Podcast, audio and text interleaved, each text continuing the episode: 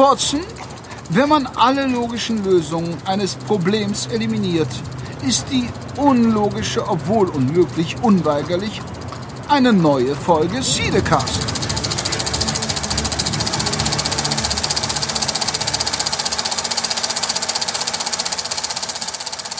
Ja, vielen Dank Sherlock und herzlich willkommen zur 47. Ausgabe vom Cinecast. Und ähm, ja, wir sind heute wieder mal in Bestbesetzung, nämlich ja, wir, beide. wir beiden und natürlich einen wunderbaren Gast. Ähm, wer sind wir? Ja, mein Name ist ja Michael, für alle Ersthörer. Und mir gegenüber unser Technikchef, äh, der Henrik. Hi. Hi, ich grüße dich. Vielen Dank. Ja, ähm, du hast es schon angedeutet. Wir sind äh, wieder mal zu dritt und diesmal haben wir ganz oben ins Regal der Film-Nerds gegriffen keine Kosten und Mühen gescheut, eine eigene Leitung direkt nach Hamburg gelegt und äh, haben jemand auf der anderen Seite, der sich wirklich auskennt, und zwar den Daniel Schreckert. Hallo Daniel. Hallo, einen schönen guten Morgen, Ja. würde ich jetzt mal sagen. Das ist richtig. Wir Genau, wir nehmen am Sonntagmorgen auf, ja. Genau. Sonst ähm, auch zur Info, wir nehmen meistens eher sonntagsabends auf, aber ähm, natürlich machen wir das heute ausnahmsweise mal auch morgens. Denn ähm, wenn man Familien hat, ich kenne das ja auch, entweder man, wir machen es halt meistens eher spät, weil der Kleine dann im Bett ist, dann hab ich, hat der Papa Zeit zum Aufnehmen. Oder man macht es halt vormittags, dass man nachmittags halt Zeit hat. ne? So ist das. Tja, Ja. da kennt der Daniel sich ja auch aus, was das angeht. Und da mein Abend leider schon etwas verplant ist, äh, bin ich sehr dankbar dafür, dass das jetzt schon heute Morgen Ja, stattfinden kann. kein Problem. Sehr gerne. Ähm, ja, was wird heute besprochen? Ähm, wir sprechen heute natürlich ähm, mit und über unseren Gast, ähm, über die wunderbare Welt der Medien, so habe ich es genannt. Ähm, was es alles dort so Schönes gibt und was, was man so erleben kann. Ähm, aber vorher natürlich ähm, werden wir natürlich wieder ein paar Filme besprechen und es gibt natürlich wieder ein paar News. Ähm, da würde ich direkt einsteigen, wenn ihr nichts dagegen habt, nämlich ähm, es gab in den letzten Wochen ja wieder ein paar schicke neue Trailer. Die können wir mal so ein bisschen bündeln. Es gab ähm, den Rook One Trailer, den äh, Daniel ja auch. Was für ein Hype, mein lieber Schwan. Ich habe es überhaupt nicht verstanden. Es explodierte alles. Ja, es kam so aus dem Nichts, ne? ja, ja. Und äh, ja, man Aber ja, Ja, ja, ich meine, dafür, dass man so. Ich glaube, der Film hat echt sehr viele Vorteile, beziehungsweise der genießt ein paar Vorzüge, die Star Wars 7 nicht genießen konnte. Der ist so nebenbei entstanden, man hat sich nicht wirklich darauf konzentriert. Es gab nicht so eine Berichterstattung wie jetzt bei den ganzen anderen, also bei dem letzten Film. Und dann kam der daher und äh, hat plötzlich mit seinen Bildern echt umgehauen, muss ich sagen. ja. Ich glaube, da sind wir einer Meinung, oder? Und der Sound im Trailer. Ja, das ist schon. Ob es die, Ja. ob, ob's der Alarm ist oder am Ende, wo, wo sie die, die beiden äh, Themes so kombiniert haben, äh, das erzeugte natürlich Gänsehaut. Also selbst bei mir und ähm, gut, eigentlich könnte man meinen, die haben nicht viele Freiheiten, weil ja eigentlich in Stein gemeißelt ist, wie es ausgehen wird. Nämlich, äh, es wird dann in Episode 4 münden, aber ähm, wie es doch dazu führt. Und natürlich, was ging direkt im Internet los? Oh, ist sie vielleicht die Mutter von äh, Ja, Ey, also diese Theorie fand ich schon wieder so. Ich, also, ich kann es ja verstehen, wenn man geil auf, auf Star Wars ist. Ne? Also ich glaube, da, ähm, da muss ich ja jetzt nicht irgendwie großartig ähm, mich irgendwie äh, verstecken oder sonst irgendwas. Ja, also wir sind ja wie die kleinen Kinder, wenn es um das Thema geht. absolut. ja. Aber dass man dann, also auf was für manche, also auf was für Dinge manche Leute kommen, wenn sie irgendwie echt viel Zeit haben und aber auch gleichzeitig Lust haben, sich in diesem ganzen Universum so ein bisschen, ich will nicht sagen zu verlieren, aber zu investieren, dann ist das schon echt krass, äh, so welche Gedankengänge manche Leute dann auch an den Tag legen. Ich meine, allein diese, damals diese Darth Jar Jar Geschichte. Der Typ hat sich ja wirklich Arbeit gemacht, Ja. um, zu ergründen, warum oder dass Jar Jar Binks irgendwie wirklich ein Sith Lord ist. Und es gibt sogar Punkte, wo ich sage, ey, das ist gar nicht mal so unabwegig. Aber Mhm. ja, Ja. ich will es aber auch nicht wahrhaben. Ja, und da war es halt damals, war, da war es ja so, äh, dass man davon ausgegangen ist, dass George Lucas damals diese Idee hatte, aber nach Episode 1 und dem nicht der ganz positiven Kritik gegenüber Jar Binks hat man es dann wohl umgedreht oder halt geändert. Aber ja, ich habe das damals, ich habe das Video auch gesehen und dachte mir auch, ja, einige Punkte würden sogar, könnte man so machen, ne? Warum nicht? Das Und stimmt. das ist, was du jetzt eben gerade gesagt hast, Jan, ne? Jan war das. Ja, genau, Jan. Äh, was du jetzt gerade eben gesagt hast, das äh, finde ich halt noch, also das ist für mich somit einer der stärksten ähm, Argumente, beziehungsweise eins der, der validesten Punkte, einer der validesten Punkte, weil ich war auf dieser Star Wars Exhibition Ausstellung in Köln, ja, Mhm. wo diese ganzen Requisiten und Figuren und was weiß ich ausgestellt sind und erklärt werden. Und da habe ich mich mal vor dieses Schaufenster von Jar Jar Binks gestellt. Die haben anderthalb Jahre, haben die das Vieh entwickelt. Ja, das wird da in diesem, in diesem per, per Kopfhörer und Erklärung irgendwie gesagt. Anderthalb Jahre, die haben Konzeptzeichnungen von dem ersten Schritt bis zur finalen Version und so weiter. Ich finde es halt schon ein bisschen, also da, da stellt sich eine, eine, eine nette, schöne Kombination her, weil wenn man überlegt, wie die Figur ankam, wenn man überlegt, wie, wirklich, dass die da richtig Zeit investiert haben und wenn man dann sieht, was aus dieser Figur gemacht worden ist, da finde ich, hat dieser Darth Jar Jar, äh, diese Darth Jar Jar Theorie echt einen Punkt. Mhm. Dass da doch mehr hintersteckt, weil warum Ja. sollte man sich für, in Anführungsstrichen, so einen lachhaften Charakter, der da ein bisschen für Späße sorgt, so viel Mühe machen, ne? Eben, Mhm. eben. Obwohl ich halt, wie gesagt, ey, wenn der da irgendwie mit seiner Zunge in diesem Strahl hängen bleibt und so, Ja. dieser ganze Quatsch. Ja, das ist der Moment, Also- wo man George Lucas schütteln möchte. Ne? Ja, ich, ja, ich weiß nicht, für wen damals Star Wars gedacht hat, also gedacht war, als er den das erste Mal, also das, als er den ersten inszeniert hat, welche Alterszielgruppe da unbedingt reingehen sollte. Wir waren als Kinder fasziniert, ja. Ich meine, ich war viel zu jung, glaube ich, für dafür, als ich den gesehen habe. Und ich fand es trotzdem alles geil. Mhm. Aber das steht halt nicht so, also solche Szenen gab es halt im alten Film nicht. Also da war nicht so ein, so ein Slapstick, so, eine, so, ein, so ein Klamauk.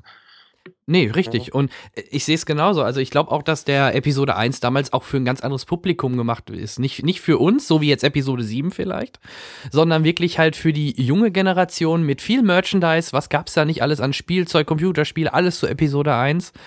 Und äh, deswegen wird es damals auch eine ganz andere Zielgruppe als. Ja, als Ich kann mich gut erinnern, ich habe wie zu der Zeit ja noch als Vorführer gearbeitet. In, äh, die haben uns zugeschmissen. Also das war wirklich das Schlimmste. Ja. Da, ja, und da war auch wirklich viel Dreck dabei. Also Mhm. ähm, Und äh, ich arbeite ja noch nebenbei als Filmverführer, auch für dich, äh, Daniel, als Info auf 400-Euro-Basis seit 12, 13 Jahren in einem äh, Cineplex hier in der Nähe mit sechs Seelen. Ähm, da habe ich jetzt einen Kollegen im Einlass, der ist natürlich deutlich jünger wie ich, der ist so 18, 19, 20. Da kam er jetzt zu Episode 7 auch immer wieder natürlich äh, unter den Kollegen und ins Gespräch. Und sein Lieblingscharakter ist Anakin Skywalker.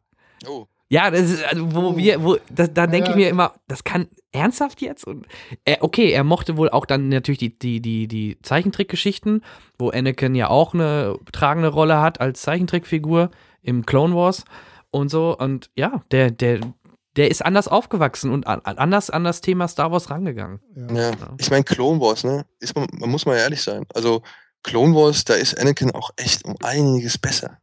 Ja. Also, das, die Clone Wars sind um einiges besser, ja. Also, wenn man mal vergleicht mit den, mit den Prequels, dann ist, äh, sind diese Clone Wars Zeichentrickgeschichten, die sind, die besitzen eine, eine teilweise eine echt, ja, wirklich erwachsene Tiefe, so, ja. Ich meine, ich will das jetzt nicht zu hoch in den, in den Himmel loben, aber da sind teilweise schon Folgen, da äh, musst du echt mal überlegen und, und gehst in dich und denkst dir halt, ja, ey, krass, also wirklich ernst und schwerwiegende Themen.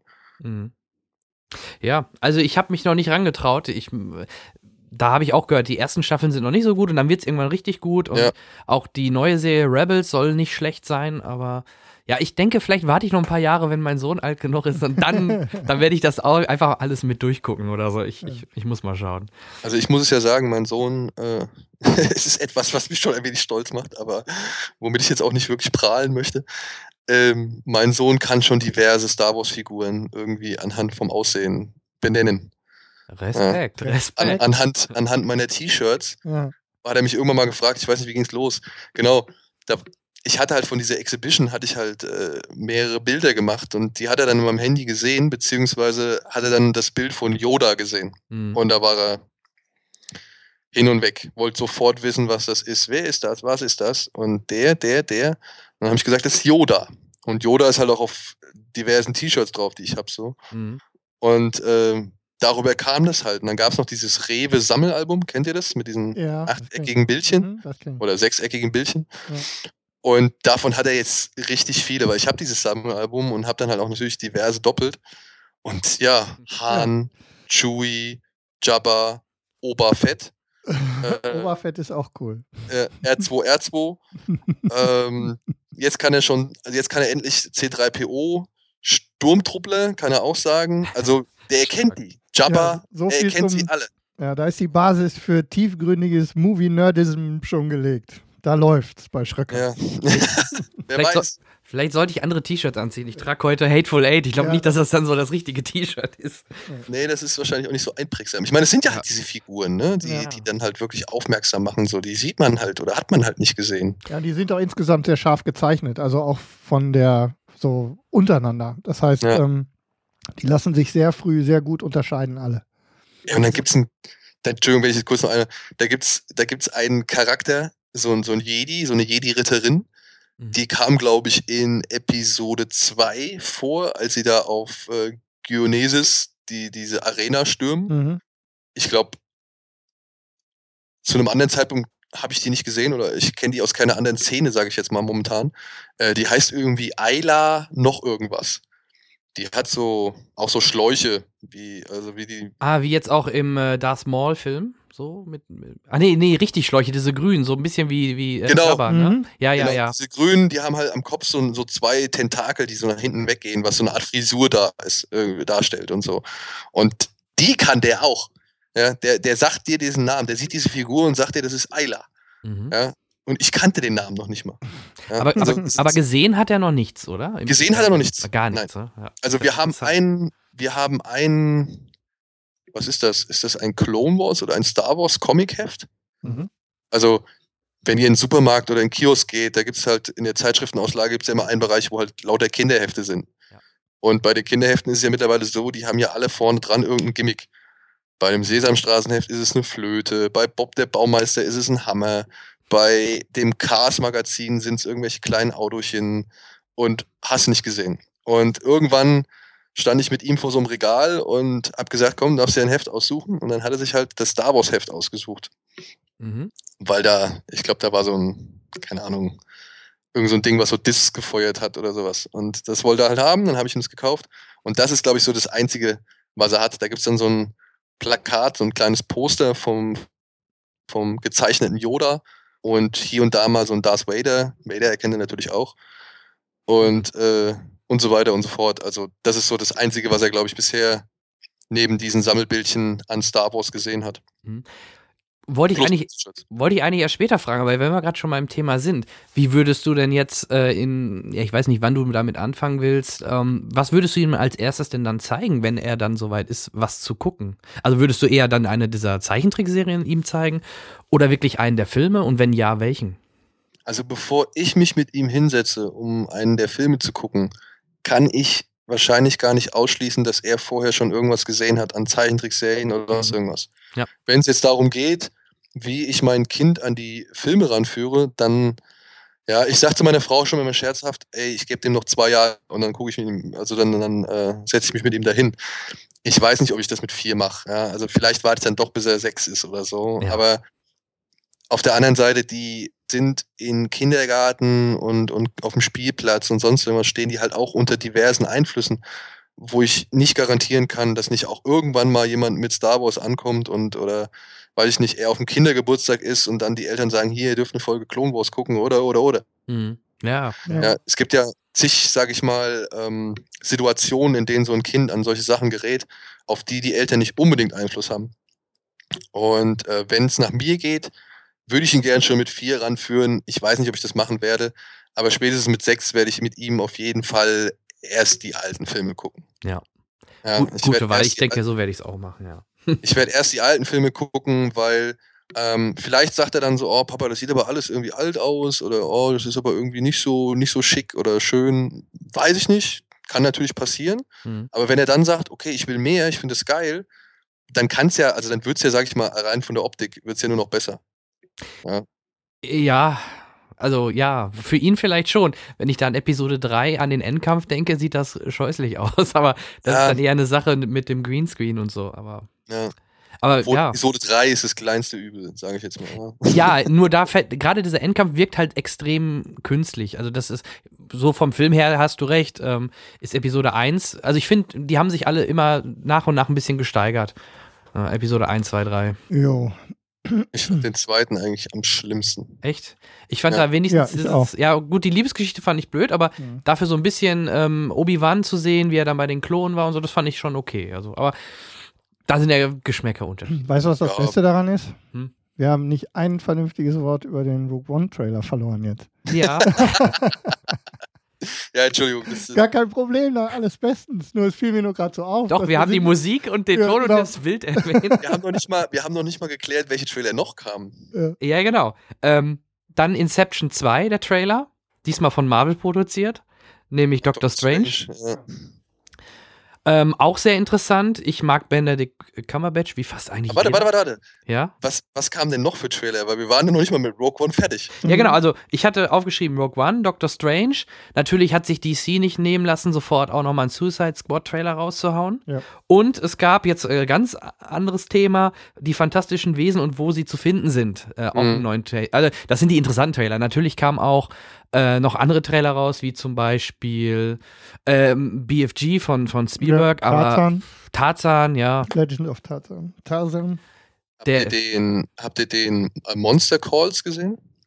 Der sieben Minuten nach Mitternacht heißt der auf Deutsch. Hm, ich nicht. Äh, nee, aber ich habe davon gehört oder gelesen. Hast, du- hast du bei letztes Mal bei Kino Plus drüber gesprochen? Kann das sein? Ja, den haben wir letzte Woche äh, gezeigt. Dann habe ich ihn doch gesehen, ja.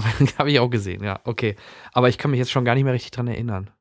Aber da, Nee, genau, das, das war doch, ähm, war doch BFG in, in, in äh, vernünftig, in Anführungsstrichen, ne? Oder optisch besser. Also, das ist der erste Eindruck, der Ja, entsteht. genau. Also, das ist, ähm, man kann natürlich jetzt noch nicht sagen, wie BFG ist, man kann auch nicht sagen, wie äh, Monster Calls ist. Aber wenn man jetzt rein von den Trailern geht, muss ich sagen, ist Monster Calls der Film, der mich mehr anspricht. Mhm. Ja, also es ist einfach so. Ja, Auch stimmt. wenn ich weiß, da hinter dem anderen Film steckt äh, der Märchenonkel Nummer eins. So, ja, also es, Ja, aber die letzten Sachen von Spielberg waren leider alle nicht mehr unbedingt das Maß der Dinge, oder? oh, ich weiß nicht. Bridge of Spies, hast du ihn gesehen? Den habe ich gesehen, okay, aber auch der wird, da wird auch äh, gerne gesagt, ja, okay, die treffen sich auf, äh, die tauschen aus und also da war auch nicht so viel Gehalt hinter. Es war immerhin mal wieder ein ernsterer Film von Spielberg, ne? Aber als nächstes kommt dann irgendwann Indiana Jones äh, 5 nochmal von Spielberg. Ja, von daher, Ja. also ich bin da ein bisschen skeptisch Erde, bei ihm mittlerweile. Oder er hat, er hat ja auch, ähm, habe ich hier noch liegen, die haben wir nämlich äh, verlost, hier die Under the Dome Staffel 3. Ah nee, das war doch, war das Spielberg Mitproduzent? Ich weiß es nicht mehr genau. Auf jeden Fall. Under the Dome 3 gibt's schon. Ey, also Season 3, ja, ist auch die letzte, wurde dann abgesetzt. Okay, wie, wie, wie, wie wollen Sie denn Geschichte noch ziehen? Ja, Ich habe das Buch nur gelesen. Ja, äh, ich will jetzt nicht die ganze Story erzählen, aber ähm, ja, im Endeffekt, am Ende der dritten Staffel ähm, könnte man meinen, es ist Ende, die, die Kuppel ist weg, alle sind glücklich, aber es hat in Anführungsstrichen etwas überlebt und äh, dieses böse außerirdische Wesen versucht halt die nächste Kuppel aufzubauen. Aber dann ist die Staffel vorbei. Also sie haben sich offen gelassen, theoretisch eine vierte zu machen. Äh, die Staffel wurde dann aber, oder die Serie wurde dann aber nach der dritten Staffel abgesetzt. Und ich habe es im Grunde hauptsächlich nur geguckt, ähm, ähm, weil ich halt Hank immer ganz cool fand oder finde. Der spielt auch den, den Assi, ne? Diesen, wie heißt der, Rennie? Ja, ja, genau. Aber auch das, die ganzen Charaktere drehen sich von links nach rechts. Also in der dritten Staffel sind plötzlich ähm, die Guten nicht mehr unbedingt gut, weil sie halt ähm, ähnlich wie bei Körperfresser plötzlich von Außerirdischen übernommen werden. Und also es, es wird extrem skurril und es geht hin und her. Und im Grunde ist ähm, äh, der Remy äh, nachher sogar eher einer der, der Guten, dem man dann die Daumen drückt. Und also total bizarr. Also die Serie. Äh, will Also mein. Gesicht verzieht sich gerade sehr. Also Ja. Ich, ich knautsche so ein bisschen mein Gesicht zusammen, weil das alles irgendwie fernab von dem klingt, wie was ich im Buch gelesen habe. So, ja. Ich glaube, nach der ersten Staffel waren die, war, war das Buch ja schon durch. So habe ich das jedenfalls mitbekommen. Okay. Und durch den Erfall, äh, Erfolg der ersten Staffel haben sie dann halt weitergemacht und haben dann zusammen wohl mit King äh, halt eine andere Storyline entwickelt, die auch nicht mehr wirklich äh, viel mit dem Original zu tun hat, also auch mit dem Ende vom, vom, vom, vom Buch. Und ähm, ja, also Staffel 2 war noch, ja, ging so, und aber Staffel 3, ich kann verstehen, warum die Serie dann abgesetzt worden ist. Ich bin eigentlich jemand, der hat auch immer Lost die Treue ge ge gehalten. Ich, ich mag gerne, wenn ich, wenn ich erstmal entertained werde von einer Serie, möchte ich die auch immer weiter gucken und kriege meistens nicht genug, aber Under the Dome ist seit langem mal wieder eine Serie, wo ich denke, Ach, gut, dass es vorbei ist. Gut, ich, wie gesagt, hat mich, ich habe mal ein bisschen reingeguckt und habe dann irgendwie ein, zwei Sachen festgestellt, wo ich gedacht habe, okay, das soll der sein und Hm. wo ist dann die? Und hä, das war doch im Buch eigentlich deutlich anders. Und dann habe ich irgendwie auch zum Beispiel mit Frau Speer, die hatte ähm, Buch und Serie gesehen, mit der habe ich dann ein bisschen gesprochen und die meinte, ey, die haben ganz wichtige Figuren weggelassen, ganz wichtige Figuren von der ganzen Ausrichtung her umgedreht Hm. und so weiter und so fort. Und nee, da habe ich gedacht, muss ich erst gar nicht reingucken. Da gibt's anderes, was ich vorziehe. Ja, ist richtig. Ähm, ich habe es halt auch dann weitergeguckt, weil das wenigstens mal eine Serie auch war, die ich mit meiner Frau zusammen gucken konnte. Okay. Das ist auch immer interessant. Die mochte zum Beispiel Jessica Jones, aber Daredevil kann sie nichts mit anfangen. Also manchmal werde ich da aus der Frau auch nicht schlau. Ich habe mit meiner Frau die erste Staffel Daredevil geguckt und äh, jetzt äh, sind wir gerade, was haben wir gemacht? Wir haben Orange is the New Black, alle Staffeln beendet, die bisher existieren. Okay. Und jetzt geht's weiter. Also jetzt äh, geht's weiter mit Better Call Saul und mit Daredevil. Äh, Auch ähnliches Ganz Thema. Better. Better Call Saul, ich liebe es, habe jetzt Ja, auch alle auch. Folgen, die jetzt rausgekommen sind, schon gesehen. Eine fehlt ja noch. Aber auch da, äh, die, da hat die Serie ähm, innerhalb der zweiten Staffel meine Frau verloren. Ich glaube, weil, sind wir mal ehrlich, Better Call Saul ist natürlich auch vom Erzähltempo jetzt nicht eine Serie, die durchhetzt. Ne? Es ist halt viel Charakter und ruhig und die Entwicklung der Charaktere kann man sehen. Ich glaube, dass das zum Beispiel dann irgendwann bei vielen Zuschauern oder einigen Zuschauern dann für in Anführungsstrichen Langeweile sorgen kann, wenn man nicht am Ball bleibt. Und ich glaube, die Quoten sind leider auch runtergegangen äh, von Better Call Saul. Trotzdem ist eine dritte Staffel bestätigt. Das ist schon mal das Gute an der ganzen Geschichte. Ja, also wenn man sich mal anguckt, wie Breaking Bad irgendwie vorangeschritten ist Ja. und äh, am Ende schreien trotzdem noch Leute, oh, wir wollen noch mehr, wir wollen noch mehr, dann kann man auch sagen, ey Leute, ne, das klang auch schon anders so, ja. Also, und beziehungsweise war die Serie auch nie wirklich das Action-Highlight oder die Aneinanderreihung von irgendwelchen Sensationen oder so. Also, Gebe ich dir prinzipiell recht, aber trotzdem waren da doch schon mehr Kribbelmomente drin als zum Beispiel bei Better Call Saul. ja, aber wir sind bei Better Call Saul erst am Anfang. Die Figur hat ja gerade mal irgendwie Ja. verstanden, wen sie will. Ja, also und ich fand die erste Staffel fand ich cool, meine Frau auch. Also wir haben das gerne geguckt. Ja. Und ich glaube, das ist halt, ja, da spalten sich, glaube ich, die zwei Lager. Die einen wollen halt Bang, Bang, Bang und die anderen wollen halt äh, bisschen was Ruhiges. Also was man vielleicht mal gucken kann, ohne dass man irgendwie äh, nach einem anstrengenden Tag permanent durchgeschüttelt wird oder so. Ja, du, ich bin da auf deiner Seite. Ich sehe es ja so, aber ich kann es mir nur so erklären, warum halt auch zum Beispiel da die Quoten jetzt nicht zum Beispiel in Breaking Bad, äh, Breaking Bad erreichen. Weil bei Breaking Bad hattest du schon nicht auch nur nicht nicht nur Peng Peng Peng, aber du hattest schon ein bisschen mehr Tempo und äh, da war dann doch schon mehr ähm, ähm, naja, krasse Momente drin als jetzt bei Breaking äh, bei bei Better Call Saul. Das Äh, stimmt wohl. Aber das ist vielleicht auch einfach das Umfeld. Ne? Ja, der eine ist ja. Dealer, der andere ist halt Anwalt. Ist richtig, genau. Also deswegen, ich, ich vermute mal, äh, man hört, man, man könnte es ja auch so machen, man hätte ihn ja jetzt auch schon am Ende der zweiten Staffel schon deutlich eher zum Saul Goodman machen können und ihn trotzdem noch als Saul Goodman schlimmere Sachen erleben lassen können, was dann bis irgendwann zu Breaking Bad kommt. Ne?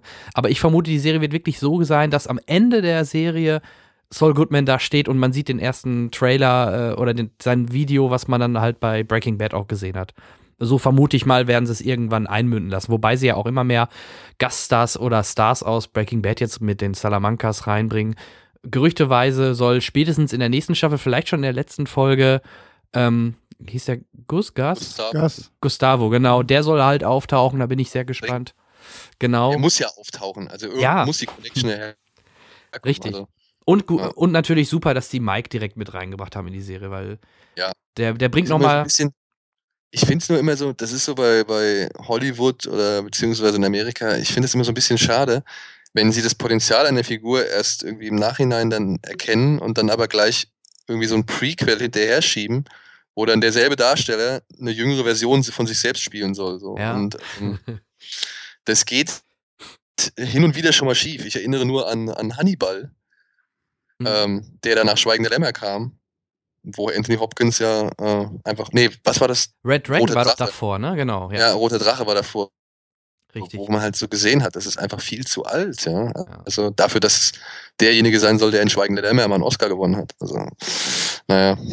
Ja, vielleicht machen sie es deswegen jetzt so bei Marvel und auch bei DC, aber bei Marvel zum Beispiel, dass die Tante May immer jünger wird, ähm, damit sie halt da mehr Möglichkeiten haben. Und ich habe meine These, das wurde glaube ich auch noch nicht so richtig aufgegriffen. Meine These ist, dass äh, äh, der The Batman, der neue Batman-Film dann von Ben Affleck, mit Sicherheit davor spielen wird und wir wahrscheinlich dann das zu Gesicht bekommen oder dann endlich zu sehen bekommen, wie er vielleicht Robin verliert, was man ja angeteased bekommt in äh, Batman wie Superman. Ich glaube, dass sie da in die Richtung gehen und dann können sie ihm einfach nur die weißen Schläfen weglassen, ihn wieder ein bisschen auf jünger trimmen, also vom Gesicht her und so.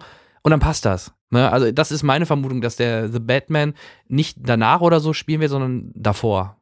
Das ist meine ja, Vermutung in diesen 20 Warner, Jahren. Da geht Warner aber einen unglücklichen Weg. Ne? Ja, natürlich. Ja, aber das habe ich auch schon öfter gehört, gelesen. Die wollten halt jetzt schnell auch zu ihren äh, Massenphänomenen, ja, Justice League, äh, also quasi ein Avengers, ähm, auf dem schnellen Weg, weil sie halt nicht schon zehn Jahre wie Marvel die Charaktere langsam aufbauen und jedem, fast jedem Haupt, äh, jeder Hauptfigur erstmal einen Einzelfilm äh, gönnen ne, und das dann irgendwann münden lassen. Ja, äh, gut, aber so machen sie halt, weißt du, Man of Steel kommt mhm. und hat diverse Punkte, worüber sich ziemlich viele Leute aufregen. Ja. Und vielleicht auch gar nicht mal zu Unrecht. Oder, und auch nicht zu Unrecht. Und dann kommt Justice League und erklärt erstmal so ein paar Punkte in, aus Man of Steel. Weißt, also da kommt Justice, äh, Batman vs. Superman und rechtfertigt erstmal oder bessert erstmal Man of Steel aus. Also macht Man of Steel zu einem besseren Film. Mhm jetzt kommt dann irgendwie, soll dann Justice League kommen und der Batman-Film und der sorgt dann dafür, dass man Batman vs. Superman besser versteht. Ja, falsch ja. rum, ne? Ja. Es ist irgendwie. Ja, sie haben halt. Schräg. Ja, ja, sie sind halt in ihrem Aktionismus ähm, ein bisschen an der falschen Stelle eingestiegen, habe ich auch das Gefühl. Und äh, jetzt es halt nur noch mit Gewalt. Ja. Und Man of Steel wurde damals ja gedreht, da, da hatten die noch nicht die Idee zu so einem Mega-Mash-Up, bin ich mir ziemlich sicher. Ähm, dann haben sie halt gesagt, dann gab es ja die Gerüchte kurz danach, okay, es wird Man of Steel 2 geben. So wurde es auch oft lange dann äh, betitelt. Dann haben sie es halt umgeschwenkt, okay, wir packen Batman mit rein, dann machen wir Batman wie Superman und dann sicherlich kam noch hinzu, okay, wir wollen ja auch Justice League machen, also packen wir noch mehr Versatzstücke in diesen Film rein, sodass es halt dann in der Summe zu diesem an einigen Stellen abgehackten Film mit Einzelszenen äh, das Ganze so rüberkommt. Also das ist mein, meine, mein, auf mein Gefühl bei dem Film. Wir haben den auch letzte Folge halt besprochen natürlich und ähm, bei uns war es halt so, wir haben den auch nicht komplett zerrissen. Wir haben auch äh, gute Szenen oder auch gute Szenen im Film gesehen, gerade in der ersten Stunde und ein Ben Affleck, der wirklich einen guten Batman darstellt. Aber einige Versatzstücke wirken einfach so zusammengehakt und aus dem Kontext heraus und oder auch unnötig. Also, ich meine, das ist immer so ein bisschen ähm, schwierig, ne, wenn du halt auf so ein Werk oder auf so eine, auf, so eine Mammutaufgabe irgendwie draufklopfst. Irgendwie. Ich meine, da sind viele Leute beteiligt, die ja auch wirklich jahrelang im Business sind und, und die halt wirklich gelernte Männer vom Fach sind und die sich auch damit auseinandergesetzt haben. Aber du bist halt am Ende bist du ja derjenige, der halt das Geld zahlt und sich das anguckt.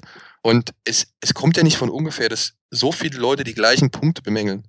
Ja, ja. ja. Ähm, dass zum Beispiel dieses Video, was sich Frau Gelga Doda anguckt, dass das so, so in dem letzten Drittel kurz vorm Finale irgendwie rein oder schon fast während dem Finale reingeknallt wird, wo du denkst, okay, ihr wollt es dramatisch machen, aber da passt es halt überhaupt nicht. Nee. Ja? Und dass man einfach nur ein, paar, ein Video anguckt, äh, wo man äh, auf, auf Files klickt und sich dann halt irgendwelche Found Footage-Aufnahmen von äh, irgendwelchen mysteriösen mysteriösen Wesen ansehen muss. Oh, ich weiß nicht, das war halt einfach, das ist unglücklich. Das ist einfach, ja. da fragt man sich so, ey, das, das habt ihr doch schon alles mal anders gemacht und besser gemacht. Und irgendwie, wieso orientiert ihr euch nicht an den Leuten, an denen es dann, bei denen es dann funktioniert, sondern versucht irgendwie auf Krampf, ja, euch so sehr abzuheben, dass man sich halt fragen muss, was das alles soll, oder dass man halt irgendwie so, ein, so eine Ablehnungshaltung dafür, dafür entwickelt. Ja. Es hätte, finde ich, zwei bessere Möglichkeiten geben können. Entweder man hätte sie einfach in die After als After-Credit-Scene eingebaut, dann wäre sie losgelöst vom eigentlichen Film und man hätte schön was angeteased, nämlich die Charaktere für einen kommenden Justice League. Oder man hätte es ähm, ein, man hätte einen auf J.J. Abrams gemacht und man hätte das Ganze viral über irgendwelche viralen Webseiten laufen lassen können. Man hätte da dann halt genau auf so einen Pfeil gedrückt und dann öffnet sich das. Das hätte ja auch funktioniert. Dann, Aber man hätte es auch einfach vorher im Film einbauen können. Ja, oh, oh, von mir aus auch so. Man hätte es nach der Entschlüsselung von Bruce Wayne, hätte man es ja direkt abspielen können und nicht erst nachdem Bruce Wayne es an Wonder Woman weitergeleitet hat als, Ja. als E-Mail, äh, dann. Ne? Ja, äh, das meine ich halt. Es wirkt halt oft so Szenen, die, die nicht zusammenpassen. Ne? Also ich glaube ja, wie ich es in der Folge gesagt habe, dass ähm, David Brenner es ein bisschen im Schnitt versaut hat. Obwohl er es ja eigentlich können müsste. Aber ich glaube, es ist im Schnitt viel kaputt gegangen. Sie wussten Du, einfach ich- nicht weiter und haben, ähm, man merkt auch, wie sich das Tempo ähm, sehr merkwürdig verhält in der zweiten Hälfte. Und ähm, ich denke, da ist, da ist wirklich viel kaputt gegangen. Ja, und die 30 Minuten extra kommen ja nicht von ungefähr, die dann in der Heimauswertung vermutlich dann Ja. Reingepastet da bin ich so gespannt drauf. Ja. Ich meine, Sucker Punch habe ich von Grund auf. Ich habe den Director's Cut und ich habe auch mal reingeguckt, aber ich habe dann echt gesagt, nee, du hast mich einmal echt so aufgeregt mit diesem Film. Ähm, da muss ich dir jetzt nicht nochmal irgendwie äh, die, die, die Chance geben, das, das irgendwie wieder gut zu machen. Oder, oder ich habe halt auch nicht das, das, die, die Verbesserung unbedingt gesehen.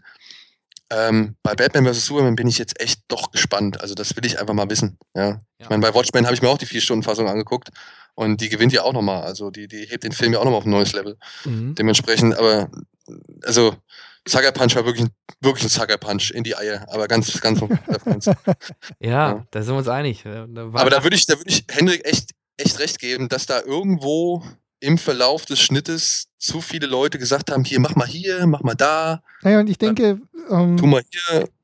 Und ich meine, der Brenner ist Oscar-Preisträger. Ich meine, ich, gerade da würde ich denken, der kann das. So, und das, du musst ja viel vom, vom Tempo und so entscheidet sich ja genau an der Stelle. Und das, das fühlt sich irgendwie seltsam an, so ab der Hälfte. Und ich denke, Mhm. da ist, äh, da wird sich das lohnen, die lange, die, die Ergänzungen sich da anzugucken. Ja. Und es ist ja auch echt verwunderlich, dass die, die, die eigentlich die ruhige Hälfte, ne, die so wirklich konzentriert wirkende Hälfte, dass die halt die bessere ist. So.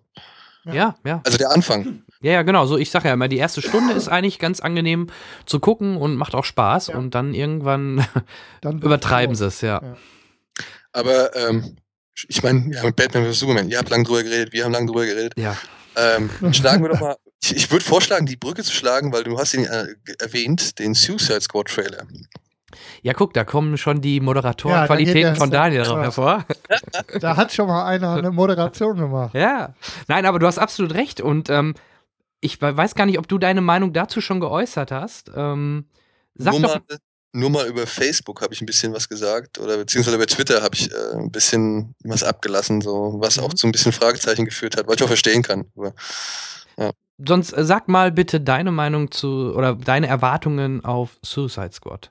also ich habe Bock auf Suicide Squad. Ja, wirklich. Ich habe Bock auf den Film. Ich bin gespannt, äh, was die daraus machen, wie das alles rüberkommt, wie das wirkt. Die ersten Trailer habe ich mir noch angeguckt und ähm, war auch echt angetan. Es gab so ein paar Szenen, die fand ich vielleicht, weiß ich nicht, ähm, vielleicht ein bisschen zu poppig, bisschen zu bunt. Die gingen mir für, für mich in die, in die Joel Schumacher-Richtung gefühlt. Okay. Aber das waren wirklich nur zwei, drei Momente. Also das ist wirklich Nitpicking, ja. Das will ich gar nicht abstreiten. Aber allein der Grundton, so, das, das hat mir gefallen und ich war halt gespannt. Hier bei, bei Suicide, äh, Suicide Squad fand ich es dann schon wieder so ein bisschen unglücklich. Wenn du am Anfang hingehst und sagst, ey, wir haben hier eine, was ich, eine Liga aus Schwerverbrechern, wir haben hier ein Team aus Schurken, ja, die, die, ähm, die bösen Jungs halt so, ja. Äh, und dann gehst du später hin und sagst halt, nee, das sind einfach nicht die nettesten Helden, die du kennst. So, wo ich mir denke, warum dämpft ihr das schon wieder runter? Warum habt ihr Schiss vor der eigenen Vorlage? Genau, das habe ich auch gedacht. Lasst Ja. es doch einfach, macht doch einfach richtig Badass und dann ist gut. Genau, So. ihr habt doch jetzt auch gerade mit Deadpool die Gewissheit, Genau, das geht. dass so ein, so ein, so ein ähm, sage ich mal, schon rotzfrecher Charakter und nicht gerade wirklich moralisch einwandfreier Charakter, dass der auch funktionieren kann. Und ihr habt jetzt gerade mal, ihr habt acht oder neun davon so. Ähm, und ich fand auch ein bisschen so, ah, man merkt halt, Warner will halt unbedingt dem, äh, dem Erfolg von, von Marvel oder Disney halt nacheifern, als dann dieser Trailer mit Bohemian Rhapsody rauskam. Ja, da hättest du auch die Bilder von, da hättest du auch die Bilder von äh, Guardians of the Galaxy drunter legen können. Es wäre der gleiche Trailer gewesen vom, von, vom formellen her. ja, ich mag ja. Ja. Queen. Also mich hat er. Ja, okay, das, ja, emotional hat das ja funktioniert. das gut, ohne ja. Zweifel. Aber ähm, Ich denke, Nee, das- das- der, der Punkt, den Daniel hat, den finde ich schon ganz äh, passend. Ja, also ich fand halt einfach so, das war so echt eine, eine 1 zu 1 Kopie mit anderen Bildern. Hm. Ja, und dass du dann einen populären Song nimmst, dass du die Musik drauf schneidest, dass du die Bilder so richtig schön, auch wenn dann, dann hier das Schlagzeug spielt, dass dann halt die Bilder so richtig schön im Takt draufgeschnitten werden und so. Mhm. Das wirkte alles, ey, wir haben hier einen, wir haben hier einen bekannten Song, wir haben hier einen Abgehpart, Mhm. wir haben hier irgendwie den Aufbau, so, wo man halt irgendwie schön was einstreuen kann. Das wirkte halt echt wie eine, ja, eine Formatkopie oder formelle Kopie von, von Marvel, so. Und dann habe ich auch schon gedacht, oh, Freunde, bitte, macht doch euer eigenes Ding, ja. Also, ihr, ihr habt das Potenzial, ihr könnt's doch. Ihr müsst euch doch nicht die ganze Zeit irgendwie an dem Big Player orientieren, der sowieso nicht verlieren kann, ja. Mhm. Ähm, und jetzt der letzte Trailer. Der letzte Trailer, der rauskam, den habe ich mir nur 50 Sekunden angeguckt und danach habe ich ihn ausgeschaltet. Weil ich einfach zu sehr ähm, von dieser Zusammenfassung einer, sage ich mal, doch bestimmt längeren Phase des Films irgendwie angenervt war. Ja, man sieht, wie die Leute, am Anfang siehst du das Weiße Haus, da sagt halt irgendeiner einen fadenscheinigen Grund, weswegen sie Superschurken reaktivieren müssen oder rekrutieren müssen. Dann sieht man, wie die aus dem Knast kommen, dann sieht man, wie die im Camp sind. Dann sagt Joel Kinnaman noch irgendwie, äh, was er erwartet und macht so eine Ansprache und dann kommen dann noch so zwei, drei eingestreute Gags. Ja, also er erzählt deutlich mehr über die Story, da hast du recht, ja. Ja. Und Also ich sag nicht, dass der Trailer spoilert. Ich sag nur einfach, dass der Trailer mir halt den Film, zumindest von der vielleicht gefühlt ersten halben Stunde, zusammenfasst innerhalb von zwei Minuten, von einer Minute. Mhm. Und Aber- warum soll ich mir den Film dann noch angucken? Aber eine Sache macht er richtig, im Gegensatz zu Batman wie Superman oder gehen wir weiter zurück, Terminator Genesis. Ähm, er verrät nicht den äh, Antagonisten. Und das finde ich Ja. ganz gut, weil es gibt, äh, ich hab, es gibt schon viele Trailer-Analysen, die angeblich dort irgendwo was gesehen haben, Nerdist News und so weiter, die gucken sich die Trailer ja Bild für Bild an und äh, äh, denken sich Sachen aus, ist manchmal echt spannend. Das ist so ähnlich wie damals zu Star Wars, wo man auch jede Szene geguckt hat, oh, das könnte dann so und so und so und so sein. Das gibt's ja zu, äh, gerade zu diesem äh, Superheldenfilm auch immer. Und das finde ich halt ganz gut, dass wirklich der, der Bösewicht noch nicht so wirklich äh, rausgestochen ist. Ob es, der Joker wirkt noch nicht so wirklich wie der Hauptbösewicht, ähm, Jared Leto, von daher bin ich mal, also da bin ich echt gespannt drauf. Also die haben nicht den Doomsday-Fehler gemacht wie Batman wie Superman. Und Ja, hoffentlich werden sie es auch nicht mehr machen. Da haben sie hoffentlich auch echt draus gelernt. Aber jetzt mal kurz, habt ihr schon mal drüber nachgedacht oder, oder habt ihr euch irgendwie schon mal die Frage gestellt, ob der Joker vielleicht auch echt nur ein kleines Gimmick im Film ist? Mm, ja, Wir haben mal, ne, nicht wir beide, aber ich habe mal mit jemandem kurz drüber gesprochen, ob es tatsächlich irgendwie, äh, ob da vielleicht, ob sie uns da an der Nase herumführen, aber ich glaube es nicht. Glaube ich auch nicht, weil man sieht relativ unterschiedliche Szenen mit ihm. Also er wird nicht nur kurz mal irgendwo auftauchen, es wird ja irgendwie die, die Origin-Geschichte, irgendwas wird auf jeden Fall mit ähm, Margot Robbie, wie heißt der Charakter nochmal? Ich Harley Quinn. Ha äh, Haley Quinn. Man sieht ja, wie sie ins, in, in diese Flüssigkeit fällt und der Joker runterfällt und äh, er sie hochhebt und also ich glaube schon, dass man ein bisschen mehr von ihm sieht. Aber wie du schon sagtest, vielleicht ist er auch einfach nur einer, der von dem Chaos in der Stadt dann halt profitiert, weil da irgendwas anderes zugange ist und halt den Joker raushängen lässt. Also das Ja. könnte ich mir schon vorstellen. Aber dass er wirklich nur eine Randfigur ist, glaube ich nicht. Da, dafür haben sie ihn zu gut besetzt und auch ähm, äh, marketingtechnisch immer gut mit eingebunden. Also wäre wär schon krass, wenn er wirklich nur mal kurz auf. Oder es war anders geplant auftaucht. und sie haben unterwegs festgestellt, dass der Ja, Typ einfach ja unterwegs, auch. unterwegs durchgedreht ist und ähm, haben ihn dann auf das Marketingpferd gehievt. Man weiß Ich es nicht. Ähm, nur mal so, ne? Warner hat schon Marlon Brando nur als Gimmick irgendwie eingebaut und hat ihm quasi die teuerste Nebenrolle oder die bestbezahlteste Nebenrolle äh, für eine ganze lange Zeit irgendwie eingehandelt. Also, Ja, aber. ich weiß, man muss, sie, man muss jetzt nicht der, von der Vergangenheit ausgehen. Ich, ich wollte es jetzt einfach nur mal in den Raum schmeißen, Mhm. weil ähm, für mich, mir kam so kurzzeitig der Eindruck äh, äh, in, in, ins Gedächtnis oder in den Sinn, dass vielleicht Joker einfach echt da ist, um, um Harley Quinn zu erklären. Dieses I'm gonna hurt you really, really bad oder This is gonna hurt you really, really bad. Das ist für mich, kennt ihr die Comics? Habt ihr mit den Comics zu tun? Ein bisschen. Ich habe, also ich freue mich jetzt auf The Killing Joke, was ja auch als, äh, ja, da freue ich mich auch sehr drauf. als äh, Zeichentrick kommt. Da freue ich mich sehr drauf. Der erste Trailer macht schon Spaß. Ähm, also ich habe nicht alles gelesen. Ich bin jetzt kein reiner Comicleser, aber Ja, weil ich er kenne ist so ein ja, bisschen. Der, also, diese Szene, wirkt für mich, als wäre das die Szene, in der er quasi Harley Quinn entstehen lässt. Weil der foltert Mhm. die halt äh, ziemlich krass. Und ähm, auch das mit Access Chemicals, dass er da irgendwie in dieses Becken reinfällt und so. Das wirkt für mich alles bisher, als wäre es so ein bisschen die Entstehungsgeschichte von, von äh, Margot Robbies Figur, die ja eindeutig in, bisher so mit das Zugpferd von der ganzen Geschichte ist. Ne? Mhm. Also ich finde ja, sie ist so der Heath Ledger von, von Suicide Squad. Ja. Also du kannst vollkommen recht haben, aber ich, wie gesagt, ich habe eine Trailer-Analyse gesehen, da gab es ja diese, es gibt diese Szene im Trailer mit dieser U-Bahn, wo irgendein Wesen oder ein Typ dort steht und die U-Bahn da durchkracht. Vielleicht kannst du dich an diese Szene, die gab es auch im ersten und zweiten Trailer, glaube Ja. ich schon. Und da haben sie Bild für Bild mal, wie wenn dieses Wesen kurz da hinter so einem Pfosten herläuft, angehalten und das Gesicht versucht so ein bisschen so umranden. Und das Gesicht sah wohl relativ ähnlich zu, zu dem Joker aus. Also die vermuten zum Beispiel eher, dass der Joker wirklich irgendwie dieses Wesen ist. Da gibt es wohl auch, da weiß ich aber nicht drüber Bescheid, es gibt wohl Comicvorlagen, wo der Joker auch, wegen, weiß nicht, ob er eine Rüstung oder irgendwie, keine Ahnung. Aber die vermuten eher, dass das doch eventuell durch irgendwelchen speziellen Sachen der Joker sein könnte. Mhm. Nur mal so vorsichtig angedeutet.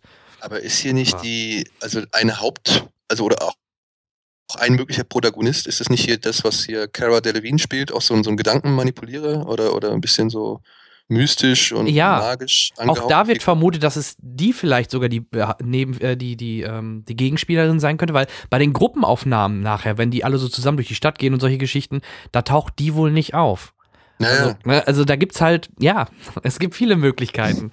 ähm, Also fest steht, ich habe jetzt zwar den Trailer irgendwie, ich habe mich darüber aufgeregt, dass er mir so viel nacherzählt, also dass er so den Film so fast zusammenfasst. hm, Ähm, er spoilert nicht, will ich gar nicht behaupten. Ähm, nur halt, mich stört halt dieser Zusammenfassungscharakter, den sie schon bei auch Batman vs. Superman gezeigt haben, weißt du, also da waren sie ja noch krasser mit Doomsday und so weiter, aber ähm, ich fand halt auch, so wie die Trailer aufgebaut waren, konnte man eigentlich echt sagen, das ist so schon eins zu eins der Film. Du siehst am Anfang, siehst du, wie, wie Bruce Wayne äh, durch, durch Gotham, nee, durch Metropolis rennt. Ja. Dann siehst du dieses Gespräch irgendwie zwischen den beiden. Dann merkst du halt, dass der äh, Lex Luthor irgendwie die krassen Experimente am Start hat. Und am Ende hast du dann halt wirklich das Aufeinanderkloppen so. Und das war ja nun mal halt echt, ja, wie im Film. hm. Ja, Finde ich ein bisschen schade. ja, absolut.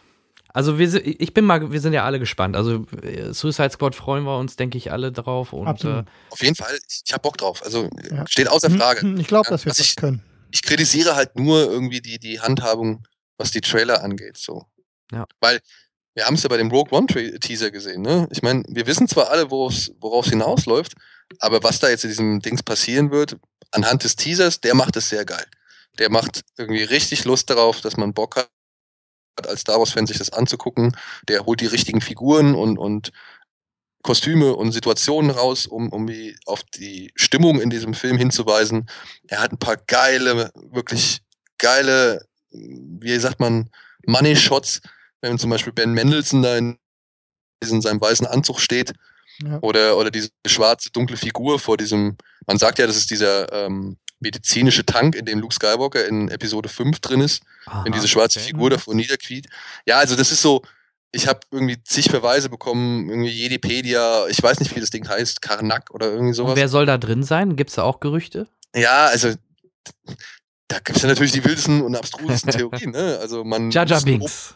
Snoke ist irgendwie schon wieder im Gespräch, der Imperator könnte da drin sein und so weiter und so Ja, fort. das ist die Theorie, die ich äh, am meisten gehört habe, dass da der Imperator drin ist. Und der Mann mit dem Mantel sollte schon Darth Vader das muss sein, dann ne? wohl Darth Vader sein. Ah. Obwohl sich alle irgendwie darüber wundern, warum er eine Kapuze aufhat. Ja, okay. Ja, stimmt schon, klar. Mhm. Aber wer vielleicht, vielleicht, vielleicht ist, ja, obwohl, das Problem ist, in Episode 3 sehen wir ihn ja schon in voller Montur. Sonst hätte man sagen können, okay, die Rüstung oder so kommt erst richtig zur Geltung in Episode 4 und vorher hat er vielleicht nur irgendwelche Zwischendinger an und oder auf. Ja, zum Beispiel hat ja auch, äh, Kylo Ren hat ja auch ein, hat ja auch eine Kapuze und so um und hat trotzdem einen Helm auf. Hans trotzdem Helm auf, ja, ja. Also, man weiß es nicht, aber man hat auch zum Beispiel Mats Mikkelsen noch nicht im Trailer gesehen. Richtig. Stimmt, ja, richtig. Dafür Der ist vielleicht auch eine ziemlich geile Figur. Also, wer weiß es? Ich, ich, ich weiß es nicht, aber genau das ist das, was dieser Teaser halt richtig macht. Er beflügelt meine Fantasie und äh, macht mich geil. Genau. Und das macht Disney momentan echt gut. Ja. Und auch ähnlich bei dem Civil War Trailer, ähm, wenn wir da jetzt mal drauf eingehen, Richtung Civil War. Ähm, kleiner Teaser schon mal für alle Hörer vorab. Wir werden nachher eine Civil War Kritik von äh, Daniel Pog ähm, einspielen können, denn wir nehmen zwar heute am Sonntag auf, wir haben den Film natürlich noch nicht sehen können, aber morgen ähm, wird er für uns die PV besuchen und wird dann für uns auch passend etwas Schönes einsprechen, was wir dann gleich passend einspielen werden. Ganz genau. Ich bin ja so gespannt.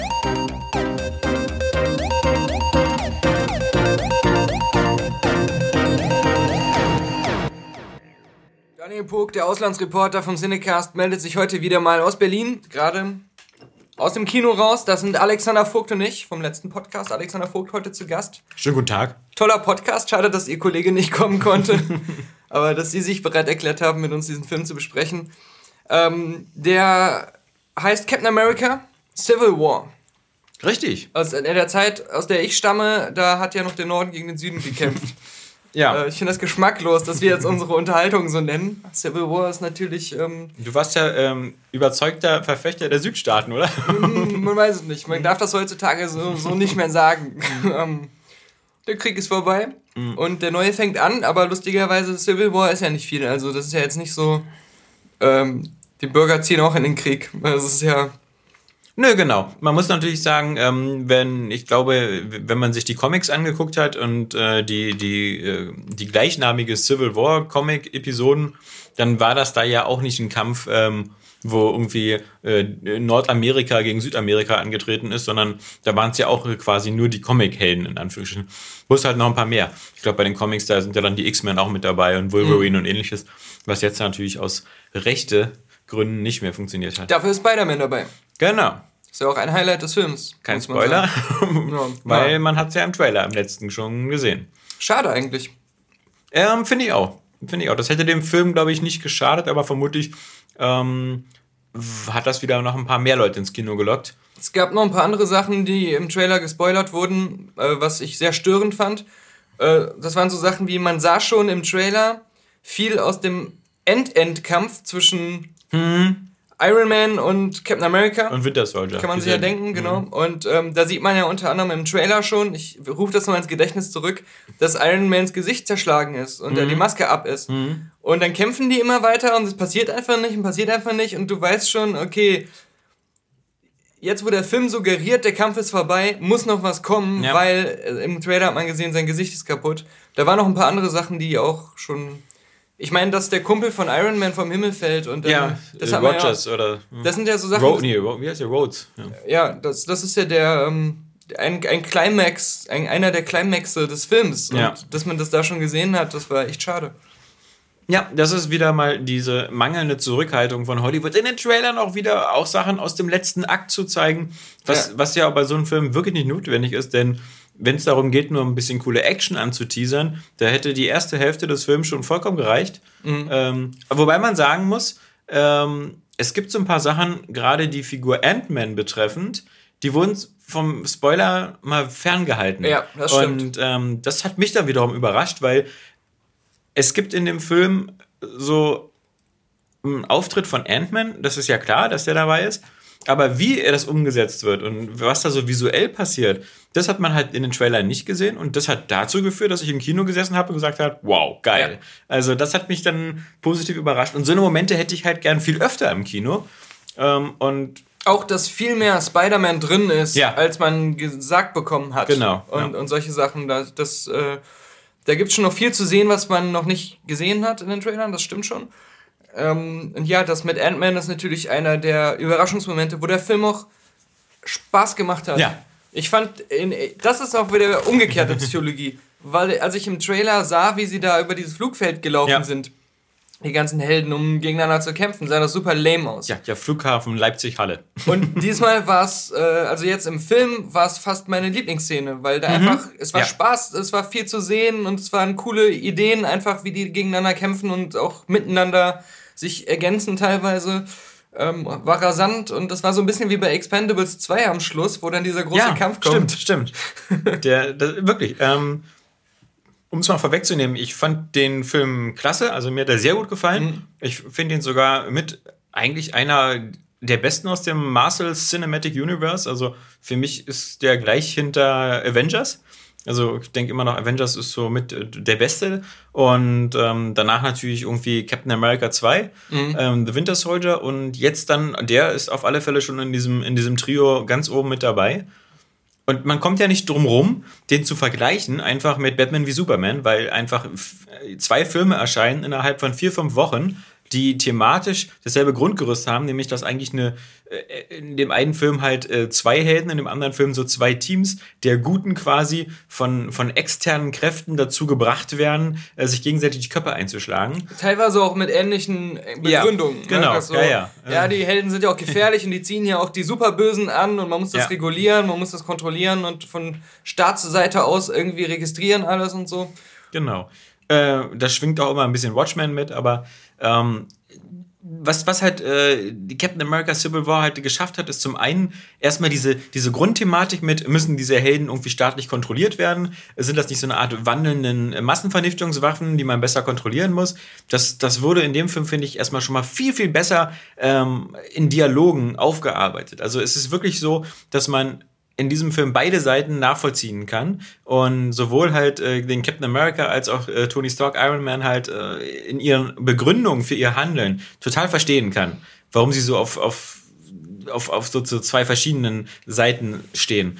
Das fand ich war halt super spannend gemacht in der ersten Hälfte des Films und wenn dann diese beiden Teams aufeinander einschlagen, dann finde ich das halt so so charmant gelöst von Marvel bzw. Disney, dass selbst in diesem, diesem Kampf der beiden Teams irgendwie noch das so wirkt wie eine Schulhofprügelei. Aber das meine ich völlig im positiven mhm. Sinne, weil die sich, auch wenn die sich prügeln, eine ganz gute Szene ist halt mit, mit Black Widow und Hawkeye, ähm, wo sie, der Black Widow den anderen im Würgegriff hat und dann meint, aber wir bleiben Freunde. Ja, ja, das ist so, ja. das ist so eine Leichtigkeit, die, die, die ich, die ich, die, nach der ich mich so. Do you bleed? Ja. das ist so eine Leichtigkeit, die ich finde, die gehört einfach so zu, zu Comicfilmen und es gab viele Momente, das war mit Spider-Man, mit Ant-Man, mit ähnlichen, wo man einfach auch mal wieder so ein bisschen mit den Figuren lachen konnte. Die Figuren wirkten alle ähm, extrem menschlich, aber auch sympathisch. Mhm. Was, was ich leider sagen muss, was den DC-Universum völlig abgeht, die in ihrer, in ihrer Nolan-esken Düsterheit alles nur noch so psychisch beschädigte Leute sind. Also egal wer. Aber leider nicht mit der Qualität von Nolans ja, natürlich. Bester, aber, besseren Film. Ja, ja. Aber ich, ich denke mal, dass, dass, dass Nolan schon sozusagen die, die Marschrichtung vorgegeben hat, wo DC gesagt hat, okay, unsere Richtung, um uns mhm. von Marvel abzusetzen, ist so mehr dieses ernsthafte, psychologische und dieses, wir, wir zeigen eher so zerstörte Helden und, und kaputte Figuren.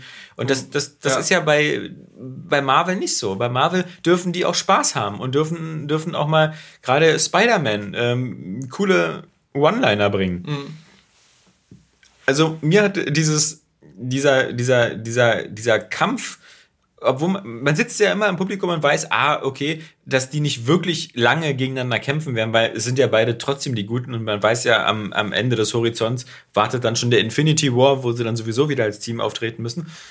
Und deswegen finde ich es umso besser. Wir als Zuschauer wissen das, die wissen das irgendwie auch.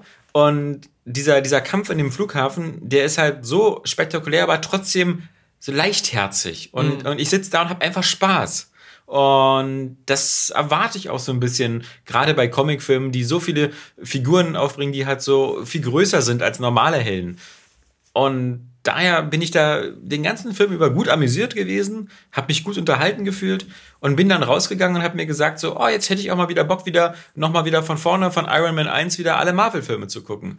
Ähm, weil ich finde auf jeden Fall der Vorteil ja. von dem Film ist jetzt, dass mir, das Marvel hat es bei mir geschafft, so ja. eine Balance zwischen, ich gucke die einfach nur wegen dieser Szenen oder auch weil ich einige Figuren mag, ja. aber es ist nicht so wie bei Star Wars oder Batman oder so oder auch bei Superman so ein bisschen bei mir, dass ich da so eine totale irgendwie Liebe für das Originalmaterial habe mhm. oder dass irgendwie das so Figuren sind, die meine Kindheit mitgeprägt haben. Stimmt, bei sowas. Batman meinst du mit Originalmaterial natürlich die Bob Kane Comics aus den 40er genau, Jahren. Die, ja. Ja, die, die so geprägt haben. Die, ja. die vielen guten Vorlagen, die es da schon gibt. Ja? Bei Marvel fehlt mir einerseits das, das Background-Wissen, aber andererseits. 60er Jahre Serie. Die, die haben es gut hinbekommen, dass ich die Sachen im Kino so auf eine leicht lockere Art gucke. Ja. Und dann am Ende auch gar nicht so anfange auf irgendwelche Sachen wütend zu sein oder so, die vielleicht nicht so gelungen sind, weil das ist äh, so Ja, es, kritisch es, gar es gab ja, es gab ja auch so, so Filme wie zum Beispiel Iron Man 2 und 3, wo Ja. ich jetzt nicht wütend war, aber Nee. die ich ziemlich blöde fand. Ja, das und stimmt. ähm, also auch da gab es ja so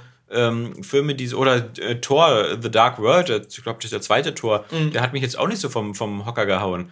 Dann gab es halt so Filme wie Guardians of the Galaxy. Man hatte immer das Gefühl bei denen, die einem nicht so gefallen, das ist nicht so schlimm. Ja, ja, genau, genau. Während man bei DC das Gefühl hat, ach du Scheiße, was ist das für eine Richtung? Oh, Oh nein, wo soll das hingehen? Was kommt als nächstes? Suicide Squad? nee, aber nicht nur das, sondern auch, ähm, dass, dass die es geschafft haben, eben in so einzelnen Filmen so eine Figuren wie Ant-Man einzuführen, wo man auch wieder am Anfang denkt so, ach komm, das ist ja eigentlich albern. Also müssen wir wirklich jetzt Ja, jemanden ja. einführen, der so ganz klein ist. Und dann so eine, sie schaffen es wirklich fast allen Figuren sympathische Charakterwerte abzuringen und einen, sie, sie schaffen es fast einen den sympathischsten Spider-Mans jetzt wieder neu zu rebooten. Auf jeden Fall. Also richtig, ich freue mich auf den Film. Und, und ich muss zum Beispiel sagen, so eine Figur wie Black Panther, die ich vorher natürlich nicht kannte, weil mir das Comic-Vorwissen da fehlt, Mhm. ähm, fand ich jetzt auch wieder sympathisch eingeführt. Selbst, Ja. de, selbst den Mann kann ich verstehen in seiner Motivation und fand ihn irgendwie cool. Der kämpft cool, der bewegt sich cool, irgendwie hat ein cooles Kostüm. Hat am Ende dann auch wieder sozusagen diesen, er hat ja auch so einen persönlichen Story-Arc, der dann mit dem Bösewicht dann eben auch abgeschlossen wird. Mhm. Ähm, kann man schon sagen, wer der Bösewicht ist? Man kann sagen, dass er von Daniel Brühl gespielt wird. Genau, das wollte ich Das ist ja nie ein Geheimnis in dem Okay, Film und das mhm. weiß man ja auch. Es stand ja schon überall. Ähm, der war im Grunde auch, das fand ich irgendwie interessant, noch nicht mal so, den hätte man auch rauslassen können. Ja, Ob, ja. Aber er hat auch nicht gestört. Er war Nee. nicht wie Lex Luthor, weil er war immer nachvollziehbar und sein Plan hat besser funktioniert, Ja. weil er im Endeffekt auch effektiver gedacht war. Und, Punkt ähm, eins, er hatte ja auch eine Motivation. Ja, klar. Das ist was zum Beispiel, was Lex Luthor völlig abgeht. Ja. Man weiß überhaupt nicht, warum Lex Luthor all diesen, diesen, diesen Streit und Zwist anfacht. Und er repräsentiert mit seiner Motivation auch Ja. alle äh, Probleme, die diese Avengers mit sich bringen und um die es im Großen und Ganzen ja geht. Während Lex Luthor so ein Typ war, der das sich nur zunutze gemacht hat Mhm. und versucht hat, darauf zu kapit- kapitalisieren, dass Leute Angst vor Superman haben, Mhm. um seinen eigenen Scheiß zu machen. Und ähm, das ist halt auch wieder so ein Unterschied, äh, das, was cleverer gelöst wurde jetzt in dem Film.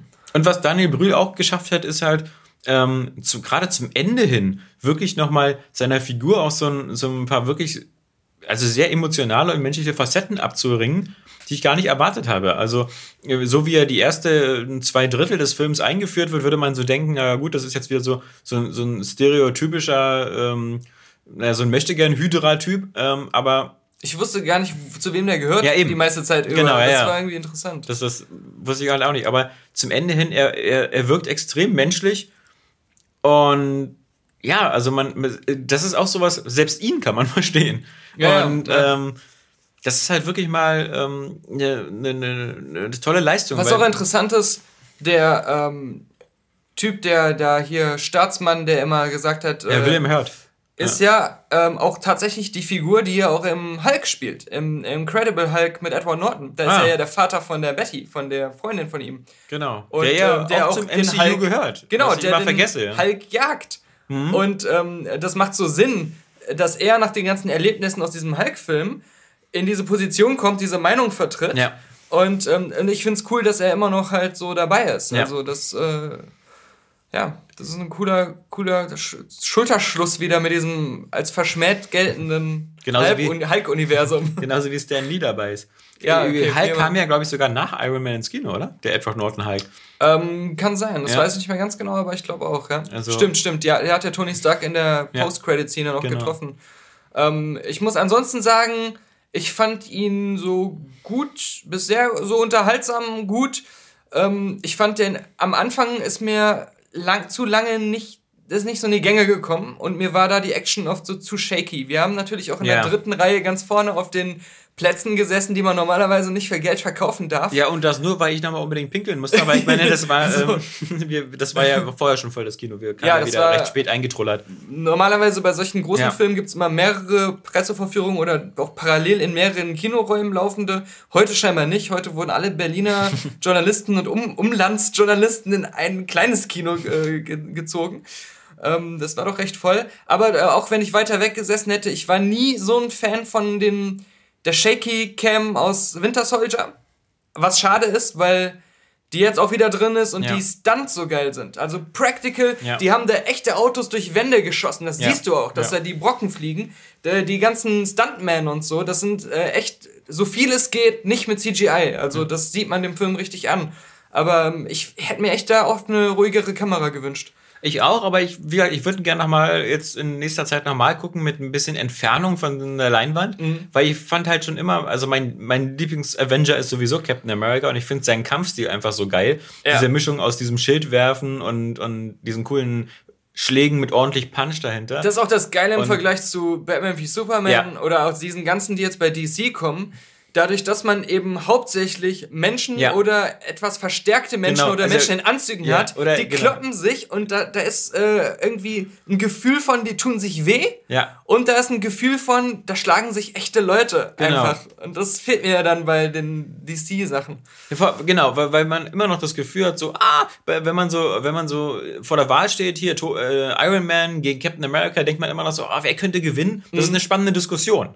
Und es ist auch, äh, für, für mich war es auch offen im, im Film. Ja, genau. Ja. Und äh, wenn ich jetzt sage, Superman gegen Batman, würde ich sagen, ist keine Frage.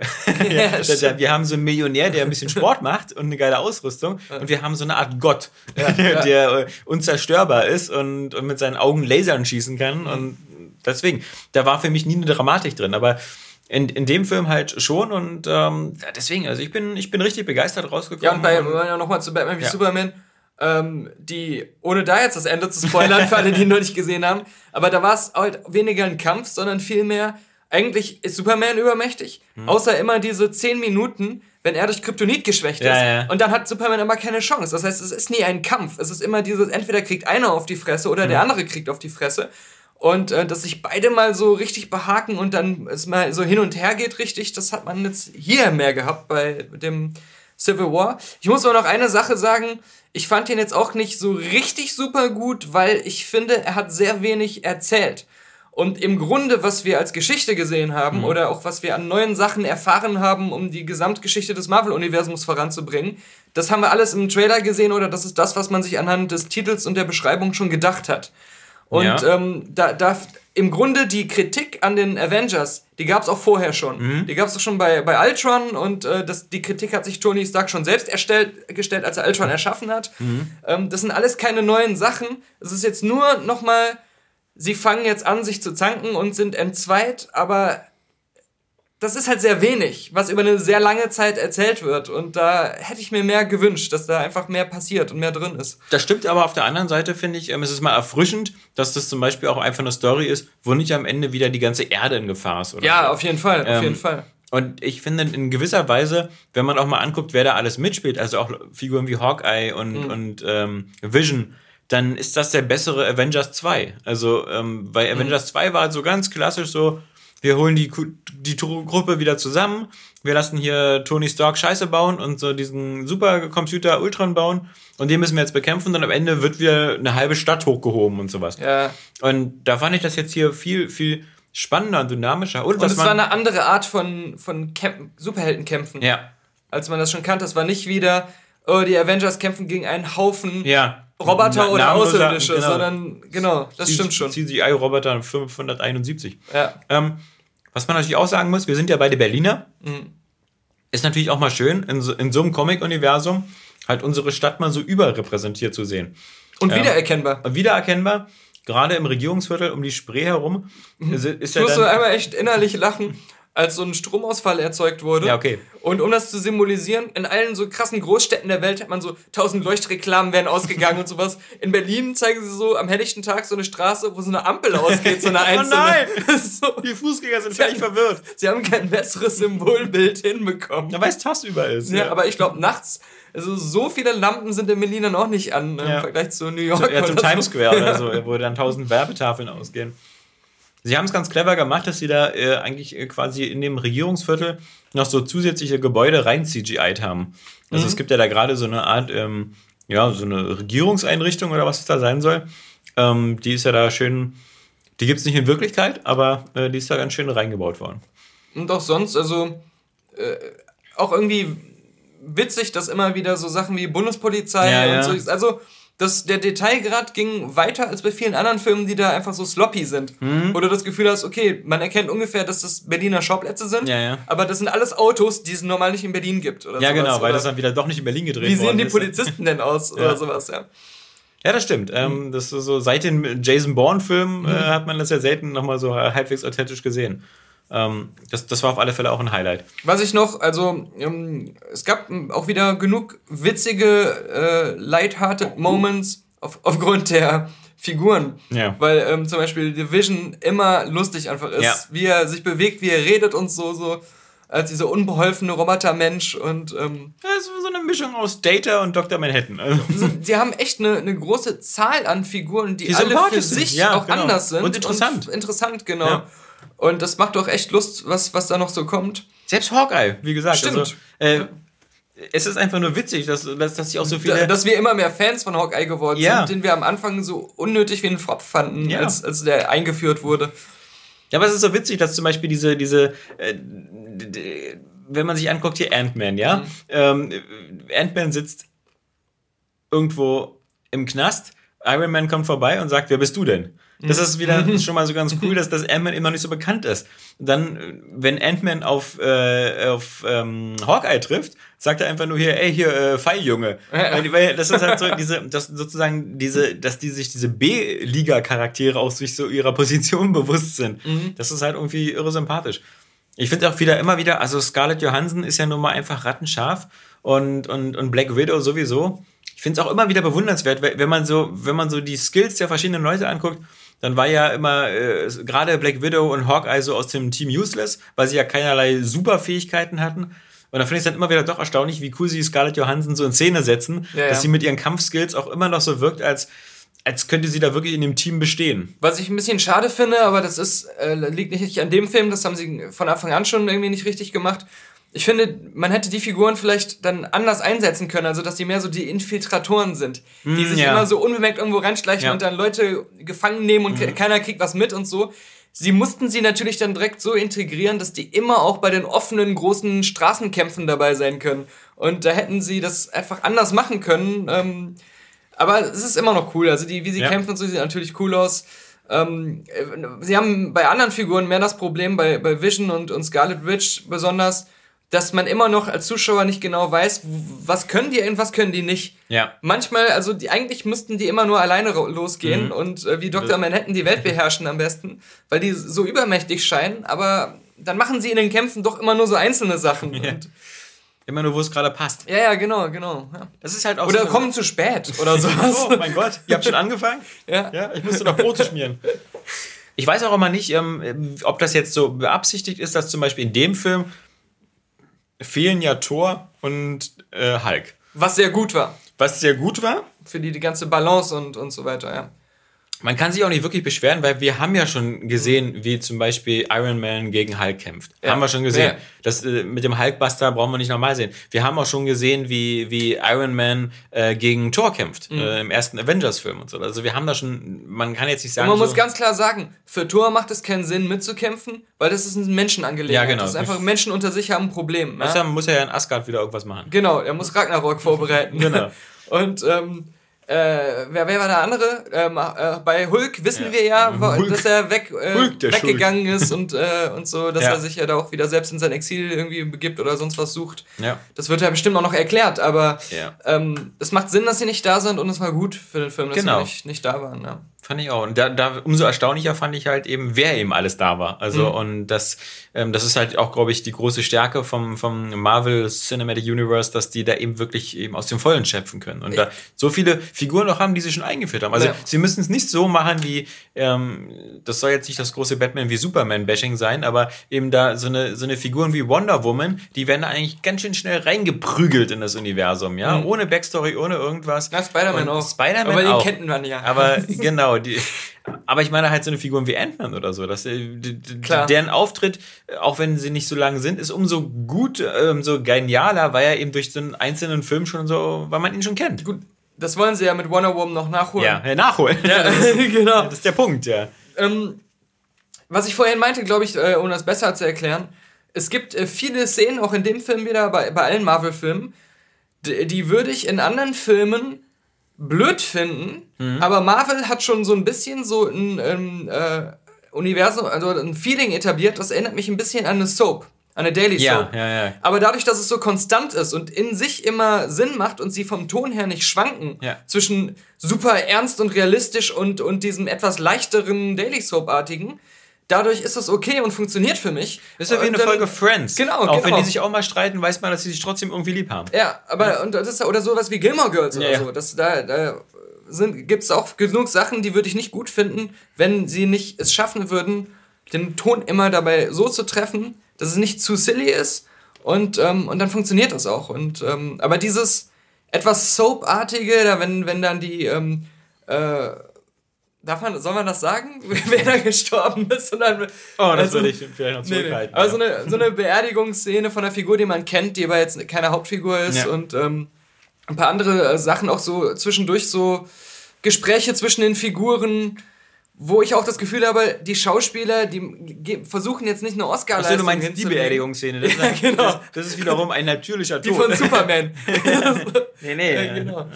Ähm, au- auf jeden Fall, da hat man auch das Gefühl, die Schauspieler versuchen absichtlich nicht jetzt eine Oscar-Leistung zu bringen, Ja. weil das einfach ablenken würde, sondern so, sie finden dieses Daily Soap aber in gut äh, Mittelmaß. Und Ja, ich glaube, was natürlich auch dazu beiträgt, ist, dass die, dass die äh, teilweise in ihre Rollen wie in so einen zweiten Schuh schlüpfen. Also Robert Downey Jr. hat Mhm. äh, den Tony Stark einfach sowas von drin. Äh, der kann ihn, glaube ich, blind spielen. Ähm, genauso halt äh, unser, unser Cap. Also äh, Ja, die, die sind da wirklich, ähm, das ist, glaube ich, für die dann auch so wieder wie wieder so ein Familientreffen. Und ich das finde, eben einfach den Spaß an diesen Rollen zu spielen und auch den Spaß in diesem Universum, das ist halt eine Freude und die dann eben auch auf den Zuschauer immer noch wieder ein bisschen überspringt. Und das ist halt so, es ist halt so, ey Leute, wir wollen hier ein bisschen Popcorn, wir wollen hier ein bisschen Spaß haben. Wir, wir greifen auch mal aktuelle Themen auf. Wir, wir nehmen auch sowas wie gerade bei Captain America, The Winter Soldier war das ja so ein bisschen Überwachung.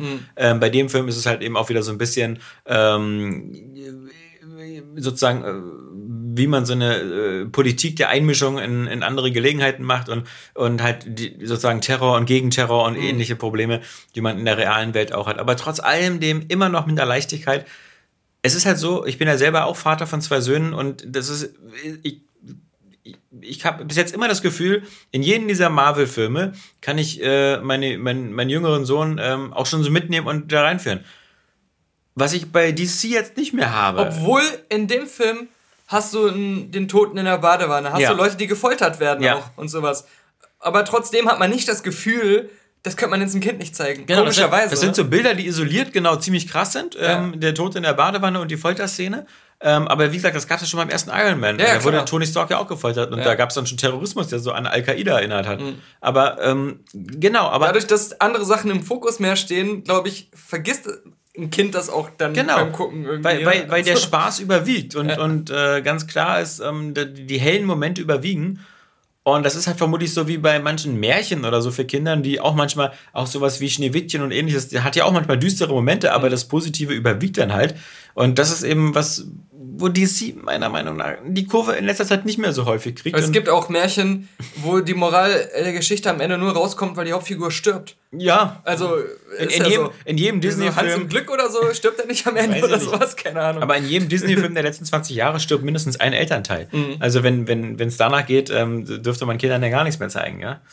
Ähm, das ja, ist auch wieder ein Disney-Film jetzt heute gewesen. Also Ja. Marvel, Disney, Disney, Marvel. ja. Na gut, Ah. am Ende vermutlich in 20 Jahren gucken wir nur noch Disney-Filme. Ich glaube auch, ja, das stimmt, wenn sie DC gekauft haben. Aber dann kriegen wir halt nicht so einen Crossover, wie sie alle Ja. Marvel vs. DC und Ja. sowas. Bestimmt. Aber wenn, dann soll es bitte Marvel machen. Auf jeden Fall. Ja. Ja, ich denke mal, ähm, also von mir gibt es auf alle Fälle äh, eine Anschauempfehlung.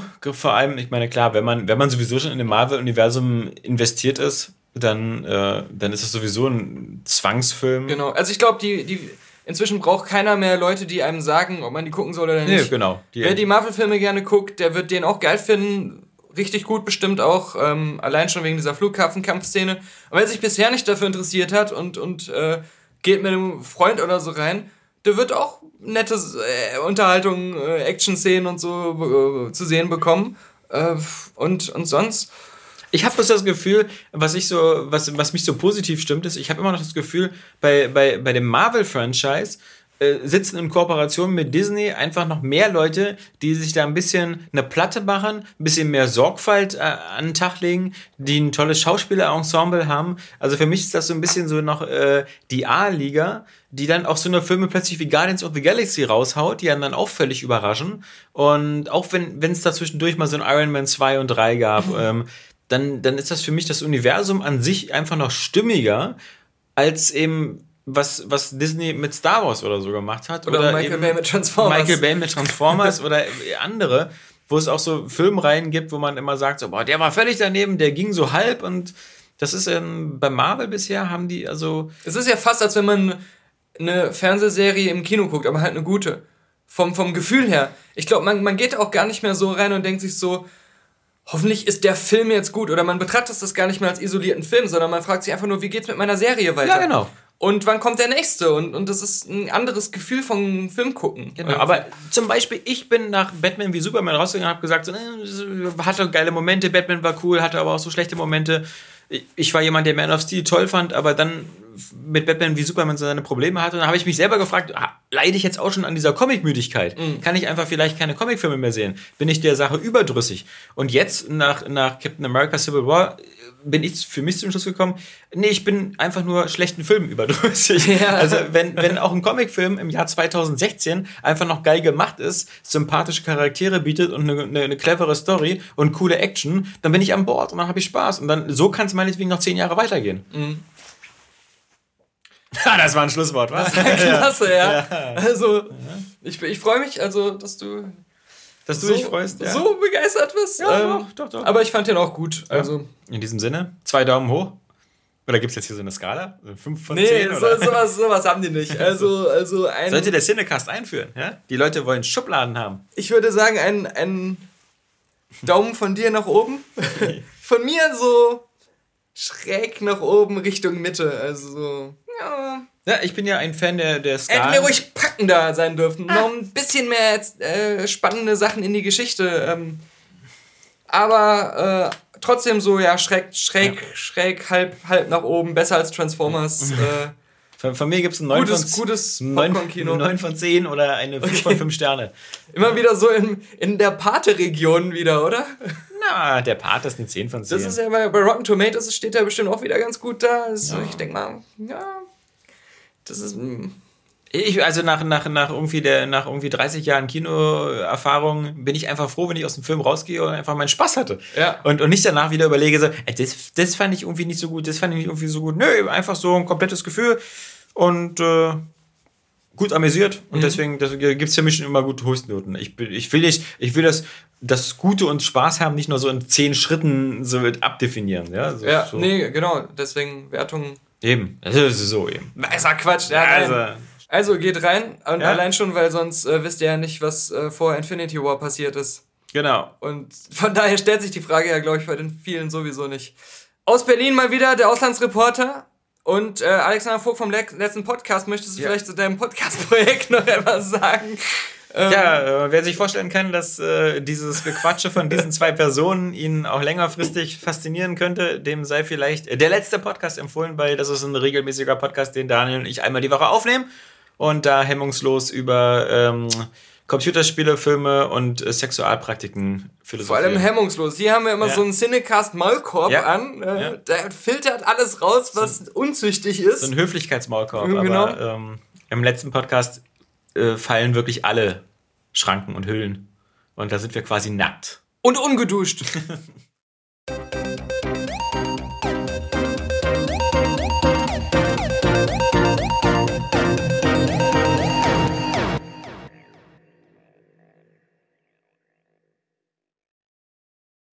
Um, du hattest im Vorgespräch schon gesagt, Civil War. Ähm, über das Marketing oder du wolltest gerne mal drüber sprechen, ähm, wie, wie der Hype oder das Ganze drumherum, bevor der Film startet, schon äh, losgegangen ist. Also, was mir jetzt, bevor ich äh, zu dir übergehe, was mir aufgefallen ist, sie haben kein Embargo. Das wundert mich. Also, die sind sehr, scheinbar sehr, sehr ähm, optimistisch bei dem Film. Im Gegensatz zu Batman, da war das relativ nah am Filmstart, glaube ich. Äh, vorher durfte da nichts berichtet werden. Äh, bei Civil War, wenn man bedenkt, dass er erst Ende April bei uns läuft und ich glaube in den USA sogar Anfang Mai, wenn ich mich nicht ganz täusche, also sogar einen Ticken später mal wieder. Ähm, dann sind die sehr, sehr früh dran, dass wir ab morgen, also ab 19. dann quasi mit den ganzen Kritiken schon im Netz und so äh, konfrontiert werden. Und das Ja, finde ich Briten, überraschend. Die Briten und so sind ja auch schon alle dran, ne? Äh, Was meinst du, läuft er in, in, in England noch früher oder der Film? Nee, aber die, die, also Empire zum Beispiel, Total Film und so, Mhm. die haben alle ähm, schon ihre Reviews draußen. Ja, und das ist doch früh, oder? Das Ich kannst du ja mal außer. Wollte ich gerade sagen, ne? du, du, du hast ja auch Erfahrungen jahrelang gesammelt. Ich bin echt überrascht, wie früh da die Kritiken raus sind. Und sie sind ja im Gegensatz, da hatten wir auch im Vorgespräch schon drüber gesprochen, Batman wie Superman wurde ja zerrissen, gerade von den Kritikern, also fast von fast allen. Ähm, bei Civil War sieht es interessanterweise genau andersrum an. Es gab ja sogar die Gerüchte, ja, Marvel äh, würde irgendwelche Kritiker schon schmieren, damit Batman wie Superman schlecht bewertet wird oder andersrum, dass Civil War gut bewertet wird. Was ich nicht glaube, weil ich glaube, das haben die gar nicht nötig. Ah, ich, also oder? ich bin da so ein bisschen vorsichtig, ne? Also ich meine, jetzt keine ähm, Leute in Misskredit bringen oder sonst irgendwas, ne? Aber wenn man irgendwo so unterwegs ist auf diesen ganzen Junkets zu irgendwelchen, also irgendwelche Interview-Tage, wo Mhm. dann zu welchen bestimmten Filmen bestimmte Darsteller zur Verfügung stehen, die man halt dann im Rudel von 20, 30, 40 Journalisten dann alle fünf Minuten abfragen darf. Man kriegt hier und da, hört man halt schon sowas. Ne? Und ich sage jetzt mal so, wenn eine große Zeitschrift oder wenn eine Filmzeitschrift ähm, relativ früh oder relativ viel über einen Film berichten darf, wenn die zum Set dürfen und wenn die irgendwie eine Titelstory haben, die dann über fünf, sechs Seiten geht und ähm, dann wirklich Bilder und Informationen liefert, die sonst kein anderer hat, Mhm. dann kann man da mittlerweile halt auch schon irgendwo von ausgehen oder dann ist es nicht abwegig zu denken oder zu sagen, dass da schon gewisse Absprachen herrschen. Von wegen, okay, ihr kommt jetzt zu uns ans Set, ihr macht jetzt hier Titelstory, ihr dürft das und das und das mitnehmen, ihr dürft hier und hier von Bilder zeigen und so, fünf, sechs Seiten, aber dann, ne, Mhm. wir schalten dann hier die eine oder andere Anzeige und ihr guckt dann aber auch mal, dass ihr mindestens mal die und die Wertung irgendwie Ja, dass sie Ja. den dann nicht komplett zerreißen, äh, ja, kann man sich auch fast schon vorstellen. Also das äh, theoretisch müssten sie es eigentlich dürfen, ne? Weil äh, immerhin sind das Klar. eigentlich unabhängige Kritiken, aber ja, man kann es schon verstehen. Also Aber Ja. das, dieses, dieses Ding halt mit diesem Zerreißen, ne? Also ich finde äh, gerade so dieses Jahr fällt mir jetzt noch stärker auf als sonst.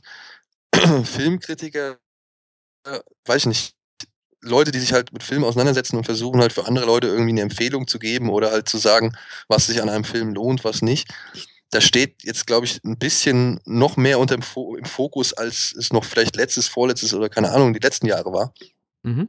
Ich finde gerade so Batman vs. Superman hat halt dann, jetzt sind wir schon wieder bei dem, aber der hat halt halt doch irgendwie so ein bisschen ein neues Licht auf die Sache geworfen, so. Oder, oder es gibt neue Wahrnehmungen in im Bereich Filmkritik, ja, weil ja so viele Leute gesagt haben, so, ah ja, das ist halt kein Film für Kritiker, der ist für die Fans. Mhm. So. Und mit 700 bis 800 Millionen Dollar Einspiel kannst du auch nicht von einem Flop reden. Ne? Ja, wobei ich bin mir sicher, dass Warner das ein bisschen anders sieht. Die, wenn die, die ihre größten Ikonen auf die Leinwand zusammenbringen, dann gehen die sicherlich, weil The Dark Knight war auch über eine Milliarde, dann gehen die davon auch aus, dass das locker machbar ist. Klar, Ja. Also ich glaube auch, dass, dass die ein höheres Ziel angestrebt haben, aber noch ist der Film nicht aus den Kinos verbannt. Also noch läuft er halt in den Kinos. Mhm. Und ich weiß nicht, äh, wie viel der jetzt inzwischen eingespielt hat. Ich meine, knapp an der 800-Marke Grenz äh, Ja. hat er geknabbert, ne? Knapp, also die Kosten sind wieder eingespielt. Werbe, ja, Ja. Das stimmt. da muss man sich jetzt keine, keine großen Sorgenfalten auf die Stirn legen. Aber ja, also Captain America, ne? Mhm. Ich glaube, ich kann mir ja schon vorstellen, dass die Russos wieder was richtig Geiles abgeliefert haben. Ich kann es mir wirklich vorstellen. Mhm. Aber so sehr wie alle plötzlich irgendwie in die Lobeshymnen einstimmen, finde ich das schon auffällig. ja. Kann man das so sagen? ja, ja, doch. Genauso wie bei Batman vs. Superman, als alle plötzlich gesagt haben, oh, scheiße, scheiße, scheiße, oder misslungen. Und was, was, what a mess kam ja immer, what a mess. Ähm, das, das, da gibt's so, ich finde, man merkt halt anhand der Filmkritik ähm, so, so gewisse Schneeballsysteme. Wenn halt irgendwie genug Leute eine Meinung vertreten, fühlen sich andere Leute bestätigt, diese Meinung auszubauen. weißt du? Entweder Oder? das, genau, aber manchmal gibt es auch genau das Gegenteil. Es gibt immer wieder gute Kritiker oder spezielle Kritiker, ähm, ich glaube, der Herr Schmidt zum Beispiel, der natürlich genau immer dann in das gegenseitige Horn versucht zu Ja. blasen. Ne? Also, Ist das die Filmanalyse? ja, genau. Ganz Ja, ja, ja. Also, spannende Sache. also es Du- gibt immer, es gibt auch also zum Beispiel, ähm, den kennst du wahrscheinlich auch von ehemals DVD-Kritik, den Robert ähm, Hoffmann? Hoffmann, der hat zum Beispiel recht positiv über den Film ja berichtet, wo alle dann natürlich drauf losgehatet haben, weil das kann doch nicht sein. Wie kann der denn auch noch positiv drüber reden? Alle sagen, der ist scheiße. Wie kann der sagen, der ist gar nicht so schlimm oder ist eigentlich ganz gut? Na, also es gibt halt gerne auch welche, die genau das Gegenteil nehmen, um halt vielleicht auch, wenn wir bei YouTube sind, äh, Klickzahlen zu generieren, hochzukriegen, ähm, weil manchmal genau das Gegenteil halt auch ganz spannend ist. Ne? Ja, Manchmal. es ist halt nur, es ist halt jetzt nur unsere Netzkultur, ne, die dann, und dann halt auch noch die Nerdkultur. Das sind zwei mächtige Instrumente, sage ich jetzt mal, die äh, da aufeinandertreffen oder miteinander fusioniert werden. Und dann sind natürlich die Wahrnehmungen von gewissen Schwingungen und, und oder Echos, die sind natürlich stärker, als es noch vielleicht vor, keine Ahnung, zehn Jahren war oder 20 Jahren war. Ja. Ich meine, Star Wars wurde als einer der schlechtesten Filme aller Zeiten erklärt, als er das erste Mal rauskam. Hm. Trotzdem sind alle ins Kino gerannt. Ja. Ja. Ähm, ich, ich weiß, es sind, es sind heikle Zeiten und ist gerade so das Thema Superhelden und, und geliebte Franchises. Ähm, da bewegt man sich auf dünnem Eis, ne, was, was so die Aussage angeht und vielleicht dann die allgemeine, sag ich mal, Bereitwilligkeit in diesen Film reinzugehen. Ja, dein Kollege, der Dennis, hat schon genau das Richtige gesagt, dass dieses Jahr echt interessant wird, in welche Richtung sich das Ganze entwickeln Ja. wird. Geht es zurück oder geht es sogar noch weiter? In welche Richtung wird sich das Ganze entwickeln? Wie, wie macht DC weiter? Wie macht Marvel weiter? Ist auf jeden Fall ein spannendes Jahr, absolut. Ich, ich hoffe ja, es geht wieder zurück. Weil ich finde, es ist zu viel. Also wir haben, Dennis hat es ja auch schon gesagt, wir haben irgendwie, keine Ahnung, acht, neun, zehn, noch mehr äh, Superheldenfilme dieses Jahr. Und es kann nicht sein, dass das irgendwie das einzige Genre ist, was irgendwie einen Gang ins Kino rechtfertigt. Ja, das hatten wir auch bei der letzten Kino Plus Folge so. Ja, ähm, da haben wir einen kleinen Film vorgestellt, der heißt Night Session Hm. über vier Skater, die eine Nacht durch Berlin fahren, äh, durch, durch München fahren. Und das sah alles cool aus. Das hat auch irgendwie, sage ich mal, ein richtig schönes ähm, Situationsgefühl irgendwie versprüht. Allein von den Bildern, die wir gesehen haben. So ein Film hat natürlich dann überhaupt keine Chance, wenn mindestens drei, vier Seele in einem äh, Multiplex-Kino durch den aktuellen Blockbuster belegt sind. Weil der einmal auf Englisch laufen muss, weil der einmal in 2D laufen muss und weil er aufgrund der Nachfrage dann zweimal in 3D läuft. Hm. Also, versteht ihr, was ich meine? Das Ja. ist Ja, so, absolut. Aber ich, ich befürchte, dass das, das wird sich nicht so schnell ändern. Ähm, ich sehe es ja, bei Ja. uns in den Kinos auch. Also ich war manchmal auch überrascht. Man mag über den Film denken, was man will. Der Sacha Baron Cohen-Film, da ist keiner reingegangen. obwohl er von den Kritik, obwohl er viel Werbung gemacht hat, Kritiken, weiß ich nicht, ja. Gut, der waren haben, vernichtend. ja, okay, vielleicht lag es auch daran, aber dann ein anderer Film wie Sisters lief sogar besser als der Sacha Baron Cohen-Film. Also da war ich schon, war ich überrascht. Oder Zuländer. Eigentlich, okay, vielleicht ist er, das sind halt dann die Filme, die die Masse nicht mehr Er anspricht. ist zu die sind schon, gewesen. und Der zu war einfach speziell, zu ja. Ja. Ja. lief auch Gebe ich Hendrik vollkommen recht. Also der war, Zuländer kam einfach mindestens mal fünf Jahre zu spät. ja, ich denke sogar sogar mehr. Genau. Ja. Ich denke, der ist mehr als fünf Jahre zu spät Dann kannst du das über Anchorman 2 auch Ja, sagen. das- war ähnlich, ne? ja, ein bisschen Der andere, bisschen andere Zielgruppe, glaube ich, aber ist ähnlich gelaufen. Hast du MacGyver gesagt? Nein, obwohl der eigentlich ganz Geil geil, war. war. Also ich fand, An- Ach so. äh, ich fand Anchorman 2, ich hatte trotzdem Spaß. Klar, war das Ja. eine Kopie vom ersten so und es gibt so zwei Sachen, die fand ich überzogen. Das waren hier zum einen Steve Carell und dann die Geschichte, wo er da blind im Leuchtturm ist. Mhm. Die hätte der Film nicht gebraucht. Aber trotzdem habe ich sehr viel Spaß gehabt. Und Du. das Finale, das war einfach nur der Knaller wieder. Sehe ich genauso. Und äh, da kommen wir jetzt langsam mal zum Review-Teil. Ich habe 10, Field- äh, 10 Cloverfield Lane gesehen. Oh. Ich fand den super. Das Problem aber auch da, trotz des Marketings und allem drum und dran, äh, spielt er spielt er nicht viel ein. Also in Anführungsstrichen nicht viel. Er, er kriegt natürlich sein Budget rein, weil der hat auch nicht viel gekostet. Aber da überlegen sich doch die Studios dann zwei, dreimal, ähm, solche Filme rauszubringen und ein, äh, Zeit und Geld zu investieren für so einen Film, der deutlich weniger einspielt als den nächsten äh, Multimilliarden-Blockbuster Independence Day, was auch immer, der dann wieder die Milliarde knackt. Na, und ich im Kinobusiness sehe ich momentan da keine äh, kaum Alternativen. Das war ein ruhiger, klassischer Film, der da plötzlich irgendwie auch äh, finanziell richtig erfolgreich wird. Und ähm, das machen momentan eher Sachen wie Netflix, Serien. In dem Bereich hast du eher dann solche Geschichten. Ne? So Ja, sehe ich es leider. Leider. Was ein bisschen schade ist. Ich meine, 10 Cloverfield Lane, gut, der hat jetzt halt auch nicht viel gekostet, ne? muss man jetzt mal sagen. Da, Nö, da, aber dafür hat er trotzdem relativ wenig eingespielt. Also, äh, egal wie viel der kostet, allein der, der Boom oder das, was das Marketing war ja schon sehr geschickt wieder alles gemacht. Und trotzdem war ich überrascht, dass der doch so in Anführungsstrichen wenig nur eingespielt hat. Was schade ist. Ja. Ein schöner Film. Ja, und das war ja schon bei Cloverfield 1 das Problem, warum sie nicht sofort eine Fortsetzung gemacht haben, weil ja, auch der hat dann damals natürlich sein Geld eingespielt, aber trotzdem halt nicht so viel, wie jetzt zum Beispiel bei Deadpool, der auch nicht viel gekostet hat, aber der jetzt äh, auch über 800 Millionen äh, Dollar eingespielt hat. Da sind sie natürlich sofort in anderthalb Jahren mit Teil 2 schon wieder am Start, ne? ja, Aber gut, ich meine, das ist ja normale, normales, äh, sag ich mal, Geschäftsdenken. Ne? Also wenn du halt ein Produkt hast, das sich wirklich erfolgreich verkauft, dann siehst du halt zu, dass du halt das nächste Produkt schnell hinterher schießt. Richtig, und Aber aus wenn du dem, halt- Grund, aus dem Grund sehe ich halt momentan da kaum Möglichkeiten auf äh, was anderes. Vielleicht hier mit Dünkirchen, Dunkirk, ähm, Christopher Nolan, auch wieder keine, kein Comicfilm, kein, keine Fortsetzung, wieder was in Anführungsstrichen Neues, mal wieder ein zweites Wel Weltkriegssetting, wo, wo ich schon immer länger gerne drauf warte und ich gucke solche Filme immer ganz gerne. Ich fand auch Fury ganz gut, also Ich auch. ähm, Da freue ich mich schon richtig drauf, weil selbst mein Opa dort damals seinen Arm verloren hat. Deswegen ist es allein geschichtlich vielleicht mal interessant. In Dünkirchen? In Dünkirchen, ja. Oh, krass.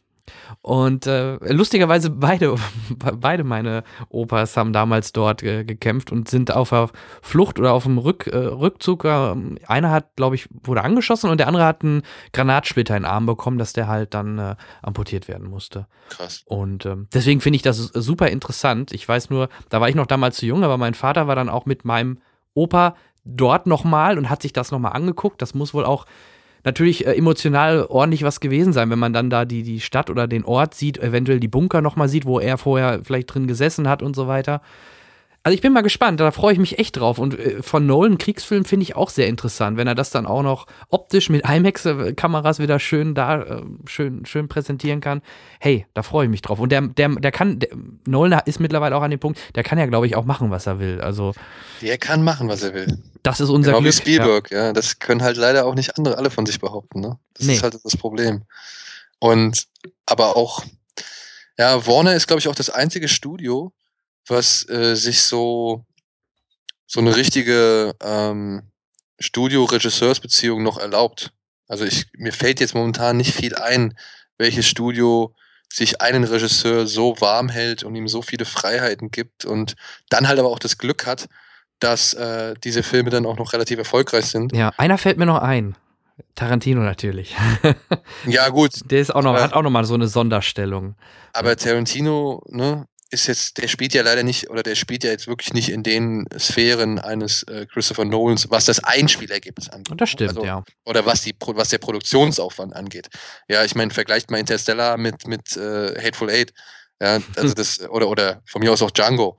Ja, Django war ja der erste Film von Tarantino, der, glaube ich, über 100 Millionen Dollar eingespielt hat. Ja. Und ähm, da sagt man so, da kann ich verstehen, da sagt man hier, das ist unser Prestige-Kind, unser Prestige-Regisseur. Äh, natürlich, der, der genießt eine, eine große Fanbasis und äh, wird auf jeden Fall sein Geld einspielen, so, aber den hat man halt aufgrund des Images, was man dadurch irgendwie erschafft. Und bei, bei Nolan hat man halt zudem aber auch noch wirklich Einspielergebnisse, ne? also die dann, Stimmt, ja. die den Aufwand rechtfertigen, so. Hm. Und ich bin auch gespannt auf Dünkirchen. Ja? Also ich meine, Warner hat das mit, mit Kubrick genauso gemacht. Die haben dem echt die Freiheiten gegeben, zu tun und zu lassen und zu machen, was er will. Und waren ihm immer treu, egal ob der Film irgendwie erfolgreich war oder nicht. Ja, sondern haben immer gesagt, hier, mach du dein Ding, solange du bei uns bleibst. Ja. Und ähm, ich glaube, das gibt's heutzutage nicht mehr wirklich oft. Schau doch mal an, wie das bei Marvel abläuft mit, oder bei Disney mit ihren Regisseuren. Da wird einer rausgeschmissen, in Anführungsstrichen, oder ich, ob er gegangen ist oder rausgeschmissen ist. Ant-Man, bestes Beispiel. Und dann wird der einmal einfach ersetzt und ein anderer macht das weiter. Also, äh, das fand ich schon, oder finde ich oft sehr bedenklich. Oder dass die jetzt, die Russos mögen richtig Talent haben und auch gut sein, aber die werden sicherlich von oben eine Menge Diktat von Herrn ähm, Kevin Feige oder Feige bekommen. Ne? Also bin ich mir ziem- ziemlich sicher. Ähm, also da stecken da oben eher die, die Entscheider und Ja. die Regisseure sind eher wie ein Kameramann nur noch das ausführende Glied, befürchte ich fast. Also, Obwohl die Russos schon einen deutlichen, also ich kann jetzt Ja. von Winter Soldier ausgehen, ja, und äh, das war schon was anderes. Also das, deswegen, na klar, na klar, aber auch da bin ich mir sicher, dass von, von, von vornherein auch von oben gesagt worden ist, hey, mach das mehr wie ein Agenten-Thriller. Ich glaube nicht, dass das äh, die Russos komplett frei äh, entschieden haben. Glaube ich, kann ich mir nicht vorstellen. Weil ähm, dafür steckt da einfach zu viel hinter, dass, dass die das komplett frei entscheiden. Und vor allem, die waren ja, korrigiere mich, wenn ich falsch liege, zu dem Zeitpunkt waren die doch auch noch No-Names, oder? Also die Russos. Oder haben die irgendwie vorher schon mal was gerissen? im Serienbereich waren die halt tätig. Ja, okay, ja. Äh, Im Serienbereich schon ihre, ihre Sporen hinterlassen und äh, gewisse, einen gewissen Ruf generiert. Aber ja, als Film, also in Sachen Film waren die relativ unbeschrieben. Und ich gehe davon aus, die wollen ja Erfolg haben und Geld verdienen, sprich, die werden natürlich dann auch die Bedingungen akzeptieren, äh, die sie von den Studios in dem Moment dann erstmal bekommen. Wenn sie dann erfolgreich sind und in Anführungsstrichen dann mehr Macht haben oder mehr Prestige, dann werden die sicherlich auch äh, eher mal bessere Forderungen durchdrücken können oder halt auch ähm, freier wählen können und äh, entscheiden können. Aber ich denke gerade bei Captain America 2, äh, der war super. Ich mag den Film genauso wie ihr, aber ähm, ich glaube trotzdem, dass das auch von, äh, vom, vom guten Kevin äh, gut gesteuert war. Ja, obwohl ich, also ich, mir fällt es leichter zu sagen, okay, die Russos waren der entscheidende Faktor, weswegen der Film so ist. Natürlich. Sagen, okay, Kevin Feige ist der. Ja, das Ja. gefällt uns allen noch deutlich besser. Natürlich Ja. äh, wir, möchten wir das so sehen, aber ja, ich bin da noch. Äh, realistisch gesehen glaube ich das nicht so ganz, aber äh, hoffe ich natürlich. Wir werden es vielleicht jetzt bei Civil War sehen und ähm, ja. Kommen wir zu den Filmen, die wir gesehen haben. Ich habe gerade gesagt, äh, gesagt 10, Clover, äh, 10 Cloverfield Lane.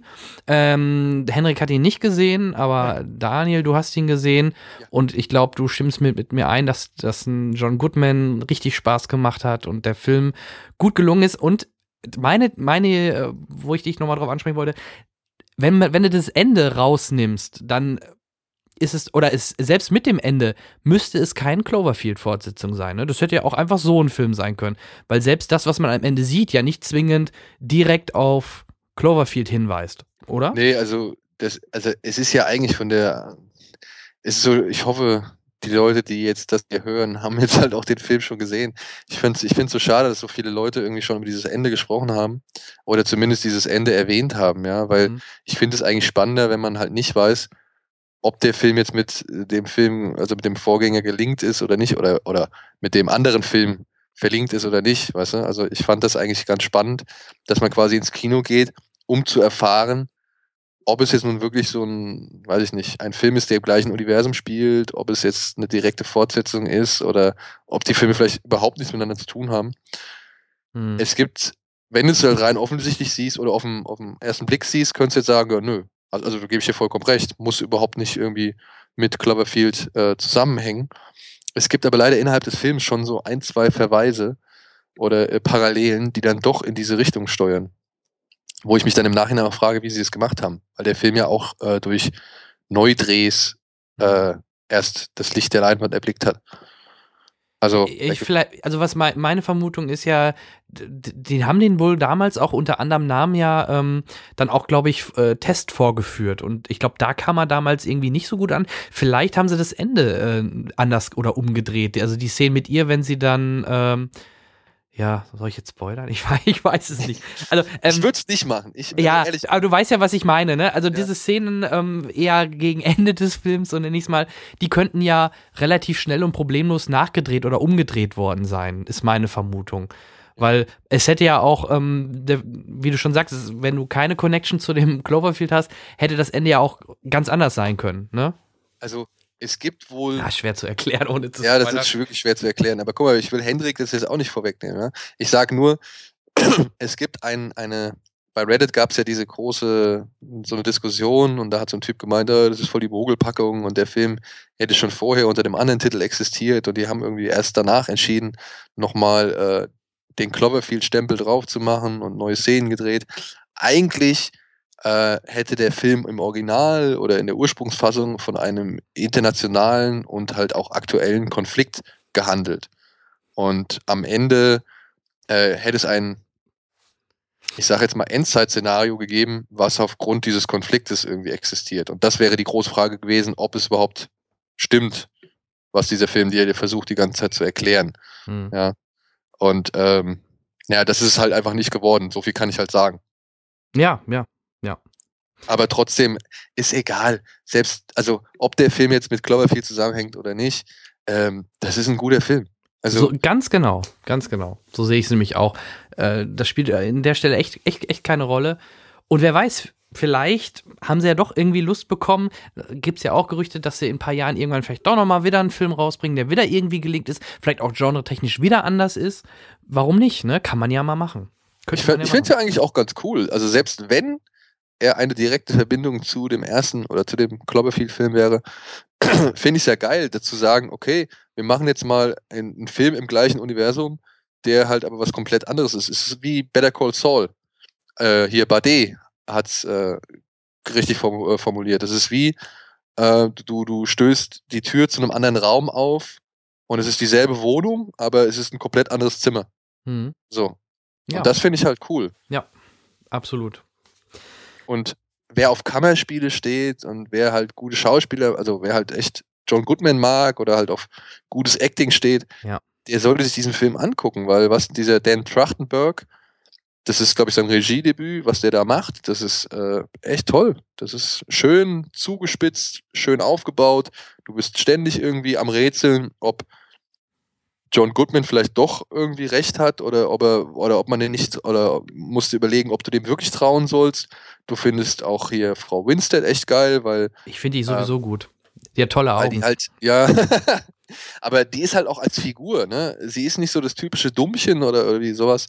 Ähm, sie, sie ist schon clever, sie hinterfragt, sie entwickelt, sie äh, plant und das ist halt echt sehr, sehr gut gemacht und sie kann halt auch Paroli geben, so. Also, Hm.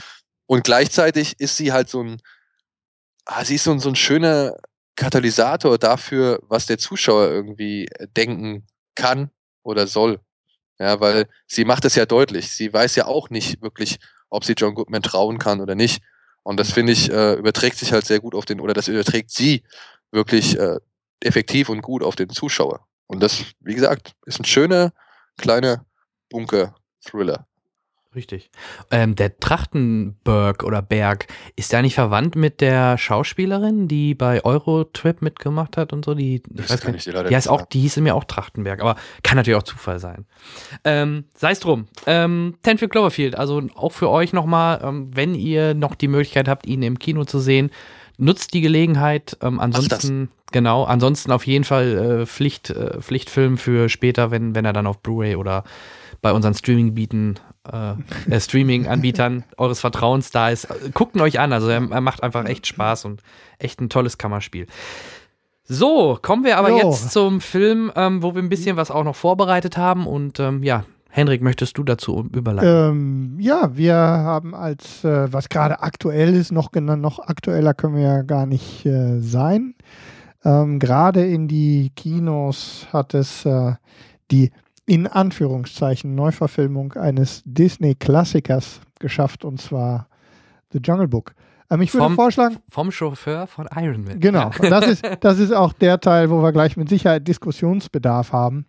Ähm, ich glaube, äh, müssen wir zur Geschichte, glaube ich. Ist ich die denke, Disney Dschungelbuch Es ist im exakt, Endeffekt. äh, bis auf ein paar kleine, ähm, also natürlich ist die, äh, die Erzählung am, am Kipling-Original also genauso, genauso wenig genau dran, wie es der zumindest für alle anderen bekannten, ähm, für alle anderen, die den, die das Zeichentrickfilm ähm, kennen, dann wie damals. Ähm, am Ende ist, das Ende ist ein bisschen anders. Das Ende ist anders. Das Ja, ich habe immer gewartet. Ich glaube, dass sie sich an der Stelle Ende. tatsächlich irgendwie so ein bisschen, also sie halten sich da ein Türchen offen. Ja, doppelt auf jeden anders. Fall. Ne? Es ist, bitte?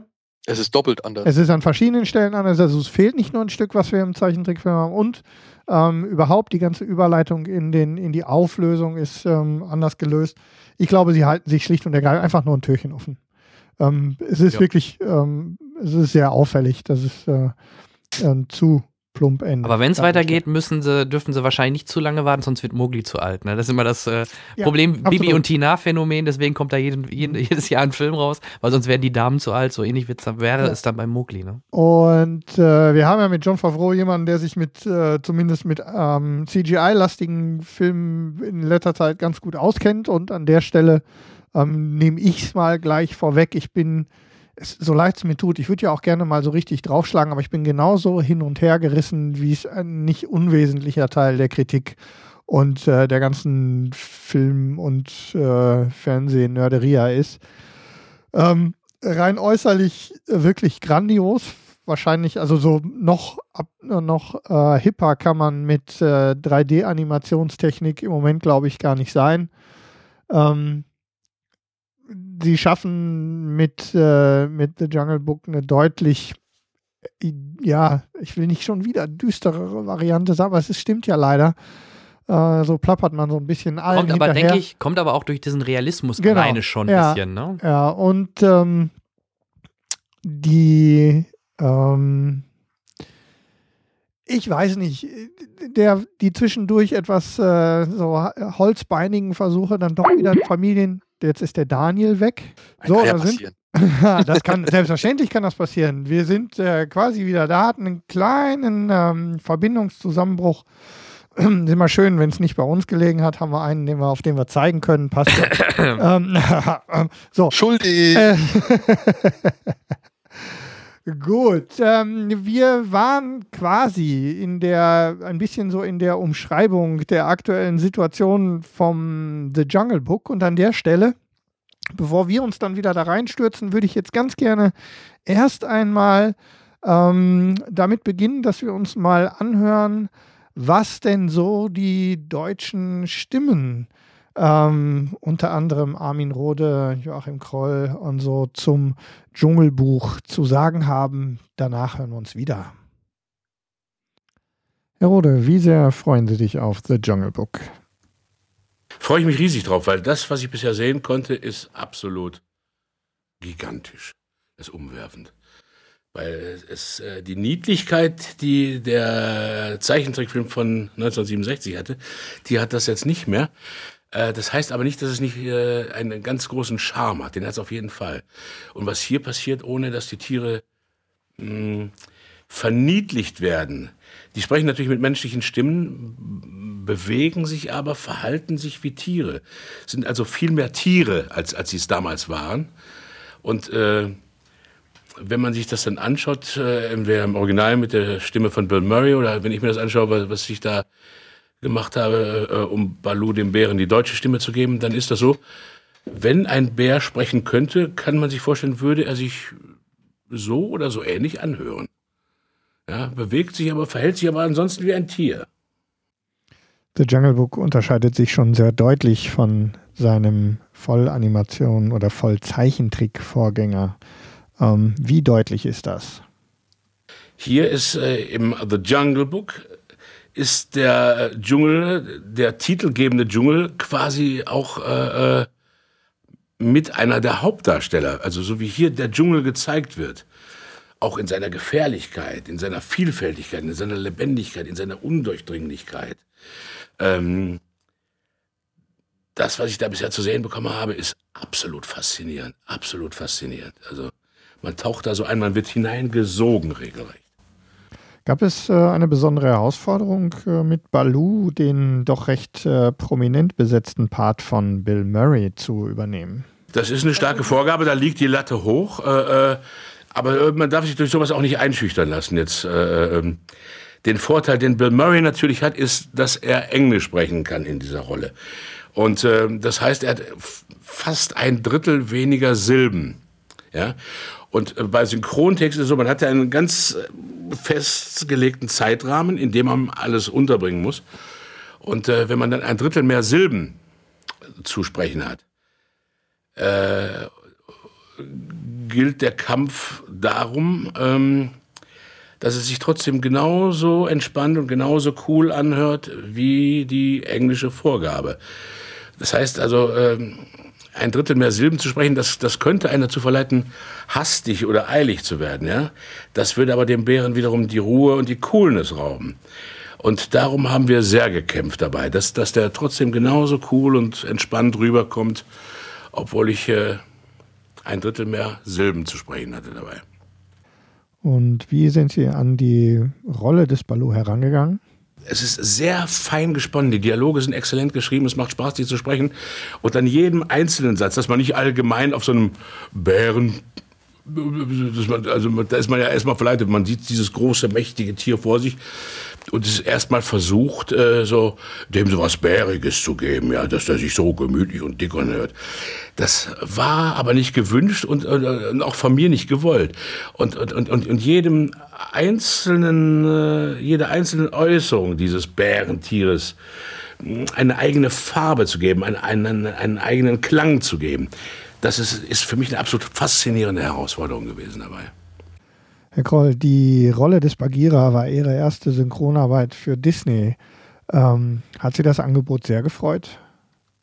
Ja, total gefreut. Ich habe sowas ganz selten gemacht. Ich habe meistens meine eigenen Sachen gesprochen, wenn ich mal Englisch gedreht habe oder zwei Kinderfilme. Das war es dann auch. Und als die Einladung kam, war ich schon, oh, das ist eine neue, ein neues Feld zu bestellen. Und als ich dann noch das Ensemble äh, gehört habe, mit den ganzen Kollegen und der, den Kolleginnen oder umgekehrt natürlich, äh, sehr aufregend. Das ist schon eine tolle Truppe. Was ist das Besondere an der Figur des Bagheera? Naja, und alle mögen Baloo. Obwohl in diesem, in, in, im Jungle Book ist er, äh, ist er vielschichtiger. Weil er ist auch ein Schlitzohr. Also es ist ihm nicht unbedingt wichtig, ob es dem Jungen da gut geht. Hauptsache, der macht die Arbeit, die er ihm äh, äh, angeschafft hat. Und äh, so, er hat ein großes Ego und oder ja, das ist egoistisch auch und Schlitzohr. Aber dann, wenn es darum geht, dann kann man sich auch auf ihn verlassen. Kämpft wie ein Löwe. Schöne Szene am Ende, wenn die wenn, wenn die Schlacht geschlagen ist und Bagheera geht zu ihm hin und sagt, in unserem äh, Fall gut gekämpft, alter Knabe, gut gekämpft. Und da gibt es eine kleine, einen kleinen Moment der Zärtlichkeit, den man nicht erwartet hätte zwischen den beiden. Der ist sehr schön. Ben Becker, was erwartet uns in The Jungle Book? Es ist anders als das, was ich aus, aus früher Kindheit her noch kenne. Es ist schon ein bisschen düsterer, will ich nicht sagen, aber doch kommt schon etwas naturalistischer daher. Außer, dass sie alle sprechen. Aber ansonsten ist es schon auch ein Dschungel mit einer gewissen, mit einem Geheimnis um sich rum. Faszinierend, manchmal dunkel. So, also es ist, ähm, ja, auch was für ältere Herrschaften, würde ich sagen. Auch. Erzählen Sie uns kurz von der Figur Shere Khan, es ist halt irgendwie der böse Tiger, der rumschleicht und der König im Dschungel ist und der äh, ungeheure Lust hat auf Menschenfleisch. Also es verspürt ihn nach Menschenfleisch und äh, er behauptet auch, dass es gegen den Gesetz des Dschungel, Dschungels geht, dass ein kleiner Junge da aufwächst.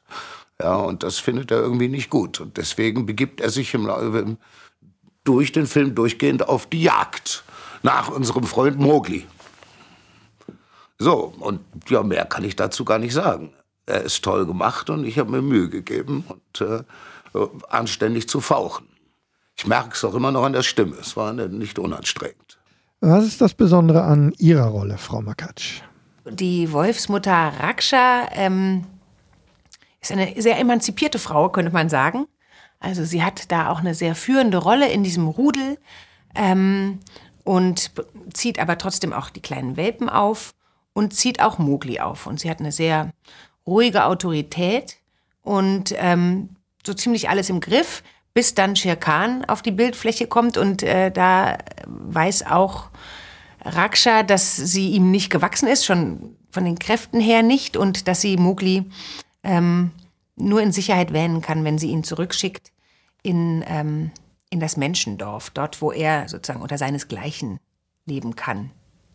Und äh, das bricht ihr natürlich das Mutterherz. Aber da sie äh, in erster Linie will, dass es ihm gut geht, lässt sie ihn gehen. Und stellt sich aber auch immer wieder vor ihre Welpen und auch vor Mowgli im, in der direkten Konfrontation mit Shere Khan, was einiges an Mut ähm, erfordert.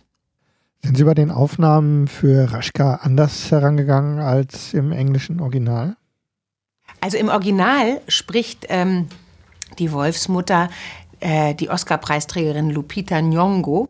Und sie hat ihr eine sehr ja, mütterliche, ähm, ruhige Art äh, gegeben. Aber jeder ist natürlich anders und ich denke vielleicht, dass ich sie noch ein Stück weit emotionaler und kämpferischer gesprochen habe. Also man sieht dann halt die, das Wolfsgesicht und wie sich die Zähne äh, zeigen, wie sie ihre Schnauze bleckt und äh, ja, und das löst etwas in mir aus, was mir sagt, wie ich sie sprechen möchte. Und ähm, ja, und ich äh, denke, ich habe ihr eine halbwegs tiefe Stimme gegeben und eine ähm, kämpferische, aber trotzdem ruhige Art. Und äh, welche der deutschen Rollen im The Jungle Book gefällt Ihnen am besten? Also sehr eindrucksvoll finde ich äh, gerade in dieser ähm, Verfilmung ist der Tiger Shere Khan, der hier im Deutschen gesprochen wird von Ben Becker. Und ich kam auch schon in den Genuss, ihn zu hören. Und also ich war wirklich ähm, schwer begeistert. Ich habe dann immer äh, zu meinem Synchronregisseur gesagt, hat Ben da schon einen Effekt auf seine Stimme gelegt bekommen? Nein, das ist seine Stimme. Also die ist so rollend und grollend und als würde sie sich doppeln und dreifachen geradezu in ihrer Kraft. Und genau das braucht dieser Schirkan, der auch wirklich furchteinflößend ist, auch. Also das ist eine ganz großartige Figur, wunderbar gesprochen von Ben Becker. Jessica Schwarz, war K eine besondere Herausforderung für Sie als Schauspielerin? Ja, ich finde natürlich Scarlett Johansson großartig. Ich kenne natürlich auch ihre Original, also ihre Stimme und ähm, wusste von Anfang an, dass das kein leichtes Unterfangen wird, weil Scarlett Johansson wirklich ein so, ich meine, die Frau ist nicht groß, aber sie hat eine solche tiefe Stimme, dass ich mir teilweise bei den Synchronarbeiten wirklich schwer getan habe. Unser Regisseur ist äh, ein ganz großartiger Regisseur, Axel, der wirklich auch gute Tipps gegeben hat, wie man sich körperlich dann doch irgendwie in diese Tiefen hineinbewegt bewegt, ja, die Hüfte locker machen, den Bauch wirklich raushängen lassen. Und ähm, es ist, war, eine, war eine Herausforderung. Also es gab so Momente, wo ich wirklich aufgetreten habe und aufgestampft habe, weil ich gemerkt habe, wie, wie schwierig es ist, ja, der, äh, dieser Stimme auch diese Verführung und diese Präsenz und dieses Hypnotisierende zu geben. Aber es hat total Spaß gemacht und ich hätte, glaube ich, wirklich einfach gerne noch mehr gehabt. Ja, natürlich ist es nur ein kurzer Teil im großen Ganzen. Und von mir aus hätte sie ruhig nochmal auftauchen können. Einfach weil die Arbeit dann wirklich, ich mag das, wenn Arbeit anstrengend ist und man sich so, so verausgabt und ähm, manchmal auch nicht weiter weiß. Es, äh, es tut mir persönlich sehr gut. Wir würden gerne wissen, welches Ihre Lieblingsfigur im Dschungelbuch ist. Für mich ist es tatsächlich irgendwie, als Kind wollte ich immer Mowgli sein. Ja? Und man selber ist auch so ein bisschen, ich liebe den Dschungel. Ich war gerade dort. Äh, ich, ich komme gerade aus Thailand, direkt aus dem Dschungel, habe viele Schlangen gesehen. Wahnsinnig viele Schlangen. Es war wirklich so, okay.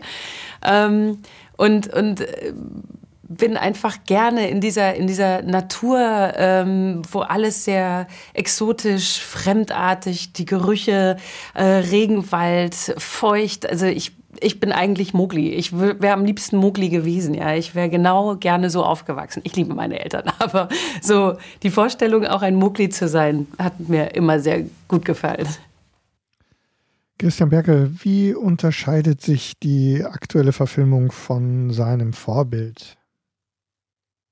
Das Ganze ist viel, viel realistischer, actionreicher auch und spannender auch in einer gewissen Weise.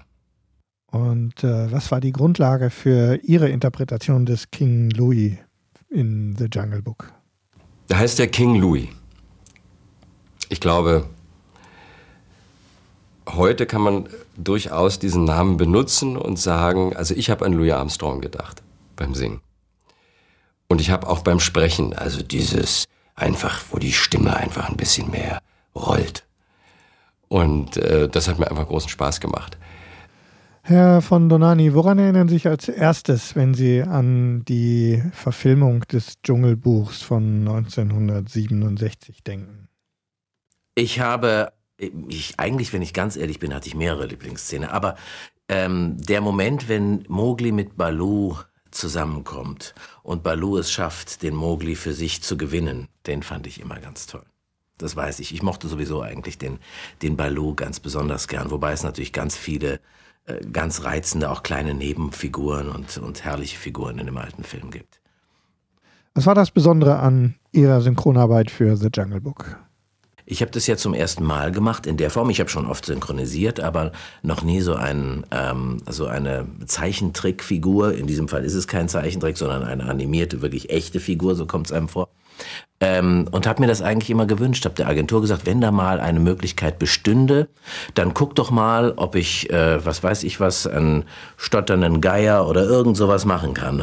Und nun hat sich das ergeben, kein stotternder Geier, sondern den Wolfsrüden Akela und habe mich sehr darüber gefreut. Und äh, ja, die Zusammenarbeit jetzt hier im Studio war herrlich. Ich äh, war schon mal in dem Studio für Monuments Man, da habe ich mich selber synchronisiert und das macht mir tierisch viel Spaß. Erzählen Sie uns noch äh, kurz was zu Ihrer Rolle, dem Akela. Der Akela ist ähm, der, der, der Anführer der Wölfe, ist ein, ähm, ich habe den Eindruck, oder ich habe das so gesehen, ich sehe ihn als mächtig, gelassen, ruhig, gerecht und sich seiner Position bewusst der das echt alles unter Kontrolle hat und der auch weiß, dass dieser Teil des Dschungels von ihm und seinen Wölfen unter Kontrolle ist. Und er hat aber großen Respekt auch vor dem Schirkan, der wahrscheinlich als Einzelindividuum eindeutig das mächtigste Tier ist. Ähm, und den er aber auf einer Augenhöhe, auf gleicher Augenhöhe begegnet, ein, eine, ja, eine aufrechte Person, eine aufrechte Gestalt, Figur. Vielen Dank Ihnen allen und äh, vielleicht zum Abschluss noch ein paar Worte dazu, warum wir unbedingt The Jungle Book äh, im Kino sehen sollten. Vielen Dank. Weil er auf eine, eine, eine sehr überzeugende und geradezu äh, hypnotisch soghafte Art und Weise, also man wird wirklich hineingezogen in diesen Film, äh, eine, eine, eine Welt entsteht, diese, diese Dschungelwelt, dieses Dschungelabenteuer, äh, mit Figuren, die man, wenn man aus dem Kino rausgeht, äh, von, von Stund an vermissen wird. wenn man sie irgendwie bei sich haben wollen.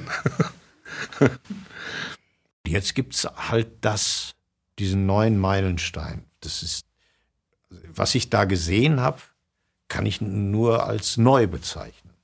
Also das hat mich, hat mich so, so gepackt und angesprochen. Also ich, ich freue mich wirklich auf die Premiere, wenn man das ganz entspannt, aber mehr oder weniger entspannt, wenn das ja auch unsere Premiere dann, wenn wir das im Kinosessel sehen können, auf großer Leinwand, 3D. Es ist so lebendig, dass es, ja, das, das, da ist ein, ein, wieder ein Schritt äh, weiter geschehen. Also ich könnte mir vorstellen, dass das auch wieder zum Kultfilm wird.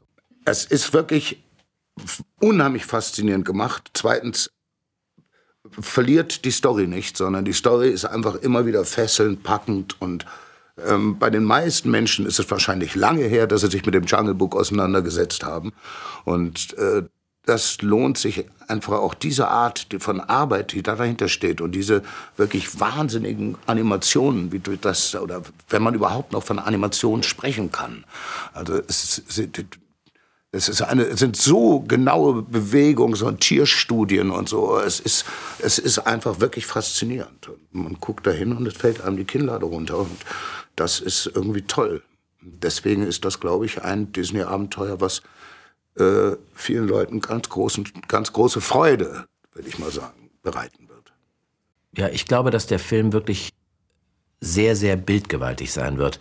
In der Kombination mit einer, äh, mit einer tollen Musik und einem tollen Sound über diese 3D-Effekte, die ja heute in den Kinos unterstützt werden von Dolby, Surrounds, was auch immer, was es da alles gibt. Äh, das wird viel ausmachen. Man wird wirklich mittendrin sein in diesem Dschungel und dieser Dschungel wird sehr, sehr echt sein und fantastisch animiert und die Figuren selber spektakulär, ähm, echt wirkend. Das fand ich, also je nach, nach dem, was ich bisher gesehen habe, wirklich eine eine ähm, toll gelungene Geschichte. Gut, die Stimmen, da ist äh, natürlich, was sollen die sagen? Das ganz normale Marketing. Marketing tatsächlich. Aber ich bin immer wieder auch so Leute wie Ben Becker, da stehe ich ja sowieso drauf, da werden wir bestimmt auch gleich an der Stelle Über die Stimmen sprechen, ja. über die Stimmen sprechen und über die Synchro im Allgemeinen. Aber du hast es schon angekündigt, wir haben auch eine neue Folge Pokalypse zum Dschungelbuch und äh, bevor wir uns dann darum kümmern, was wir vom Dschungelbuch halten, hören wir erstmal, was der Daniel ähm, Puck zum Thema zu sagen hat.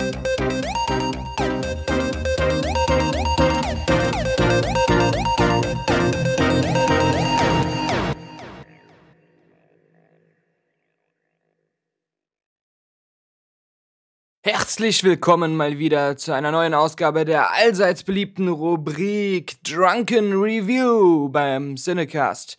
Heute nicht nur mit mir, sondern auch mit unserem Stargast, dem Kaffeemann. Der Kaffeemann himself. The Kaffeemann. man himself. Bekannt aus Filmen wie Tangled Precocity, den man äh, bei burnwho.com übrigens kostenlos sich ansehen kann. burnwho.com. Burnwho. Who? Burnwho.com. Ähm, ja, und warum ist er hier? Wir haben zusammen den Film Das Dschungelbuch, The Jungle Book gesehen. Die Realverfilmung, in der nur eine reale Person mitspielt, von Jean Favreau. Und da passt der Kaffeemann natürlich besonders gut in sein Gespräch, denn er hat ja auch oder macht das auch immer noch fürs öffentlich-rechtliche diverse Tierdokumentationen eingesprochen. Eine kleine Kostprobe, bitteschön. Der Panther nähert sich der Serengeti. Wir sehen ihn lauern. Moment. Was ist das da hinten? Ein Alligator. Ja gut, danke, das reicht auch jetzt. Wir sind wieder zurück beim Dschungelbuch. Das allerdings, das wissen die Leute, die zum Beispiel die Zeichentrickvorlage von Disney kennen, auf der dieser Film jetzt beruht, oder eben die Urversion des der Roman von äh, Rupi, Rudi, Rudi, Rudi, von Rudi Kingpin. Das ist nicht authentisch, so wie es in der Natur wäre. Das ist einfach alle möglichen Tiersorten, die es gibt. Äh, Wölfe im Wald mit Löwen, mit Elefanten und so weiter.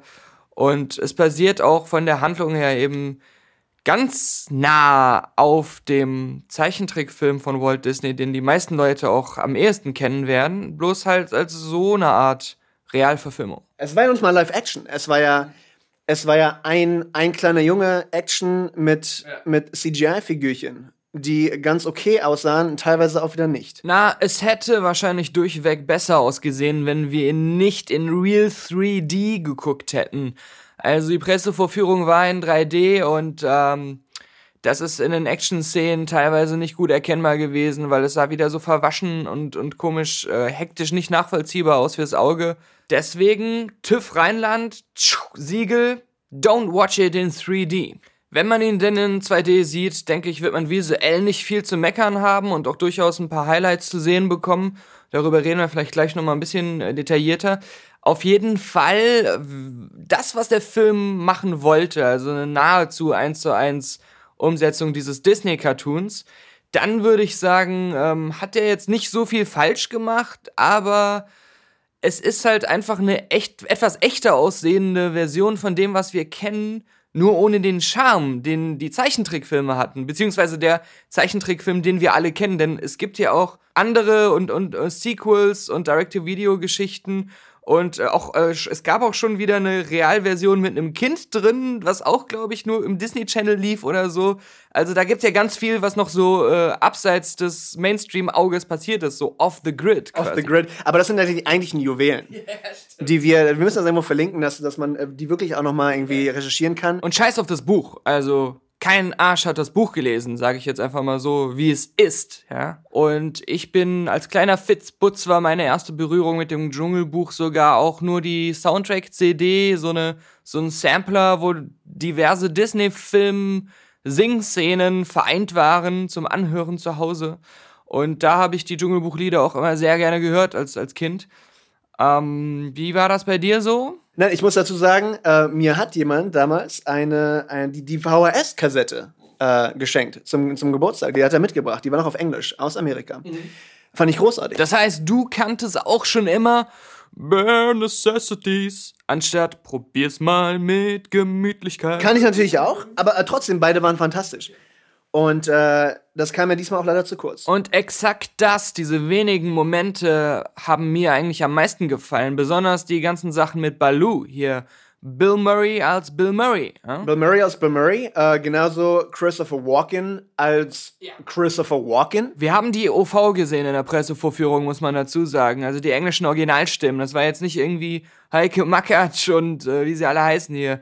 Sa- Sascha Pillenhauer und äh, Ben Becker spricht nicht die Bibel, nein. die haben auch Interview mit uns abgesagt. Das heißt, wir brauchen jetzt auch gar nicht erst so zu tun, als wenn das irgendwie unsere Freunde wären. Guckt ihn auf Englisch, wenn ihr könnt. Kennst du noch die Fibel aus der ersten Klasse?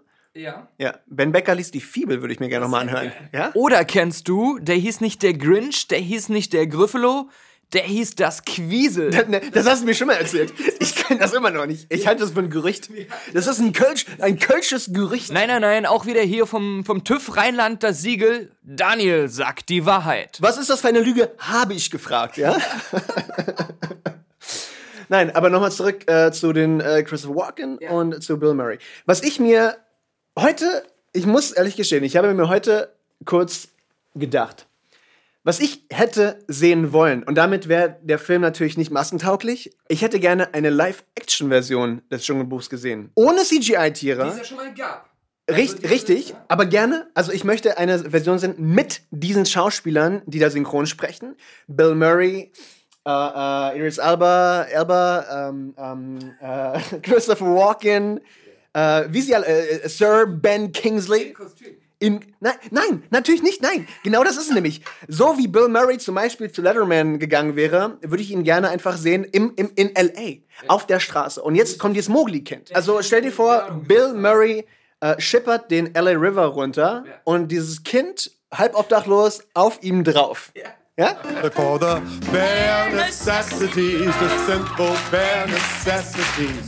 Forget about your worries and your strife. Here's the thing, Jay. Die Münder der Tiere waren für meinen Begriff anatomisch gesehen fast schon zu nah an den realen Tieren dran. Denn unterbewusst habe ich die ganze Zeit gemerkt, und es war so auffällig, dass die Vokale, die Buchstaben, die, die Wörter, die sie dort sprechen, die wir hören, dass sie die gar nicht mit den Mündern machen können, anatomisch. Und dass die Be Mundbewegungen nie so richtig korrekt zu dem passten, was wir hören. Das war dann so ein bisschen, als wenn ein ausländischer Film auf Deutsch synchronisiert wurde und sie haben irgendwie, du merkst so, irgendwie haben sie das in der Übersetzung nicht hinbekommen, dass die äh, Mundbewegung, so wie sie die Münder formen, auch zu dem Gesprochenen einigermaßen optisch passt. Das ist vielleicht so der, der Verlust, den man hat, wenn man einen Look haben will, der realistischer ist und entgegen dem, wie es ja auch beim Zeichentrickfilm war, äh, sehr verfremdeten, sehr verniedlichten, sehr auch vermenschlichten, was da vielleicht besser funktioniert einfach. Aber äh, sagen wir mal so, um, um im deutschen Filmgeschäft zu bestehen, ähm, habe ich ja auch eine komplette, also ich bin immer noch naiver Zuschauer. Und äh, ich fand das in Ordnung. Also ich fand das, äh, mich hat das nicht zu, zu keinem Zeitpunkt irgendwie gestört, dass die Münder sich da bewegt haben. Und ich muss dazu sagen, aber da waren wir auch der gleichen Meinung, dass einerseits die Tiere sehr gut aussahen und dann teilweise wieder super polished, was halt irgendwie aussah wie in irgendeiner Spiele-Zwischensequenz. Es war halt auch nicht wirklich konstant. Also manche Tiere, wie zum Beispiel Shere Khan, sahen hammerrealistisch aus. So richtig authentisch und er natürlich super angsteinflößend. Andere wirkten da so ein bisschen weich gezeichnet. Also es war echt so. Manche, manche Tiere hatten einen super realistischen Look Und bei manchen war so ein zusätzlicher Weichzeichner scheinbar auch ganz bewusst draufgelegt. Ne? So Balu oder auch die, die Wolfsmutter. Es äh, war auffällig, dass das da nicht so ein durchgezogener Stil war. Jetzt, wo du sagst, wie bei Balu und, und der Wolfsmutter, bei allen, die Mowgli freundlich sind, was ja Genau, eigentlich genau. fast alle sind, außer Sir Khan und, und irgendwie K, ähm, war das alles so durch einen Weichzeichner gepresst. Und, und die anderen waren dann realistisch und halt bedrohlicher dadurch. Weißt du, was mich angepisst hat? Ähm, diese Aneinanderreihung von, von einzelnen Szenen. Es war einfach kein, kein durchgehender, es war keine Geschichtenerzählung. Aber man muss auch sagen, die Geschichte des Dschungelbuchs ist halt auch nicht wirklich so als Geschichte gut, sondern der, der Zeichentrickfilm ist ähm, wahrscheinlich eher so anzusiedeln im, im Reiche äh, Fiebertraum eines äh, urwaldliebenden Kindes und nicht wirklich als gute, durcherzählte Geschichte. Das hat ihn aber auch wieder so gut gemacht und ähm, jetzt ist es halt wahrscheinlich auffälliger, weil dieser Cartoon-Look fehlt, weil dieses äh, Zeichentrickmäßige das ein bisschen mehr in einen Look gebracht hat, dem, bei dem sowas besser funktioniert und jetzt wieder als etwas, was uns mehr an einen menschlichen Film erinnert, einen von Menschen erdachten Film, äh, da war ein bisschen der Flow so raus. Aber wir sollten auch den Kinderschauspieler noch mehr erwähnen. Der ist halt irgendwie, fand ich, jetzt nicht schlecht, aber auch nicht so richtig gut. Also er ist halt so ein, wieder ein, ein, ein Schauspieler dieser, dieser Marke. Er hat halt große Augen, er sieht ganz niedlich aus und eine alte Frau wird aus dem Film rausgehen und sagen, ach, was war der süß. Ne? Und er war, er, Moment, er war ja auch nicht schlecht. Er war nicht schlecht. Also im Vergleich zu anderen Kinderschauspielern, zu guten Kinderschauspielern, ist er eben kein guter Kinderschauspieler. Er hat zum Beispiel dieses Gesichtsbessen, dass er andauernd, auch wenn er jetzt einfach nur Sachen beobachtet oder andere reden hört, so komisch sein, immer mit seinem Gesicht so kleine Fratzen zieht oder sie merkwürdig bewegt. Es gibt fünf Emotionen, die er drauf hat. Und die wurden ihm eingeprügelt, ja. Und, und die werden abgespult. Und die macht er okay. Das heißt, es lenkt nicht zu sehr ab. Ja, die skeptischen Mundbewegungen kamen vielleicht dadurch zustande, dass sie einen echten Tiger bei den Dreharbeiten vor ihnen gesetzt haben, den sie dann nachher am Computer wegretuschiert und durch den digitalen Tiger dann wieder ersetzt haben. So stelle ich mir das vor. Woher weißt du das? Du, hast die Pressemappe gar nicht gelesen. Ja, aber da stand es heute so drin. Es, ja, statt, statt, Moment, Moment. Es, es wird dich freuen. Statt, statt Tennisbällen, statt Tennisbällen vom Bluescreen wurden Puppenspieler, Augsburger Puppenspieler wurden beschäftigt. Und die wurden gewechselt und die haben, die konnten mit Kindern umgehen. Und deshalb ka- wurde diese Performance aus ihm herausgekitzelt sozusagen. Aber der Rest war leider wirklich einfach eine komplette Anlehnung an, an das Original. Genauso diese Szenen, die einfach rein mussten, so wie mit K, ja.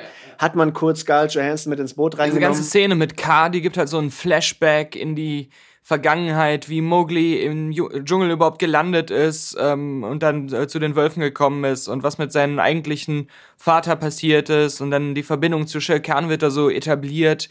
Das ist halt auch wieder so ein Segment, was trotzdem, auch wenn es so viel erzählt, für mich eigentlich überflüssig ist. Das hätte man rauslassen können. Und ich meine, die, die ganze Hypnotisierung und so, was man halt aus dem Zeichentrickfilm kennt, da ist es halt auch wieder der Zeichencharme, die ganze Atmosphäre der Szene und dadurch, dass es alles wie so ein übertriebener ähm, Kinderdrogentrip äh, wirkt, ähm, äh, ist das mir auch egal, was das inhaltlich zu sagen hat. Und jetzt bei dem neuen Film war es wieder so, ah, die K-Sequenz. K-Sequenz vorbei, K spielt keine Rolle mehr. Ähm, ja, so ein bisschen halt so ein großer Flickenteppich aus, aus einzelnen Hallmarks, die so abgearbeitet werden. Ich denke mal, hier ist es, spürt man das auch in dieser Szene ganz besonders. Ja, Moment, und, äh, Moment, wir können ja gar nicht spoilern, richtig, weil die Geschichte ist eigentlich doch bekannt. So, jetzt, wo du gerade ansprichst. Ähm, Im Zeichentrick, äh, Disney-Format waren die ganzen Szenen ja doch begründet und, und man hat gesehen, ah, jetzt kommt der. Es, es ist diese Reise durch den Dschungel, ne? Also das, das Kind wird ausgestoßen aus der Community und jetzt muss er irgendwie zu den, zu den Menschen. So. Und jetzt hast du aber in dem Film, den wir gesehen haben, zwei Möglichkeiten. Entweder er geht zu den Menschen und lebt ein ganz normales Leben, wie jeder andere Mensch, oder er kennt doch die ganzen Tricks, wie sie mal sagen. Don't use your tricks. Ja? Äh, töte doch einfach den blöden Tiger. Ja, exakt das. Ich habe mich den ganzen Film über von Sekunde zu Sekunde immer mehr gefragt. Wo ist das Problem? Ihr seid 100 Tiere, die alle kämpfen können. Warum stürzt ihr euch nicht mit Mowgli zusammen einfach mal auf diesen Schirkan drauf und tötet den? Weil im Endeffekt ist es ja auch das, was sie äh, schlussendlich machen. Ähm, das hätten sie aber von Anfang an machen können, äh, Spoiler. Warum machen sie das jetzt erst äh, am Schluss? Also Und, und daran ist aber auch schuld dieser, dieser Lake of Peace oder wie auch immer, diese Truce. Also da, wo die, wo, die, wo die Dürre kommt und dann treffen sich alle und dann wird verboten, äh, sich gegenseitig abzuschlachten. Das gab es ja im Original nicht. Und da wird das so, so unglaublich, unglaublich äh, äh, deutlich, dass alle diese Tiere diesen blöden Tiger einfach nur abschlachten könnten. Ja? Zumal dann ja auch ein Monat lang mindestens Friedenspfeife angesagt wäre, weil alle Fleischfresser sich dann von Shirkans Kadaver ernähren könnten, während die Pflanzenfressertiere daneben sitzen und eine kleine Party veranstalten, damit die beim Essen eine schönere Atmosphäre mit Musik und Rauch und Blättern und Blätterteig, was man sich auf so einer Party wünschen kann. Also äh, Freedom Lake all month, ja. Und sowieso ewiger Frieden, weil Mowgli als Mensch bringt denen erstmal allen bei, wie sie vegan leben können. Auch vorher im Film schon, wo Shere Khan dann zu den Wölfen kommt, nachdem Mowgli weg ist. Hätten sich mal alle Wölfe auf den gestürzt, ja, die hätten, den hätten wir ihn besiegen müssen. Ist ja nicht so, dass Wölfe so nutzlose Kämpfer sind. Und er ist ja alleine. Das ist ja auch so ein Faktor. Und das ist das Problem, dass der Film so stark seinen Fokus legt auf diese ähm, Shere Khan-Bedrohung und weniger auf dieses, das ist äh, Mowglis äh, verrückte Reise durch den Urwald, weil einem dann immer mehr auffällt, wie groß ist diese Shere Khan-Bedrohung überhaupt wirklich? Auf jeden Fall, weil er war alleine. Es war ja nicht so irgendwie wie bei König der Löwen, wo dann, wo dann Hyänen und, und 10.000 andere, nein, nein, nein, es war wirklich nur so eine blöde Tiger, der die ganze Zeit angepisst war. Er hat es ja? ja im Rückblick noch nicht mehr geschafft, einen Mann und sein Baby zu besiegen. Ja, den Mann schon, aber nicht das Baby. Wegen der roten Blume. Wobei das mit der roten Rose fand ich eigentlich ziemlich cool. Es war eine, eine ziemlich coole Idee. Dass die Tiere halt nicht wirklich wissen, was Feuer ist und sich das irgendwie erklären müssen und dann so diese Symbolik ausdenken, äh, ist so ganz cool. Und, und ich glaube auch so als 8-, 9-Jähriger hätte ich den Film schon ziemlich gut gefunden. So als actionreicherer Kinderfilm, der nicht zu weichgespült ist, aber auch nicht zu düster. Also der Film ist auch bei weitem nicht so düster, wie er in den Trailern oft gemacht wird. Nur trotzdem, auch wenn es da ein paar Szenen gibt, die schon so auch das Niveau erreichen, was, was der Zeichentrickfilm da vorgelegt hat, mit, mit Baloo zum Beispiel. Aber insgesamt ist die Balance äh, Richtung Spaß so unzureichend. Also ich hätte mir gewünscht, dass der Film zwar schon sich ernst nimmt, schon auch einen gewissen Grad an, an, an spannender Action hat, aber where's the fun? I want more fun. I want more fun in my Jungle Book, Jay. I want fun. Das hat auch viel damit zu tun, dass der Film im Grunde von Anfang an downbeat ist, weil es fängt ja an mit Mowgli, you fucked. Es ist nicht mal nur so, dass äh, von da an, wo Shere Khan sagt, er soll sterben und wo Bagheera sagt, äh, wir müssen weg, ich muss dich zu den Menschen zurückbringen, schon vorher sagen doch alle, boah, du nervst mit deinen Tricks, hör mal auf damit. Und ähm, er ist ja auch nicht so ganz glücklich integriert. Und er ist immer schon ein Problemfall, der von vielen komisch angeguckt wird. Ähm, also jetzt ganz so dramatisch ist es nicht. Und er, er, er mag ja auch seine Familie und alles und sie mögen ihn auch. Aber es ist, ähm, auch bevor diese Shere Khan-Situation da ist, ist es nicht Fun. Es ist nicht Leichtigkeit und Glückseligkeit, sondern er ist im Grunde schon das, das Problemkind. Von, das wird so etabliert. Die Tatsache, dass Mowgli aus dem Dschungel jetzt muss. Mhm. Na ja, gut. Also, weißt du, also, wo, wo war jetzt die große Beziehung? Die Entscheidung, seine Familie zu verlassen, die hat er dann doch recht zügig getroffen, würde ich mal sagen. Aber dann, wen trifft er dann? Wen trifft er dann? Den eigentlichen Trickbetrüger, Baloo, ja. Der ihn in eine Kindersklaverei äh, da einschnürt. Eigentlich aber auch die perfekte Symbiose. Ähm, Mowgli, wenn er Glück gehabt hätte, hätte er bei seinem ganzen Dschungelaufenthalt von Anfang an Baloo getroffen. Dann hätte er ein glückliches, sorgenfreies Leben gehabt, zumal Baloo ja auch der Einzige ist, der irgendwie da Khan nachher im großen Kampf was anhaben konnte. Äh, das ist ja auch ein ganz anderes Bild von Bären, was da gezeichnet wird, im Gegensatz zu The Revenant, wo selbst so ein schwer verletzter Tramper es noch geschafft hat, nicht nur seinen Gegnerbär zu töten, sondern auch noch Kleidung aus ihm herzustellen. Ich habe die mir da mal einen Mantel mit Mütze gebastelt, Haute Couture. Und eigentlich ist ja auch das, das Dschungelbuch vom, vom Ton her in vielen Szenen so der Kinder-Revenant. Also er wird ja da auch irgendwie von dieser Gnu-Hürde zertrampelt und fällt dann in so einen Fluss und wird dann da mitgerissen. Das sind ja im Grunde auch die gleichen Bilder, die wir, die wir in The Revenant gesehen haben. Ähm, das ist schon sehr, also ich meine auch wenn wir diesen King Louis betrachten. Vom Ton her weiß man nicht, will der Film, will der Film Spaß machen, will der Film auch was für die ganze Familie sein oder sie haben ja aus diesem lustigen Trickbetrüger dann irgendwie dieses äh, gigantische Monster gemacht. Ja, vor allem, weil im, im Original war er so der, der, der, der Kartenspieler, der Trickbetrüger. richtig, genau, genau. Aber der dir nicht wirklich nie was tun würde. Und jetzt ist er der Mobster-Boss. Er ist der Mobster-Boss. Er ist Chri- Christopher Walken Mobster-Boss. And he wants to kill you. Aber halt dement. Ja. Und, und, und äh, sieht man auch danach, wo er dann seinen kompletten Tempel, also das ist ja auch dann kaputt. Aus diesem lustigen Trickbetrüger-Typen dieses aufgepumpte Monster zu machen, das so aussieht wie, also als wenn er irgendwie die Drogen von Ben Affleck äh, genommen hat äh, vor Batman wie Superman, um seine, seine Muskeln so aufzupumpen. Das war irgendwie die King Louis-Version davon, haben wir jetzt in dem Film bekommen. Also vom, vom Ton her sehr, weiß man irgendwie auch nicht so ganz, was der Film sein will. Also wie. Und dazu muss man aber noch sagen, wenn man den auf Deutsch guckt, ich weiß gar nicht, wer äh, äh, King Louis jetzt auf Deutsch Ja, singt, besingt und, und spricht. Aber Christopher Walken, äh, ja, toll, aber Aber auch erst ab da, wo er singt. ja, ja. Also das, das, war, das war eine ganz komische Nummer. Also ja, wie wir schon gesagt haben, der Film, den sich wahrscheinlich keiner gewünscht hat, der jetzt da ist und über den sich niemand ärgern wird, wenn er ihn dann doch guckt. Ähm, aber zum Abschluss noch eine Sache, die mich sehr verblüfft hat in den Credits. Da haben sie quasi so eine 3D-Animationssequenz gemacht, wo, wo so ein, so ein Buch, also, also das Dschungelbuch aufgeklappt wird und dann hat man da so diese, wie, wie nennt man das irgendwie? Ménagement, Boulangerie, äh, diese, diese Pop-Up-Bücher halt. Also sowas haben die gemacht, dass man, das klappt das so auf und dann kommen da so äh, Pappmaché oder so, so Auffaltskulpturen, die dreidimensional so raus aus dem Buch, ähm, wo man die Hauptszenen des Films dann nochmal so in dieser Form sieht, in dieser ge- selbstgebastelten Aufklapp-Pappform und äh, 3D-Pop-Up-Buch.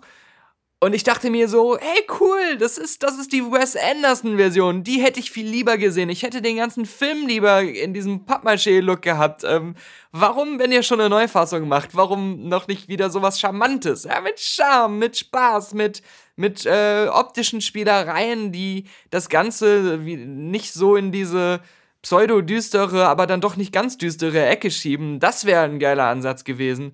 Und äh, das hat diese, haben die Credits einem so halt vor Augen geführt.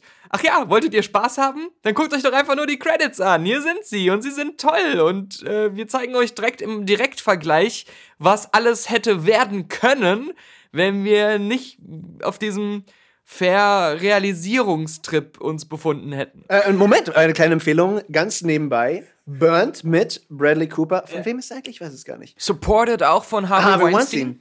Ähm, Burnt äh, äh, kriegt von uns eine warme Empfehlung. Also eine. Eine, eine Warenempfehlung? Nein, eine warme Eine Empfehlung. Warnempfehlung? Eine lauwarme Essensempfehlung. Äh, findest du nicht? Ja, er ist für mich so, so grenzdebil und deswegen interessant. Nein, absolut. Also wir haben, wir haben diese Grenze überschritten, äh, wo wir uns dann wieder im Territorium befinden von, hm, das kann man aber schon gucken gerade. Der Film ist fast schon in Tangled Precocity-Territorium. Also Daniel Brühl, ähm, indiskutabel. Indiskutabel. Daniel Brühl als Niki Lauda, der ein äh, französisches Restaurant in London be betreibt, war perfekt, ja. Und Homo. Und, und ja, und in einer, in einer Liebesbeziehung zu Bradley Cooper, der ja ganz fantastisch Französisch spricht, wie wir könnten. Spoilers sind Das macht doch Appetit auf mehr. Äh, und von gebratenen Tieren, die serviert werden, zurück zu lebenden Tieren, die in Zukunft gebraten und serviert werden. Noch ein paar Worte über das Dschungelbuch vielleicht? Ich finde, wenn ich das Dschungelbuch nicht kennen würde, Mhm. als junges Kind, ich weiß gar nicht, ob der ist, ist der ab null Jahren, ist der ab zwölf Jahren, ich weiß, sechs Jahren, wahrscheinlich. Ich, ich hätte den Film gut gefunden, wie du gesagt hast. Also, weil ich wüsste es nicht besser. Es kommt hier auch noch eine weitere Dschungelbuch-Version auf uns zu, die von Andy Serkis gemacht wird. Und ich denke mal, das wird dann noch stärker vom Look her in die Richtung so Planet der Affen gehen. Also noch hyperrealistischer und ähm, äh, eigentlich stelle ich mir das in meinem Kopf genau wie Planet der Affen vor. Da haben wir auch diese sprechenden Affen, wobei ich die halt alle noch einen Tick besser umgesetzt finde als jetzt die Tiere in dem äh, Jean Favreau Dschungelbuchfilm. Aber mal, mal abwarten. Da ist das äh, Cast auch sehr spannend. Also die englischen Sprecher da, die man schon bei IMDb zum Beispiel sehen kann, äh, sind äh, genauso klasse wie jetzt bei dem Film hier. Interessant, inwieweit der sich abhebt. Er soll sich halt mehr an dem äh, Buch orientieren, weil das ist halt eben nicht ein Disney-Film. Deswegen gibt's auch, glaube ich, King Louis nicht.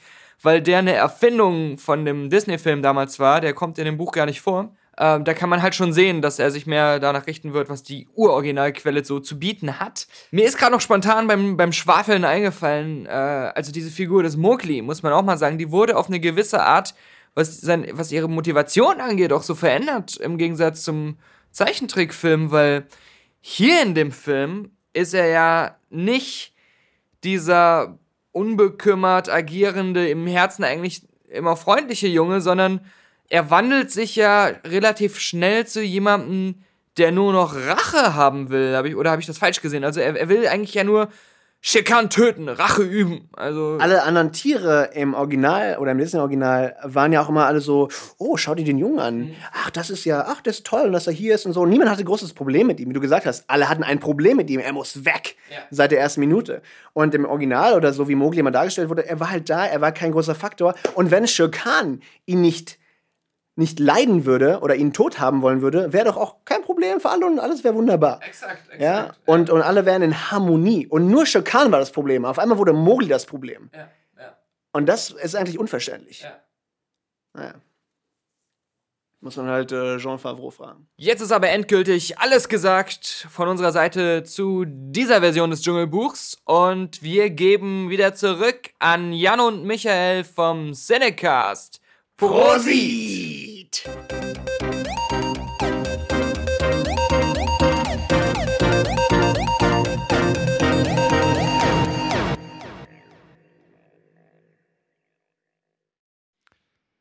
Ja, da sind äh, der Jan und Michael vom Cinecast wieder. Vielen Dank, Daniel. Ähm, wir freuen uns, dass äh, ja, du dir die Mühe gemacht hast. Er ist ja auch eher so wie wir unterwegs, dass wir sagen, so ein bisschen zwiegespalten, ähm, tolle Technik und äh, auch äh, großartig, also groß, großer, große Neuverfilmung des Themas, aber es hat auch Schattenseiten, ne? Jan? Äh, ja, Schattenseiten, also worauf wolltest du jetzt genau hinaus? Auf Ähm, die Story oder? Ja, auch das ist, ähm, ich meine mehr so, dass ähm, erstens die, die Schwankungen in der Stimmung, also dieses Hin und Her, ist ja schon relativ krass. Ja, sie wollten halt die Lieder mit reinbringen und die sind dann plötzlich wieder so extrem fröhlich, wenn du vorher den Bären siehst, Balu und so und dann plötzlich fängt er an zu singen oder am schlimmsten fand ich ja da den, den äh, King Louis, der ja wirklich eher bedrohlich, also ich Ja, habe aus der- meiner Kindheit eher in Erinnerung, dass das Spaß gemacht hat, der springt so ein bisschen rum und singt mit dem Du, Du, Du, ich wäre nicht so gern wie du. Spaß zu tun, die ganze nee, King Louis. nicht wirklich. Da war ich ein bisschen überrascht und ähm, ja. Also ich hatte die Situation, dass vor mir direkt ähm, ein ganz ein junger Vater mit einem sehr jungen Mädchen gesessen hat. Die war nach 45 Minuten komplett fertig. Also die, mit der war nichts mehr anzufangen. Die, Das kann ich mir vorstellen. Ja, also die war, die saß dann nur noch auf einem seinem Schoß und ähm, äh, die wäre am liebsten gegangen, glaube ich, wenn der Vater nicht beruhigend auf sie eingeredet hätte. Also das ich war will schon den Film jetzt sehen, jetzt bleib ruhig. Nee, war schon, nee, nee, so nicht, aber er hat so. sich schon beruhigt und Ja. immer wie, meine, vorteilhaft war ja, dass dann immer wieder mal dann auch die, die Stimmung wieder zurückschwang, aber es war doch schon ausgesprochen krass. Aber sag mal, also ich weiß nicht, wie es euch ging, aber fandet ihr nicht die, diese, ja, diese allzu krassen Referenzen auf das Original oder auf den Zeichentrickfilm ähm, ein bisschen zu sehr reingedrückt, also Ja. zu, zu gewollt oder zu, zu sehr mit dem Holzhammer äh, in diesen Film reingepresst?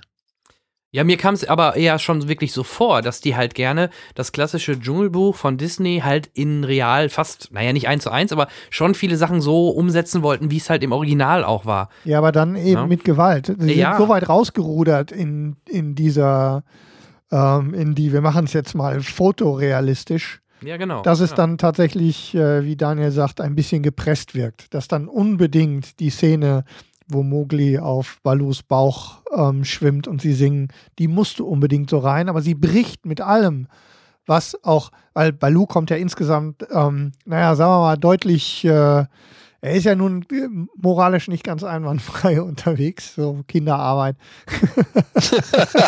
ähm, Da hab ich noch gar nicht drüber nachgedacht. Und äh, die, also der, der Bruch ist deutlich krasser.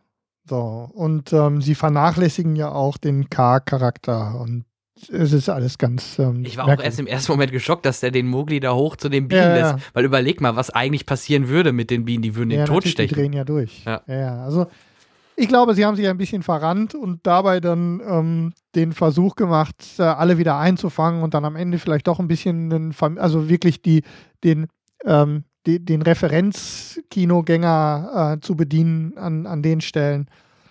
Mhm. Ähm, Ähm, ja, ganz schwierig. Und Weil was, ich es ja. So, Nein, mach du, mach du erst. Äh, Also ich muss ja sagen, ich finde es ja gar nicht schlimm, dass die versucht haben, das so auf Realismus zu trimmen oder den Film deutlich düsterer anzulegen. Ich meine, die Originalgeschichte ist auch nicht gerade das der, äh, freundlichste Buch der Welt oder ist jetzt auch nicht so ein, so ein, so ein gut launisch Werk wie jetzt zum Beispiel der Zeichentrickfilm. Ähm, ich fand den Ansatz an sich, fand ich eigentlich echt ganz cool, ja. Also ich habe, man kann ja aus dieser Vorlage was machen, was man möchte.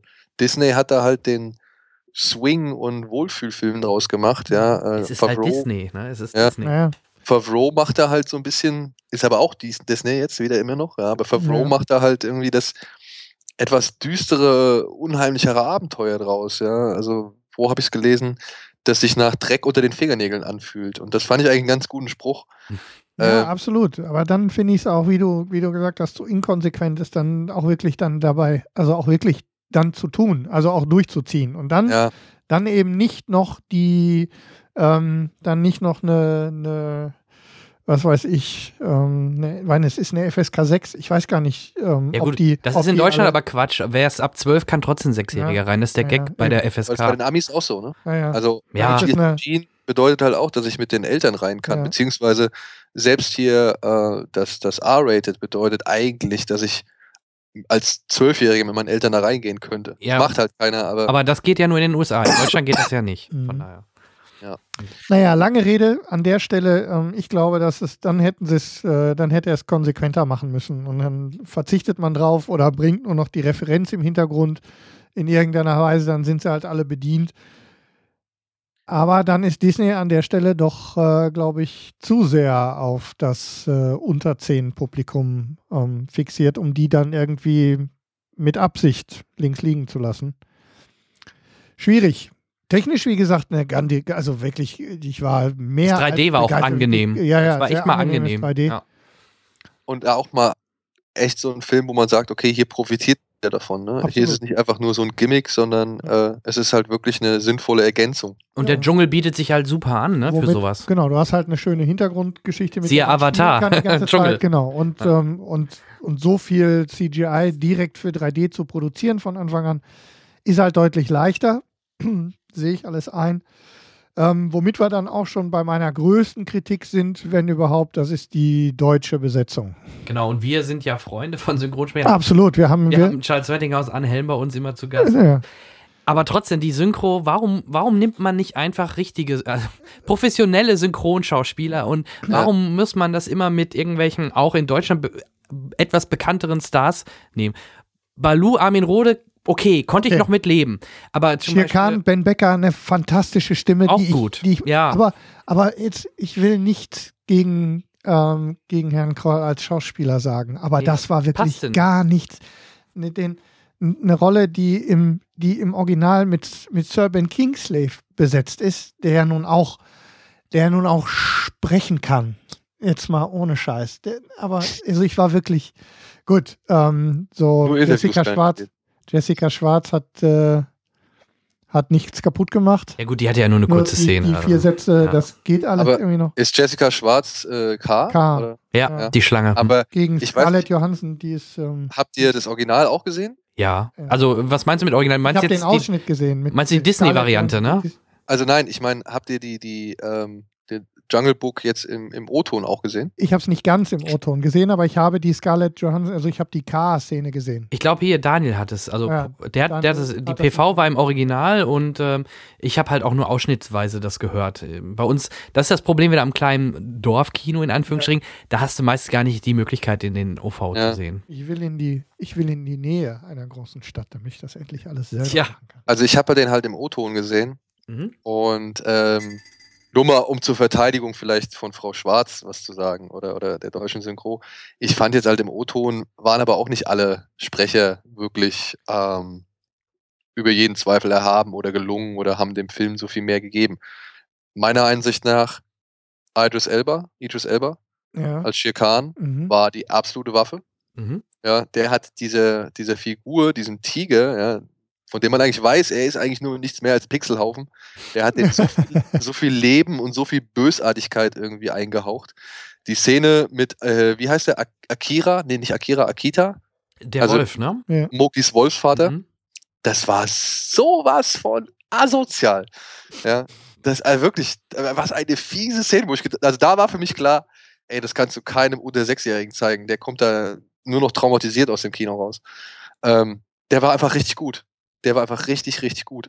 Bill Murray war auch cool. Der hat halt natürlich seinen Bill Murray-Modus rausgeholt Mhm. und hat halt äh, den Balusa so gesprochen, wie Bill Murray halt Balu sprechen würde. Mhm. Aber auch Ben Kingsley war cool, aber jetzt Scarlett Johansson, ne? Ich Ja. fand die ganze Car-Szene, ich fand die eh, die hätte halt, die hätte auch weglassen können. Ja, die wird nicht gebraucht. Völlig Die wird sinnlos. wirklich- Also die wird nicht gebraucht Ja. und auch Frau Johansson hat jetzt irgendwie keinen Mehrwert gebracht. Ähm, ja gut, nicht gebraucht. Ihr wisst schon, was in dieser Szene gezeigt wurde. Es wurde halt nochmal die Vergangenheit oder erklärt oder woher Ja, wie ein- mit das Moglis ein- Vater und das war ja in, in das haben sie schön gemacht in dem Auge von, von, Ja, das ist von der der Schlange. McGuffin für, die, für den Hintergrund Genau, von Mowgli. genau. Aber ansonsten ist die völlig über. Ja, ja, klar, das sage ich auch nicht. Das Da war ist- aber die, die Idee, Ja, ja, ich, das ist dahinter, okay. ne? Aber sie haben ihn ey. nur als, als Vehikel, nur für den, für den Background benutzt. Und Genau. das ist, äh, Gibt, gibt, es, gibt es an Colonel Harty weiter oder so, der Elefant, der eh lange im Dschungel lebt, der halt irgendwie auch e- ewig alt ist, der das Der auch wusste es eh. könnte.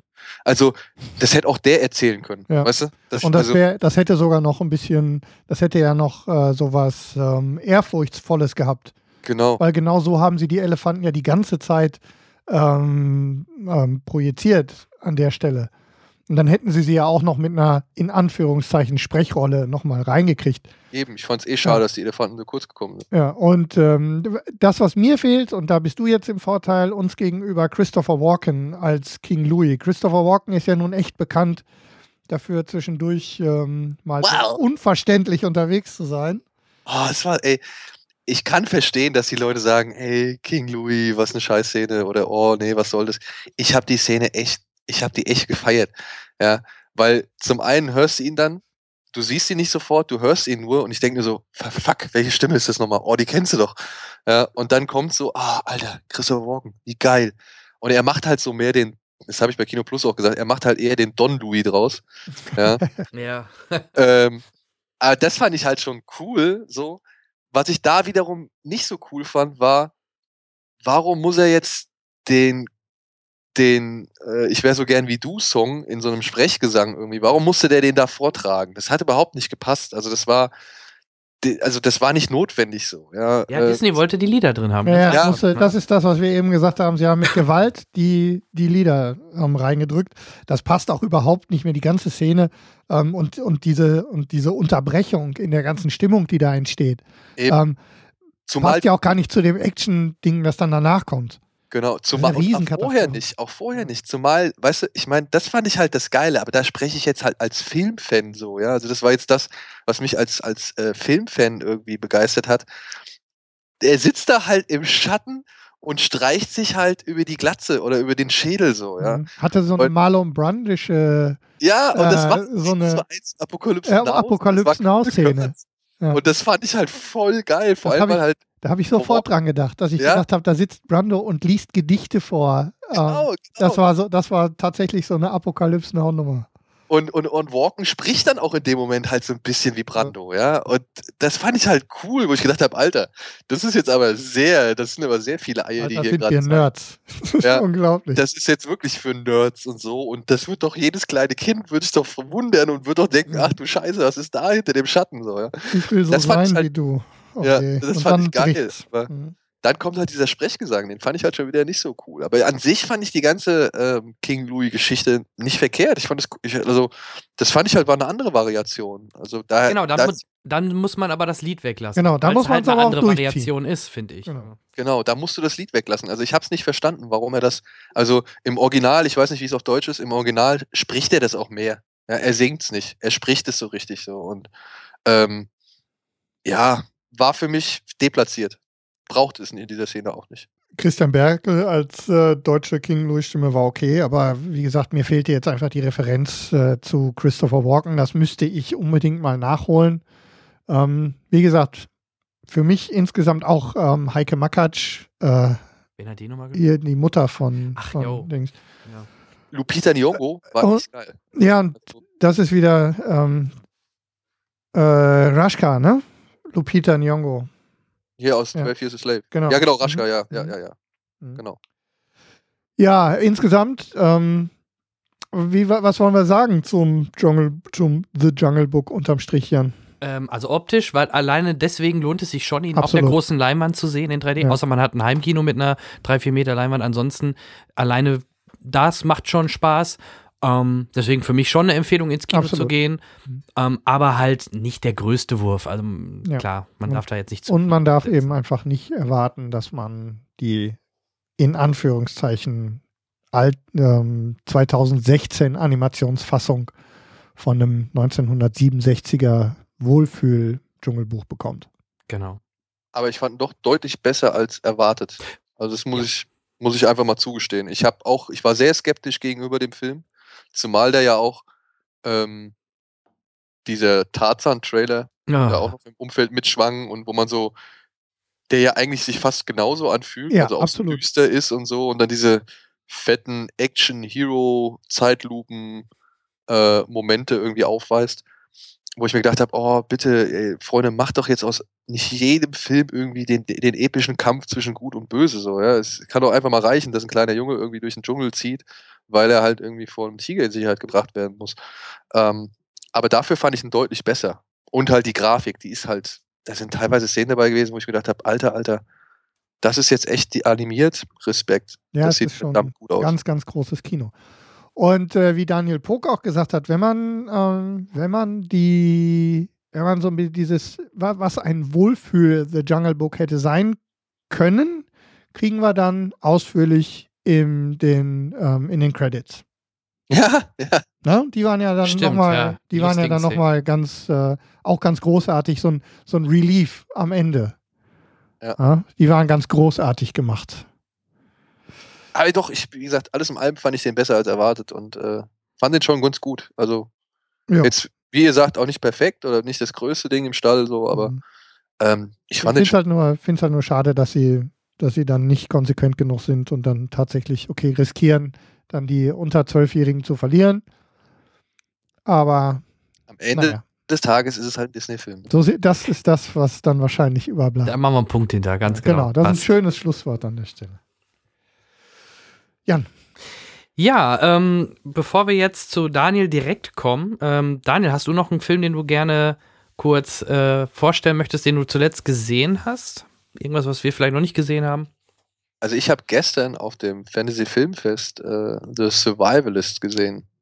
Mhm. Ähm, das ist ein kleiner, wirklich sehr kleiner Endzeit-Film. Ich glaube aus Irland oder auf jeden Fall von einem irischen Regisseur, der auch sehr krasses Irisch spricht. Also Englisch kann man das schon fast nicht mehr nennen. Also der spricht halt wirklich fast eine eigene Sprache. Und ähm, dieser Film handelt von einem jungen Mann, der lebt in einer Hütte im Wald und wie man im weiteren Verlauf des Films auch erfährt, seit schon so gut sieben Jahren. Und der Film ist wirklich sehr, sehr minimal. Ja, also es ist äh, wirklich dieser Verfall der Zivilisation, wo andere Leute immer mit Nachrichtenbildern und irgendwelchen Demonstrationen und Polizeieinsätzen kommen und brennende Ölfelder und was weiß ich. Das äh, macht der Film alles nicht. Der stellt halt einfach mit zwei Linien dar. Weltbevölkerung äh, und noch irgendwas. Äh, ich glaube, die zweite Linie habe ich nicht mehr so ganz im Kopf und zeigt halt irgendwie am Anfang 1860 AD und zeigt halt, wie die Weltbevölkerung ansteigt und dann plötzlich einmal rapide abkippt. Das ist der Vorspann des Films. Ja, und damit ist alles gesagt. Ja, die Welt ist wohl entvölkert. Es gibt nur noch ganz wenig Menschen, die versuchen zu überleben. Und einer davon ist halt der junge Hauptdarsteller, der halt sich so eine kleine Hütte im Wald äh, gezimmert hat oder in so einer kleinen Hütte im Wald lebt und sich halt wirklich autark komplett selbst versorgt. Er sammelt Pilze, er züchtet irgendwelche Samen, er, er sorgt auch per Körperausscheidung für den eigenen Dünger und so weiter. Marsianer. Ja, ungefähr sowas in der Art. Ähm, und eines Tages stehen halt eine ältere und eine jüngere Frau vor seiner Tür Mhm. und bitten halt um, naja, eigentlich bitten sie darum, dass er sie aufnimmt, was er nicht will, aber dann zumindest, dass er halt, dass sie halt eine Nacht bleiben können und würden bieten halt zum Austausch so ein paar Sachen an, unter anderem halt auch Sex mit der Jungen. Ja, natürlich. ja, aber das ist halt alles auf so einer Ebene wie The Road. Ja, also Ah, oh Gott, oh Gott. sehr naturalistisch, sehr, mir fällt das Wort authentisch schwer, wenn es um das Thema Endzeit geht. Ja, also wie halt so eine Endzeit wahrscheinlich stattfinden würde. Ja, also das ist wirklich sehr auf den Boden der Tatsachen zurückgeholt, sehr unromantisch, sehr unspektakulär. Also es ist kein Mad Max, es ist nicht so eine schillernde, äh, abstruse Cyberpunk-Endzeit, sondern es ist halt wirklich Menschen, die müssen zusehen, dass sie halt irgendwie überleben anhand der Mittel, die ihnen gegeben sind. Und man weiß nicht, was passiert ist. Man weiß nicht, ob das alles Zombies sind oder ob da irgendwie alle Tiere ausgestorben sind oder weiß ich nicht, ob da irgendwie eine riesengroße, krasse Regenseuche am Start war oder so. Das weiß man alles nicht, das erfährt man auch nicht und darum geht es auch gar nicht in diesem Film. Und aber genau deswegen hat mir dieser Film eigentlich echt sehr gefallen. Das war, der war sehr ungeschönt. Also wenn es irgendwie darum geht, dass er sich mal eben schnell einen runterholen will, dann wird auch gezeigt, dass er sich einen runterholt. Mhm.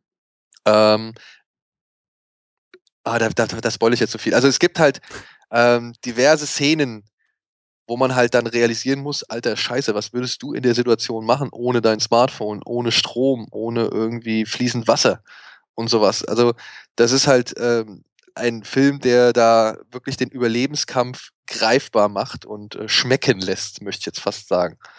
Und was dann noch so im Laufe des Films passiert, das ist alles sehr, sehr ruhig erzählt, aber aufgrund seiner drastischen Natürlichkeit äh, sehr interessant, meiner Ansicht nach. Und die Darsteller sind auch eigentlich alle ganz cool. Also sind nicht so viele, aber ähm, die machen da alle einen sehr guten Job. Und dann kommen dann halt auch so diese Existenzfragen auf, wie man sich selbst dann verhalten würde in so einer Situation. Und das macht der Film eigentlich auch sehr gut. Wird hierzulande nicht ins Kino kommen, kommt, glaube ich, nur direkt auf DVD.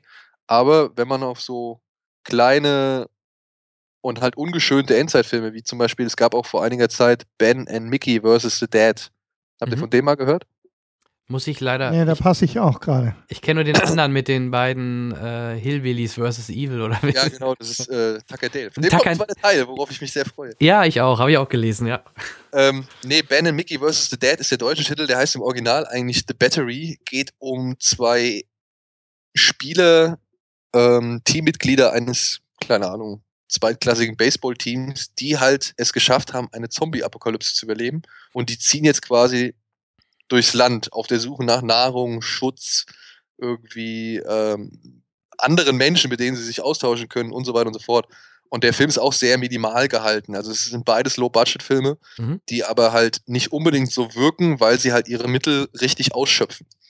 Und das macht auch The Survivalist. Also wer auf sowas steht oder dann halt auch wirklich diesen kargen Realismus oder diese Trostlosigkeit, die so eine Endzeit mit sich bringt, ähm, wie bei The Road irgendwie mag, der sollte sich mal The Survivalist auf die Uhr setzen. Das äh, werde ich auf jeden Fall. Also es ist äh, schon ein Genre, was mich interessiert. Und ja gut, wenn er erst auf DVD raus, dann wird es wahrscheinlich noch ein bisschen dauern, ne? Na, ich glaube nicht. Also ich, ich, ich habe schon vom, von der zuständigen Presseagentur habe ich auch schon Mails zu bekommen. Also das, wenn die sowas rausschicken, dann ist das eigentlich in der Regel immer dann so äh, innerhalb der nächsten ein, zwei Monate kommt das Ding. Okay, cool. Haben wir auf dem Schirm. Auf jeden Fall. Und da gibt es natürlich noch ein paar andere Filme auf dem Fantasy Filmfest, die man auch definitiv empfehlen kann. Ähm, die will ich jetzt nicht spoilern oder will ich nicht mehr verraten, aber für euch ja vielleicht auch interessant. Äh, Green Room, The Lobster gehört, ja. und High Rise. Das sind und, The Witch. The Witch kommt aber auch regulär ins Kino. Ähm, Die vier möchte ich gerne allen ans Herz legen, die sich im Genrebereich wohlfühlen, die gerne mal anderesartige Filme sehen, die auch nicht abgeneigt sind gegenüber Experimenten oder halt krassem intellektuellen Kino. Ja. Oder die halt auch einfach mal gerne in richtig miesen, kleinen, ja, es ist ein Slasher, na, wie soll man sagen, ja, ein Thriller, aber einen knallharten und auch brutalen Thriller äh, genießen können. Ja, cool. Wir, schreiben wir uns auf. Also wir werden es eh, die, die Filmtitel und so werden wir in die Shownotes Ja. schreiben. Eigentlich müsste man über äh, Fantasy Filmfest könnte man einen eigenen Müsste Podcast eigentlich machen. auch mal ne? was machen. Ja. Mhm. Weil da gibt es echt so viele, auch ähnlich wie mit der Genrenale, wo du ja auch vor Ort warst, ähm, das sind so Sachen, da, da, da werden dann echt tolle Filme gezeigt, die die meisten nie zu Gesicht bekommen, vermutlich. Ja, das ist halt die, das ist wirklich schade, ey. Bei der, gerade bei der letzten Genrenale, da haben wir so einen Blog, einen deutschen Blog gesehen. Mhm. Da war eine junge Regisseurin hier aus Deutschland, die hat ähm, ähnlich wie der Paul Andexel, der das äh, Genrenale Festival mit ausrichtet und organisiert, die hat wohl diesen Wettbewerb von Stephen King ähm, gewonnen, also diesen Zuschlag, weil Stephen King bietet, glaube ich, jedes Jahr eine Geschichte an, die man für einen Spottpreis irgendwie verfilmen kann. Und die hat eine dieser Kurzgeschichten, ich weiß den Titel leider nicht mehr, es war, glaube ich, ein weiblicher Vorname. Mhm. Villa, glaube ich, hieß der. Ähm, die hat das, das verfilmt und da gibt's wirklich, das war ein geiles Teil. Also, das war so, oh, ich will da, da darf man auch nicht so viel verraten. Es ging um eine Bahnhofstation, wo sehr, sehr viel schräge Leute irgendwie sich aufhalten und ein junger Mann sucht verzweifelt nach seiner Freundin. Das ist so der Grundplot.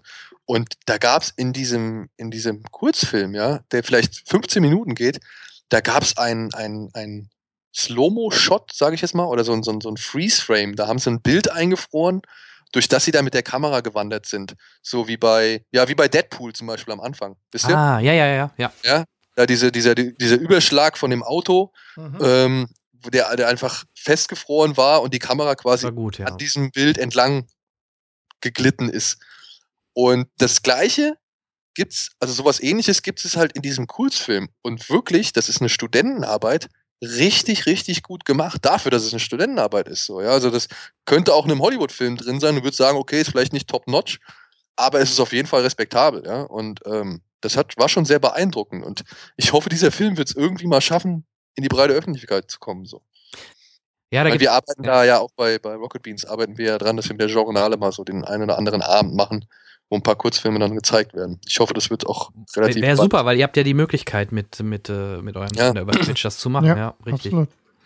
Ja. Also gerade fiel mir ein, ich habe auch noch Hardcore gesehen, aber da sprechen wir heute nicht mehr drüber. Aber den, ich fand ihn jetzt, wie der, wie dein Kollege, der Andi, so schlimm, ich fand ihn gar nicht so schlimm. Äh, dann eher dieses, ähm, wir müssen noch mal darauf hinweisen, dass hier keiner schwul ist. Die Szene fand ich ein bisschen deplatziert.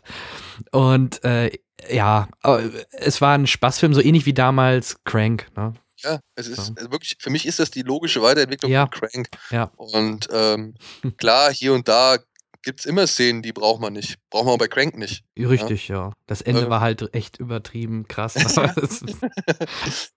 Aber äh, in der Summe war es echt mal eine Erfahrung. Also ich, ich, ich fand es gut, dass sowas sogar ins Kino kommt und die Möglichkeit hat, überhaupt äh, gezeigt zu werden. Das fand ich schon ganz in, nett. Genau, in Zeiten, wo viele Filme doch echt relativ gleichförmig sind. Ja, also zum Mhm. Beispiel, nächste Woche kommt dieser Gods of Egypt raus. Oha, ja.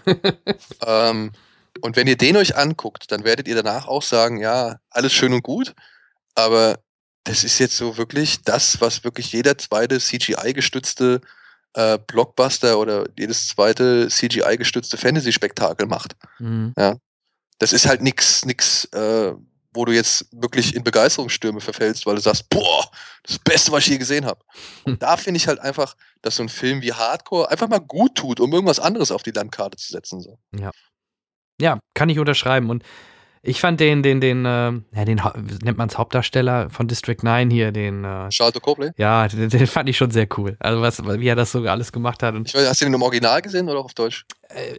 Celavi, Deutsch natürlich, ja. Ja, okay. Keine andere Möglichkeit. Da möchte ich aber einfach nur mal die, die sanfte Empfehlung nochmal aussprechen, den sich im Original anzuschauen, weil Shadow Copley ist im Original echt, echt richtig, richtig gut. Ah. Ich will gar nicht, ich habe den noch auf Deutsch gesehen. Alles super. Der hat es echt gut gemacht. Oder die, die deutsche Synchro ist eigentlich vernünftig. Ähm, aber es ist nochmal ein kleiner Zugewinn, wenn man sich Shadow, Shadow Copley im Original Mhm. äh, anschaut. Ich mache das immer so, ich kann ich guck's halt immer erst au- nachher auf Blu-ray dann in Englisch, weil wie gesagt, in den Kinos haben wir hier nicht die Möglichkeiten. Außer, außer es ist mal eine PV, da, da hast du dann eher schon mal eine deutsche Variante, aber. Gut, ähm, kommen wir zum äh, Film Inside Daniel Schröckert, denn wir wollten ja auch noch mal kurz ein bisschen über deinen Werdegang sprechen und äh, wohin es denn bei dir in der Zukunft vielleicht geht. Ähm, vielleicht möchtest du mal, wie bist du überhaupt ähm, in dieses in, In diese, den in, die, Topf in die. Branche gekommen? Also hast du da schon eine Ausbildung damals in dem Bereich gemacht oder bist du eher Schreiberling? Also ich weiß natürlich, da ich dein, deine Sendung auch immer verfolge, dass du auch mal bei der Blitzilu gearbeitet hast, da aber halt auch im, im Kinobereich, meine ich, ne? Also schon. Ähm, wie kommt man denn Gleich überhaupt? einen ausgepackt. Ja, über Dildo-Schmuggel oder so brauchen wir jetzt nicht sprechen, ne? Aber ähm, vielleicht erzählst du mal ein bisschen, wie, wie, wie fing es bei dir an damals? Als was? Ganz blöd gesagt. Als was, ja. Also, wie das passiert ist, das ist eigentlich ganz einfach erklärt. Es war Glück. Es war wirklich Glück. Ähm, ich hatte eine Einladung zu einem Vorstellungsgespräch, von der weder ich noch meine Mutter oder mal, weder meine Mutter noch ich wussten, wer da überhaupt eine, eine Bewerbung hingeschickt hat. Mhm. Das war halt beim Klaus Helbert Verlag in Wiesbaden. da war die Einladung einfach da. Ich habe bis heute wirklich, ich weiß es nicht. Wir haben zig Bewerbungen habe ich rausgeschickt, so ja. Aber meine Mutter hat dann mir geholfen und hat dann auch noch irgendwie, wenn ich also als meine Bewerbung an irgendwelche Leute geschickt und so. Und ähm, dann kam die Einladung, kam dazu und ich bin halt dahin und habe mich relativ gut verkauft, weil ich schon zu dem Zeitpunkt eine andere Ausbildung eigentlich in der Tasche hatte. Also ich war bei einem anderen Ausbilder oder bei dem anderen Arbeitgeber, der hatte gesagt, ja klar, wir übernehmen Sie. Mhm. Und mein eigentliches, mein eigentlicher Plan war gewesen, die Ausbildung zu machen und danach irgendwie an die FH zu gehen und dort zu studieren. Was mit einer Ausbildungs, mit einer Ausbildung halt leichter ist, weil man dann halt die Wartezeit schon angerechnet bekommt. Äh, ich weiß nicht, ob das heutzutage immer noch so ist, aber damals war das halt so bei uns. Ich habe halt, dann bin ich halt zu diesem Aus äh, Vorstellungsgespräch gegangen. Das war sehr witzig. ähm, und dann hieß es halt, ja, äh, wenn Sie wollen, können Sie den Job haben. So, also kommen Sie am 1. August hierher. Und dann habe ich halt eine Ausbildung als Verlagskaufmann gemacht. Ach Und meine erste Station in Klaus Helbert Verlag war in der Textredaktion der Zeitschrift Coupé. Ach, das fing direkt am Anfang schon. Ach, äh, nicht Blitzilu, also mit der Coupé fing es direkt schon an. Coupé fing's an, ja. Ah, okay. Und ähm, naja, ich war halt Filmfreak. Ich war vorher schon Filmfreak. Ich bin, Mhm. Kann man das so sagen, ich bin Scheidungskind und da genießt man ja halt dann doch immer mal wieder so die ein oder andere Freiheit bei dem ein oder anderen Elternteil, der halt irgendwie besser dastehen möchte als der andere. Ja, kenne ich. Ich auch. Ja, Ja. Weil man ja wirklich, weil Eltern sind dann ja teilweise so bescheuert, muss man ja leider sagen, oder halt auch so, keine Ahnung, oder so liebesbedürftig oder so fürsorglich oder so, weiß ich nicht, so spendabel. Mhm. Ähm, und erlauben dir halt irgendwie Sachen, die der andere vielleicht nicht darf, nur um halt dann besser dazustehen. Und ich, ich bin schon von klein auf mit Filmen irgendwie in Berührung gewesen. Mein Opa hat mich daran geführt, mein Vater hat mich daran geführt, meine Mutter hat mich daran geführt. Ich bin mit meiner Mutter immer wieder ins Kino gegangen so. Und dementsprechend habe ich halt wirklich viel Filme zu einem Zeitpunkt gesehen, wo es vielleicht nicht unbedingt gut für mich war, aber es hat halt zu einer Leidenschaft geführt, die ich dann da bei der Coupé echt anwenden konnte. Also klar, ich musste dann halt so Sachen wie mein erstes Sexerlebnis und so schreiben oder, oder mein schärfstes Sexerlebnis. Irgendwelche Mädels, die sich irgendwo in der Badewanne regeln, denen musste ich so einen Text irgendwie andichten. Ich musste aber auch über Autos schreiben oder über irgendwelche spektakulären Unfälle oder über irgendwelche abstrusen Spezialeinheiten und so weiter und so fort. Ähm, aber ich habe mich halt dann irgendwie rechtzeitig bemerkbar gemacht, um zu sagen, ey Freunde, ich habe halt echt Bock auf die ganzen Filmsachen so. Ich stehe halt voll da drauf und ich äh, kenne mich in dem Bereich eigentlich ganz gut aus. War damals meine Überzeugung.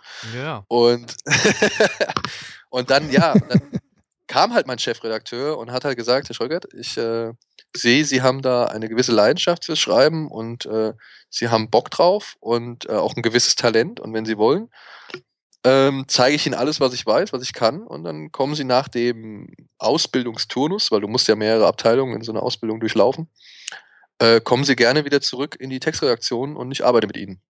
Und das war für mich, ja, das war für mich genau das, was ich immer wollte. Ja, also wirklich Filme gucken, über Filme schreiben, sich mit Filmen auseinandersetzen, irgendwie Filminformationen sammeln, Filmwissen sammeln und das Filmwissen dann auch irgendwann anwenden innerhalb von irgendwelchen Geschichten.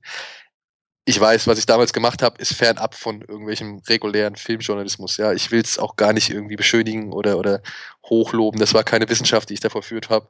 Teilweise habe ich da auch einfach abstruse Geschichten ersponnen, weil ähm, in der Coupé gab es immer so die geheimen Tricks Filmemacher. Das war so eine kleine Viertelspalte irgendwie äh, auf einer Seite. Damals war die Typo auch noch sehr klein. Ey. Wenn ich überlege, was das für Textbüsten in der Coupé früher waren, ja, ähm, da frage ich mich heute noch, wie dieses Heft überhaupt äh, Leute also erreicht hat oder Auflage gemacht hat.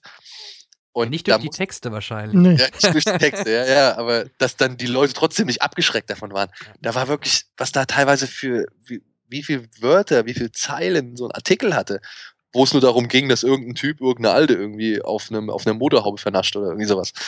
Ähm, und ich musste halt die geheimen Tricks der Filmemacher, das war meine erste Aufgabe auf der Filmseite. Da sollte ich halt rausfinden, irgendwelche großen Filme, die mit Special Effects arbeiten und so oder mit handgemachten Tricks und sowas machen, äh, arbeiten. Da, die musste ich halt irgendwie raussuchen und musste halt irgendwie gucken, was kann ich für eine Geschichte darum dichten. Zum Beispiel ähm, Mission to Mars, das fällt mir jetzt noch ein. Da gibt's diesen Brian De Palma Science-Fiction-Film Mhm. über die Expedition zum Mars und auf dem Mars geraten die in so einen Sandsturm. Daraufhin habe ich halt eine Geschichte rausgemacht, wie sie halt diesen Sandsturm in irgendeiner Wüste gedreht haben mit riesigen Ventilatoren und so, ja, und habe dann halt so innerhalb von äh, kürzester Zeit ja so einen so einen Blick hinter die Kulissen geschrieben, der halt meistens, sage ich mal, zu 80 Prozent aus Wunschdenken bestand. Dann die restlichen 20 Prozent waren dann halt so Informationen, die ich mir im Netz zusammengesammelt habe. So auf IMDb konnte man ja früher immer mal ähm, über Dreharbeiten und so auch lesen. Ne? Also da gab es Ja. dann immer mal so äh, Einblicke und Insider-Informationen und so. Das gibt's ja heute auch noch. Also Trivia genauso. Mhm. Genau. Hidden Facts, ja.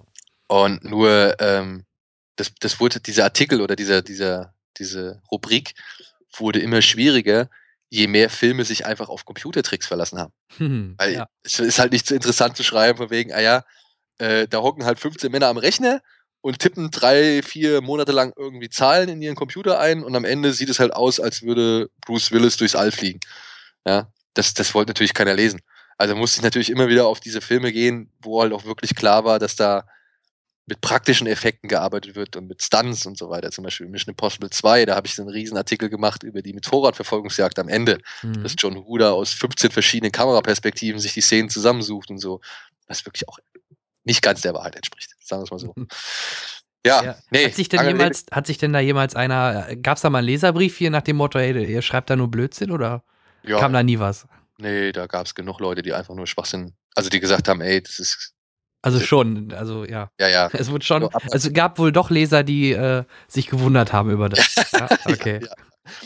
Ähm, das war jetzt ja lange Rede zu meinem Anfang, ja. Aber darüber ging es dann. Da wurde ich dann halt irgendwann komplett für die ganzen Filmseiten verantwortlich gemacht.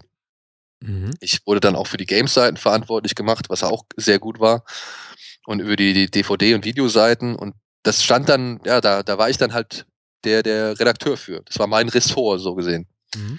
Und dann gingen wir nach Hamburg. Der Verlag wurde aufgekauft vom Heinrich Bauer Verlag hier in Hamburg. Dann gingen wir nach Hamburg. Ich bin mitgegangen, habe dann noch ein Jahr gearbeitet, bin dann weg, weil ich äh, persönliche Differenzen, sage ich mal, hatte mit der, der ganzen Situation dort. Und habe dann ein paar Jahre freiberuflich irgendwas anderes gemacht. Ich habe dann für Musiklabels gearbeitet und so weiter und so fort. Und habe versucht, mich halt über Wasser zu halten. Und dann kam eines Tages halt von der ehemaligen Arbeitskollegin, die halt noch, also die halt noch immer bei der Coupé gearbeitet hat, kam halt so eine Mail, hier, wir haben einen neuen Chefredakteur und wir suchen neue Leute. Oder wir suchen noch Leute. Hast du Bock? Mhm. Und dann habe ich gesagt, ja klar, gucke ich mir mal an. Und bin dann halt dahin und habe denen halt noch gezeigt, was ich zwischenzeitlich so gemacht habe. Weil ich dann auch zwischenzeitlich nochmal hier und da für irgendwie ein Filmmagazin mal ein paar Artikel geschrieben habe. Und dann war ich wieder bei der Coupé. Ja, und gleichzeitig halt dann auch äh, Blitzilu und Praline und sogar ein, ein junges Frauenheft im Pocket-Format, also in so einem kleinen handlichen Format. Äh, das hieß For You. Das war eigentlich nur für die weibliche Zielgruppe gedacht. Mhm. Und bei all diesen Heften wurde mir halt der Entertainment-Bereich so gesehen übertragen. Also DVD, Ja. Kino und Games. Und das habe ich dann wirklich vier, fünf Jahre gemacht. Und da bin ich dann halt dann auch, dann kam dann halt immer so diese Einladung, ne? Also ähm, Agenturen oder es gibt bestimmte Agenturen, die sich halt nur um die Organisation von Pressevorführungen äh, kümmern. Die haben dann äh, irgendwann natürlich auch Coupé angeschrieben und, und Blitzilu und so weiter und so fort. Und das wurde dann an mich weitergeleitet. Also habe ich dann Kontakt mit denen aufgenommen und habe mich dann auf die Verteilerlisten setzen lassen und bin dann wirklich äh, zu den ersten Pressevorführungen so hin. Oh, und ich war so stolz wie Oscar. Einen Film irgendwie einen Monat oder eine Woche vorher sehen, bevor er ins Kino kommt. Mhm. Und dann war ich da wirklich mit dieser ganzen Kulturelite von, was weiß ich, Spiegel, von Zeit, von Cinema, von Big Picture, was weiß ich, von, nee, von äh, DVD-Magazin und so. Und ich kleiner Pimpfock dazwischen. So. Und ich habe immer gedacht, oh Mann, wenn die alle wüssten, was ich mache, so, die, die, würden sich alle, die würden mich alle auslachen. Aber die, die Verleiher oder auch die Agenturen, die haben mich halt immer gern gesehen, weil sie wussten, bei uns wird kein Film verrissen. Mhm. Ja. Weil ähm, bei uns hieß es halt, warum sollen wir einen schlechten Film vorstellen, wenn wir dafür einen guten Film vorstellen können? Weißt du? Ja. Also, ich habe dann halt irgendwann auch die, die äh, Selektion wirklich so gemacht, dass ich halt nur Filme ins Heft genommen habe, die halt auch für das jeweilige Heft irgendwie gedacht waren. Also, klar, bei Coupé nimmst du natürlich dann den großen Actionreiser und was weiß ich. Äh, da nimmst du halt Fast and Furious. Perfekt, passt für die Faust aufs Auge. Hm. Und der kommt dann natürlich auch gut weg, weil der bietet ja alles, was du willst. Schöne Frauen, krasse Typen, geile Autos und halt Action so. Ja? Passt Das dann auch zu der Zielgruppe, ne? Genau, Von passt eurem halt zu der. Zielgruppe. Da werde ich jetzt nicht ankommen und werde irgendwie Schindlers Liste zum Film des Monats machen und sagen, hey Freunde, Das wäre aber was jetzt gewesen. könnt Ja. ihr niemals aus dem Kino gehen. Äh, und es gibt auch jede Menge Tote und was weiß ich. Also da kann ich keinen reißerischen Artikel irgendwie anbringen, weil das war halt die Coupé, die war reißerisch. Mhm. Ja, kurz, knackig, reißerisch. Und ähm, dementsprechend habe ich dann halt da diese Filme äh, ausgesucht und halt auf die ganzen Hefte verteilt. Ich weiß noch, wir hatten ein Heft namens Piep. Piep, ja, hieß es. So wie die Sendung? Äh, ja, ich glaube mit Gab's zwei ja E mal, ne? geschrieben. Okay. Oder? Nee, Quatsch. Diese Sendung war mit zwei E geschrieben, wir waren mit IE geschrieben. Ah, okay. Und bei Piep, da haben sie uns freie Hand gelassen. Da haben sie halt so gesagt, ey, hier tobt euch mal ein bisschen aus. Da durften wir dann damals so ein bisschen, ja, wie soll man sagen, die FHM für Fernfahrer ausprobieren. So, ja, weißt du, also äh, so ein bisschen trashig, aber halt dann so im, im Geiste von, von FHM, dass man halt schon mal mit größeren Bildern arbeitet, weniger Text, dass man ein bisschen frecher ist, was die, was die Formulierung angeht, dass man ein bisschen flapsiger spricht und so. Bei der Coupé war das alles noch relativ, die hatten da ihren Sprachschatz und der durfte auch nicht unbedingt verlassen werden. Was dann später halt erst gemacht wurde. Naja, das war also der gesamte Werdegang halt bei, beim Bauer Verlag dann halt. Ich war halt irgendwann, war ich einfach drin. Mhm. Die wussten, oh, Herr Scheugert äh, stellt hier Filme vor, wunderbar, wir haben Werbeplattformen, das ist General Interest, das ist nicht nur spezieller, irgendwie auf Filmfreaks gemünzte Inhalt, so, sondern das lesen halt auch Leute, die vielleicht überhaupt nicht sich eine Filmzeitschrift kaufen würden. Und dementsprechend äh, war ich da bei den Filmverleihern und äh, Agenturen relativ schnell flächendeckend abgedeckt, sagen wir es jetzt mal so. Mhm. Klar, ja. Und ja, aber wie es halt so ist im Printbereich, ne, der äh, wird halt, ja. ja, er stirbt. Er wird halt systematisch kleiner und, und äh, es wurden immer mehr Leute entlassen, immer mehr Hefte wurden eingestellt. Am Ende haben wir aus einem Betrieb, bei dem mal 88 Leute irgendwie waren, saßen wir am Ende in einem kleinen Büro in Altona oder Ottensen und haben die Coupé nur noch zu viert gemacht. Ja, ein Grafiker, eine Bildredakteurin, ein, ähm, wie soll man sagen, ein Praktikant, Mhm. ich als festangestellter Redakteur und der Chefredakteur halt. Mhm. Und das war, ja, dann ging es halt systematisch äh, dem Ende entgegen und irgendwann hieß es dann halt auch so, ja, Daniel, tut mir leid. Ich, äh, wir können dich nicht mehr halten, also wir können dich nicht mehr festanstellen, so, das ist einfach nicht machbar. Und dann bin ich halt schon so ein bisschen zu der Entscheidung gedrängt worden, mich selbstständig zu machen. Und habe mich dann auch selbstständig gemacht, habe dann verschiedene Magazine angeschrieben, ob die Leute brauchen und habe versucht halt dann äh, mit auch ein paar Auftragsjobs aus der Industrie. Ich habe zum Beispiel für Fox gearbeitet. Mhm. Ich habe ähm, das Facebook-Profil von Faultier Sid zum Start von Ice Age 3, glaube ich, betreut. Okay. Zum Beispiel. Ja, also ich war dann halt die Facebook-Präsenz von Sid, der aber auch nicht nur Sid genannt werden durfte. Das war auch so ein bisschen merkwürdig. Aber egal.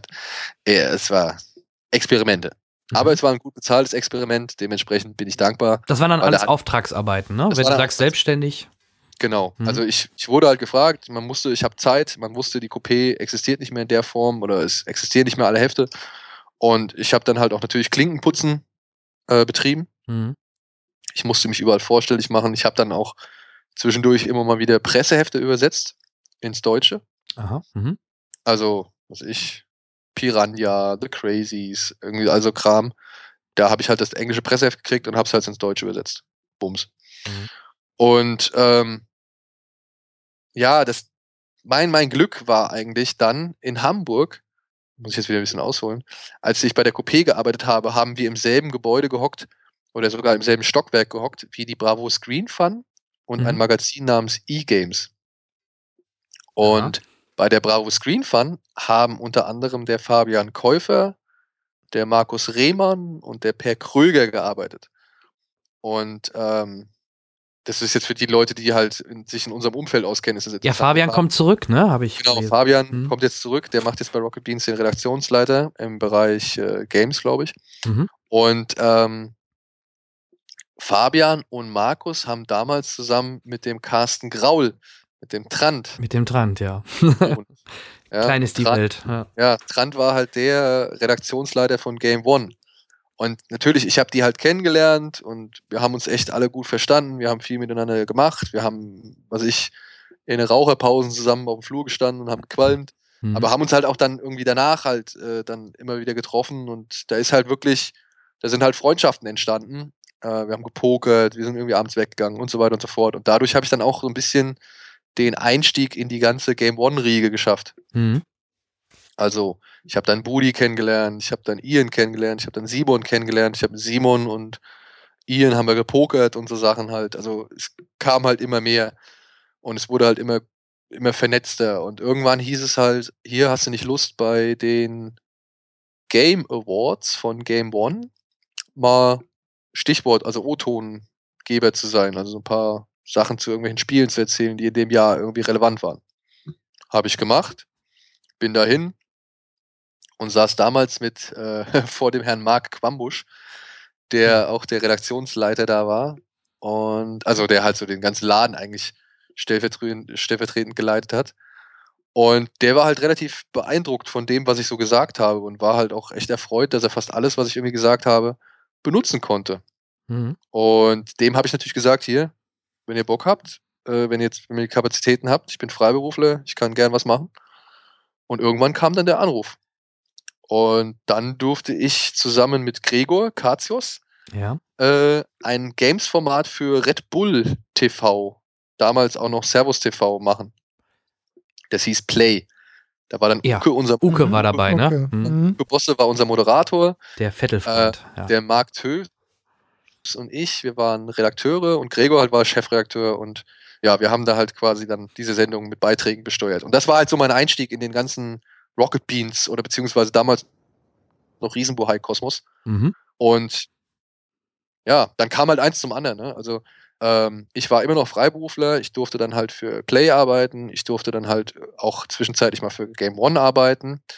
Und wie es halt wieder, wieder Glück, einfach zur richtigen Zeit am richtigen Ort, da kam dann halt irgendwann ein Anruf oder beziehungsweise, nee, ich habe mal, zu dem Zeitpunkt war ich schon mit meiner Frau zusammen und die hatte eine gute Freundin. Meine Frau war früher ähm, Chefredakteurin bei Fix und Foxy und ähm, hatte da natürlich dann auch in der Redaktion diverse Freundinnen sitzen und äh, Leute, mit denen sie halt auch beruflich, äh, privat irgendwie befreundet war. Und eine dieser Damen kannte jemand bei einer Produktionsfirma, so ist es halt, wirklich so ist es. Die eine kennt den anderen Mhm. und ähm, die kannte halt bei einer Produktionsfirma namens UKD, kannte sie halt jemanden, der aufhören wollte. Und weswegen dann halt quasi Ersatz gesucht wurde als in der Redaktion. Und halt Ersatz in dem Sinne, dass sich jemand halt mit Filmen auskennt. Und ja, alles klar. Ich kenne mich mit Filmen aus. Was braucht ihr? Ah ja, wir haben hier so eine Sendung, die heißt Steven liebt Kino. Aha, Die ja. läuft auf Tele 5, ist mit Steven Gätchen. Mhm. Und äh, wir suchen halt jemanden, der über Filme schreiben kann, der halt zu Filmen was sagen kann und der halt, ähm, ja, dann halt diese ganzen Sachen macht, halt, der halt redaktionell so oder die Sendung inhaltlich füllt mit den Filmthemen, die wir brauchen, mit den Filmen der Woche, des Monats und so weiter und so fort. Ich bin hin, ich habe ein Vorstellungsgespräch gehabt, es lief wunderbar und plötzlich war ich halt äh, verantwortlich für den filmischen Inhalt von Steven Lied Kino, worüber ich dann halt auch Steven kennengelernt habe. Und dann ging so die Phase los, dass man halt wirklich zu den ganzen Junkets auch eingeladen wird. Dann hieß es halt hier, wir haben hier ein Interview in Berlin mit dem und dem, kannst du da hinfahren, kannst du Interviews führen, wir bauen die dann in die Sendung ein. Klar, mache ich. Und so war dann halt mein Einstieg in dem Bereich auch so, dass man halt wirklich oft und viel äh, mit diesen ganzen Junkets, Veranstaltungen, Premieren, Setbesuchen und so weiter zu, in, in, Berührung kam. Und Steven Lieb Kino ist dann von Tele 5 zu Pro 7 gewandert. Mhm. Äh, Riesenbuhai wurde dann zu Rocket Beans. Game One wurde dann abgesetzt und es kam dann nur noch Rocket Beans. Und irgendwie habe ich dann gedacht, ey, wenn ich jetzt schon bei Steven Lieb Kino irgendwie so viel mit Film zu tun habe und, und, und so viel Einblick habe, dann kann ich das ja eigentlich auch ähm, versuchen, bei, bei Rocket Beans irgendwie anzuwenden. Zumal wir alle Bock drauf hatten, irgendwie über Filme zu reden und es gab noch kein Format in der Richtung. Ja, das ist höchstens bei den Plauschangriffen halt immer mal wieder, ne? Genau, Film, Filmbesprechung genau. etc. Ja. Und ich weiß, ich kann mich gar nicht mehr so richtig erinnern. Es hieß halt immer wieder, ja, wir müssten mal ein Kinoformat machen, wir müssten mal ein Kinoformat machen. Und dann als Rocket Beans TV nur, ähm, als Rocket Beans TV eigentlich nur noch oder noch nur auf YouTube funktioniert hat oder beziehungsweise ausgestrahlt wurde, mhm. da kam halt schon so, ey, Leute, äh, wie sieht's aus? Ich habe hier Bock, ich hätte hier eine Idee, ich finde einen Namen, wir können das irgendwie machen und äh, wenn ihr wollt, dann hocke ich mich dahin und versuche das halt irgendwie mit Eddie oder mit anderen Leuten auf die Beine zu, zu stellen. Mhm. Und dann haben sie halt gesagt, ja klar, mach. Und sie haben mich machen lassen und ähm, was halt als Zwei-Mann-Projekt mit, mit, äh, vor, mit zwei Sesseln vor einem Fernseher begann, ja, ist jetzt quasi bei 100 Folge 108 und äh, auch diversen richtig, richtig schönen Gelegenheiten, dass man mal irgendwie Samuel Jackson, Arnold Schwarzenegger, äh, Moritz bleibt treu, ähm, hier den, den äh, Simon Verhöven, Dennis ja. Muschito und was weiß ich, ja, Christian Albert, dass man die alle in die Sendung holt und mit denen reden kann und oder in der Sendung zeigen kann, dass man zu Interviews eingeladen wird und so weiter und so fort. Ja, das war jetzt ungefähr mein Werdegang. ähm, aber ma machst du denn, äh, genau, also Steven Lieb Kino ähm, gibt's doch, glaube ich, gar nicht mehr, ne? Er ist ja auch nicht mehr bei Pro7. Ähm, da gab's, oder es gibt ja dann jetzt ähm, Fred, Fred Carpet. Carpet. Da, da bist du auch noch beschäftigt. Oder also arbeitest du weiterhin zweigleisig oder ist, ist momentan wirklich. Ja, ja, ich bin weiterhin Freiberufler. Ähm, und ähm, mach halt auf der einen Seite Rocket Beans und mache auf der anderen Seite ähm, Fred Carpet zusammen mit Steven und bin darüber hinaus auch noch bei dem einen oder anderen Heft irgendwie beteiligt, also beziehungsweise sorg hier und da mal für Inhalte so. Also mhm. ja. Boah, dann bist du ja wirklich gut ausgelastet. ja.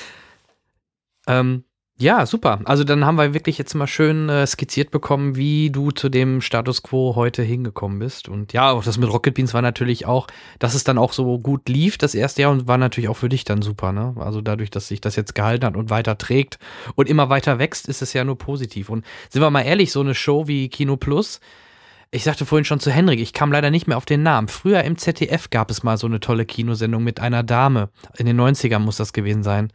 Weißt du noch, wer das nicht, war? Ich, ich habe mir den Kopf zerbrochen, ich komme nicht drauf. Ist Daniel noch da? Müsste es. Nee, wir haben schon wieder einen Abbruch. Ähm, ja, ich setze einfach mal nahtlos weiter an. Ähm, Fred Carpet ist halt so ein bisschen der Traum, sowas wie Inside the Actors Studio für Deutschland zu machen. Also so ein bisschen entgegen der bisherigen YouTube-Trends, Trends, jetzt sage ich es nochmal, ähm, mhm einfach mal ein Filmformat oder ein Filmkanal zu haben, der sich ein bisschen, bisschen breiter, bisschen ausführlicher mit Sachen beschäftigt. So, na klar, wollen wir kurze, kleine Filmreviews machen und äh, den Leuten auch nicht allzu sehr auf den Sack gehen, irgendwie mit irgendwelchen Erklärungen, aber halt schon irgendwie versuchen, anhand von den eigenen Eindrücken und von nachvollziehbaren Eindrücken zu erklären, warum wir einen Film cool finden und warum nicht. Und dann halt dazu Hintergrundinformationen liefern oder Gespräche liefern, über das Thema Film, zum Thema Film, zu einem bestimmten Film, ähm, ohne dass sie, dass sie halt so abgeschnitten oder so abgehackt sind wie in bisherigen Formaten. Bei Steven Lieb Kino war es ja so, dass du halt von einem Interview, das vielleicht fünf bis zehn Minuten ging, meistens immer so 20, 30 Sekunden gezeigt hast. Und der Rest ist dann halt irgendwo im, im Datenmülleimer oder halt auf der Festplatte verschwunden und wurde dann halt nie wieder angefasst. Und all das äh, wollen wir halt versuchen, ein bisschen mit Fred Carpet aufzugreifen und eben nicht einfach auf, den, äh, auf, die, auf die Speicherplatte zu packen. Mhm. Ja, super. Also wir wünschen euch da auf jeden Fall äh, oder dir vor allem auch bei beiden Projekten halt äh, viel Erfolg. Absolut. Ähm, vielleicht, Steven ist beim ZDF, die, äh, vielleicht gibt es da ja auch irgendwann in Zukunft Möglichkeiten. Ähm, ich glaube, da ist jetzt auf ZDF Neo momentan Platz frei geworden. Temporär. Ah, ist ja nur, für- da kriegt man mal eine Sendung dazwischen. Ja. Aber ist ein blöder Sende, ist ein, eine blöde Zeit, ne? Ich glaube, wenn du eine Sendung kriegst, ist dir das erstmal egal, Ja. wo die läuft oder wann die läuft. Durch die Mediathek heutzutage ist das eh ab absurdum. Genau. Ähm, ja, ich habe noch vielleicht ein, zwei Fragen, wo du vielleicht in kurz und knackig, vielleicht sogar nur ein, zwei Wörter zu sagen kannst ähm, oder willst. Lieblingsfilm, Genre. Also dein Lieblingsfilm oder dein Lieblingsgenre. Also mein Lieblingsfilm gibt es nicht. Mhm, gute Antwort. Ich habe hab nicht einen einzigen Lieblingsfilm oder einen Film, der über alles erhaben ist. Das kann ich einfach nicht, weil ich halt so viele Filme geil finde. Ja. Und, und immer wieder, ich meine, das wird mich ja auch immer so, das, das legt einen ja auch immer so fest. Ne? Mhm. Aber Wenn ein Genre frage- vielleicht? Genre? Hm? ähm, ah, das ist ein schwieriges Thema. Also, Ich wollte es nicht ausufern lassen, wir können da gerne einen extra Podcast drüber machen. Ja, ja, ja. Pass auf, ich, ich versuch's mal so zu sagen. Ähm, wenn ich jetzt im Kleinen denke, ist mein Lieblingsgenre Heroic Bloodshed. Ja, das, Mhm. ähm, aber auch dann nur, wenn es, sage ich mal, von bestimmten Leuten gemacht wird und auf die Art und Weise gemacht wird, wie ich sie mag. Mhm. Ansonsten Genre, ey. Ich gucke mir Horror, ich gucke mir Science Fiction, ich gucke mir Fantasy an, Thriller, Drama, was weiß ich, solange es geil ist, ist es für mich vollkommen egal, aus welchem Genre der Film stammt. Also das ist, da habe ich überhaupt kein Problem mit. Also es gibt nicht so, dass ich sage, ich bevorzuge eher Science Fiction als irgendwie Komödie. Ähm, aber wenn es dann halt doch wirklich irgendwo eine bestimmte Ecke gibt, in der ich mich sehr, sehr, sehr, sehr wohlfühle, dann ist es Heroic Bloodshed. Okay. Für all die, interessant. wisst ihr, also muss, muss man das erklären? Ist das, äh, oder, Ich glaube nicht wirklich, nö. ne? Okay. Ähm, die weiteste Reise dienstlich, die du hattest. Oh. Ja, pff, LA oder doch, vielleicht sogar warst du im, im asiatischen Bereich schon mal? Oder? leider noch nicht. Leider noch nicht. Ich will unbedingt mal nach Japan. Ich habe es immer noch nicht geschafft.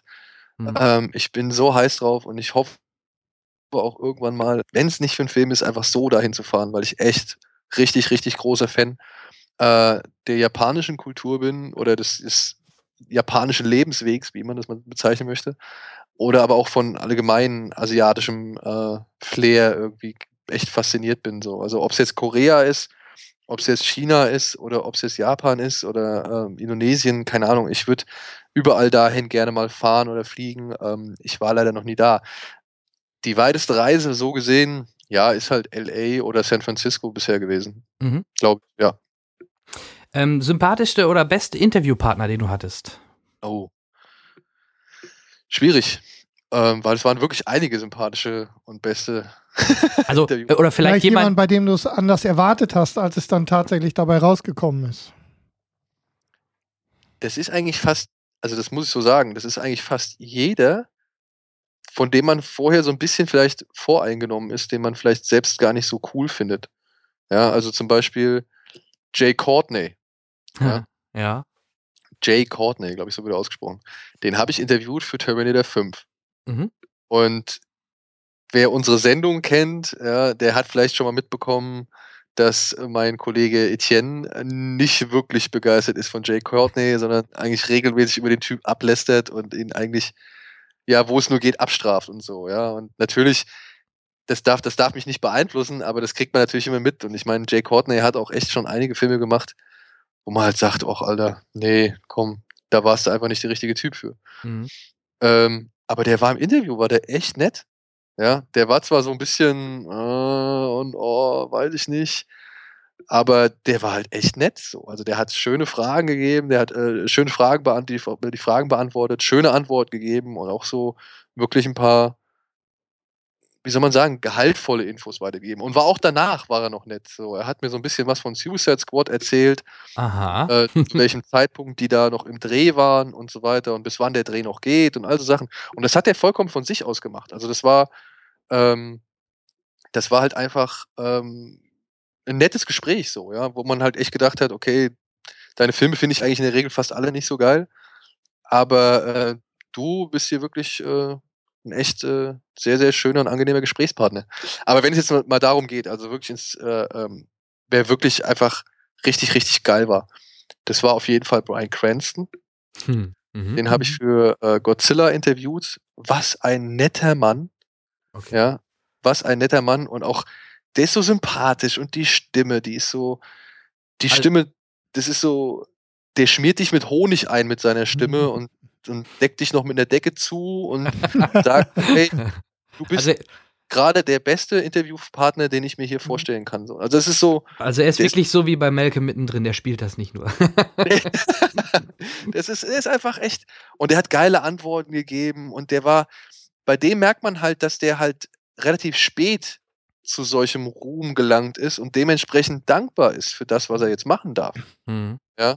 Also, dass das halt wirklich jemand ist, der verstanden oder der halt weiß, ey, die Leute kommen auch nur hierher und machen ihren Job, genauso wie ich da hingehe und meinen Job mache. Also sorge ich doch dafür, ähm, dass wir beide mit dem besten Gefühl hier aus dem, aus dem Raum gehen. So. Und das fand ich halt geil.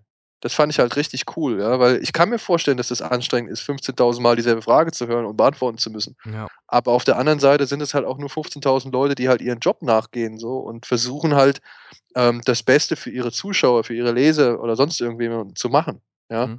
Also man, keiner will einem ja was Böses. Es sei denn, man kommt jetzt dahin und, und nervt Tarantino mit der Gewaltdiskussion oder sowas, ja. Mhm. Also Brian Cranston, der war super. Ja. Ähm, ein, ein Interview, wo ich sagen muss, was für mich auch immer noch wichtig ist, weil es halt nun mal mein erstes war im Auftrag von, von Stephen Lieb Kino, ähm, das war mit Daniel Radcliffe, weil der auch sehr nett war, also und, Mhm. und weil es halt wirklich mein allererstes war so und der war so, der war so sympathisch, der war halt einfach so, ey, wir waren zwei Jungs, wir haben Interviews, er hat ein Interview gegeben zu einem Film, wo er nicht ganz sicher war, ob der funktioniert, beziehungsweise ob man ihm das abnimmt. Ich war da, ob der mir überhaupt so richtig Rede und Antwort steht und auch das irgendwie beantworten kann, was ich von ihm wissen will. Zum ersten Mal als, als junger angehender Interviewsteller so, oder Interviewfragensteller. Mhm. Und das ist für mich auf jeden Fall auch ein wichtiges Interview. Ja, ähm, klar. und Hugh Jackman. Wirklich, jedes Interview, was ich mit Hugh Jackman habe, ist einfach ähm, Balsam für die Seele. Das nächste Mal gehst du dann mit Ryan Reynolds Maske zu ihm hin, ne? nee, der wirkt ja generell, also ich glaube, der ist auch für, für jeden Spaß ja. zu haben und äh, ob es Ja. bei Eddie the Eagle ist, man, man merkt ihm einfach selbst bei Filmen an, wie, wie er so tickt. Also man kann sich das sehr gut vorstellen. Ihn jetzt als irgendwie Ekel könnte ich mir gar nicht, kann ich mir gar nicht so richtig vorstellen, dass Nee. er äh, menschlich irgendwie daneben ist oder sowas. Ich meine, ich habe den, ich hab den Interview zu Prisoners, ein Film, der Oh, alles ja. andere als, als gute Laune ist. So, ja? Ja, und absolut. Der, der war aber, der war so nett.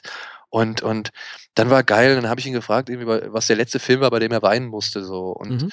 da hat er sich so Mühe gegeben, irgendwie eine Antwort, richt- also irgendwie hat überlegt und was weiß ich und, und äh, wollte halt wissen, was halt irgendwie ähm, mein Film war und, und ähm, hat halt wirklich sich so Gedanken gemacht und das fand ich halt, das war cool. Also der, der Hugh Jackman ist auf Mhm. jeden Fall echt ein dankbarer Interviewpartner. Und Tom Hanks auch. Tom Hanks gibt dir auch das Gefühl, als wärst du gerade der wichtigste Mann, auf der, auf der, der ihm die Fragen hier stellt. So. Als hätte er das noch alles noch nie gehört. alles cool ist so. Also Profis. Tom ne? Hanks war auch beeindruckend. So hat sich der Lanz halt- damals auch gefühlt. Ja. ja, Herr Lanz hat es halt meiner Ansicht nach vollkommen falsch gemacht. Ey, ja. Also, Ja, man sollte, sie, man sollte sich halt über Interviewpartner nicht lustig machen oder die, die versuchen bloßzustellen, ne?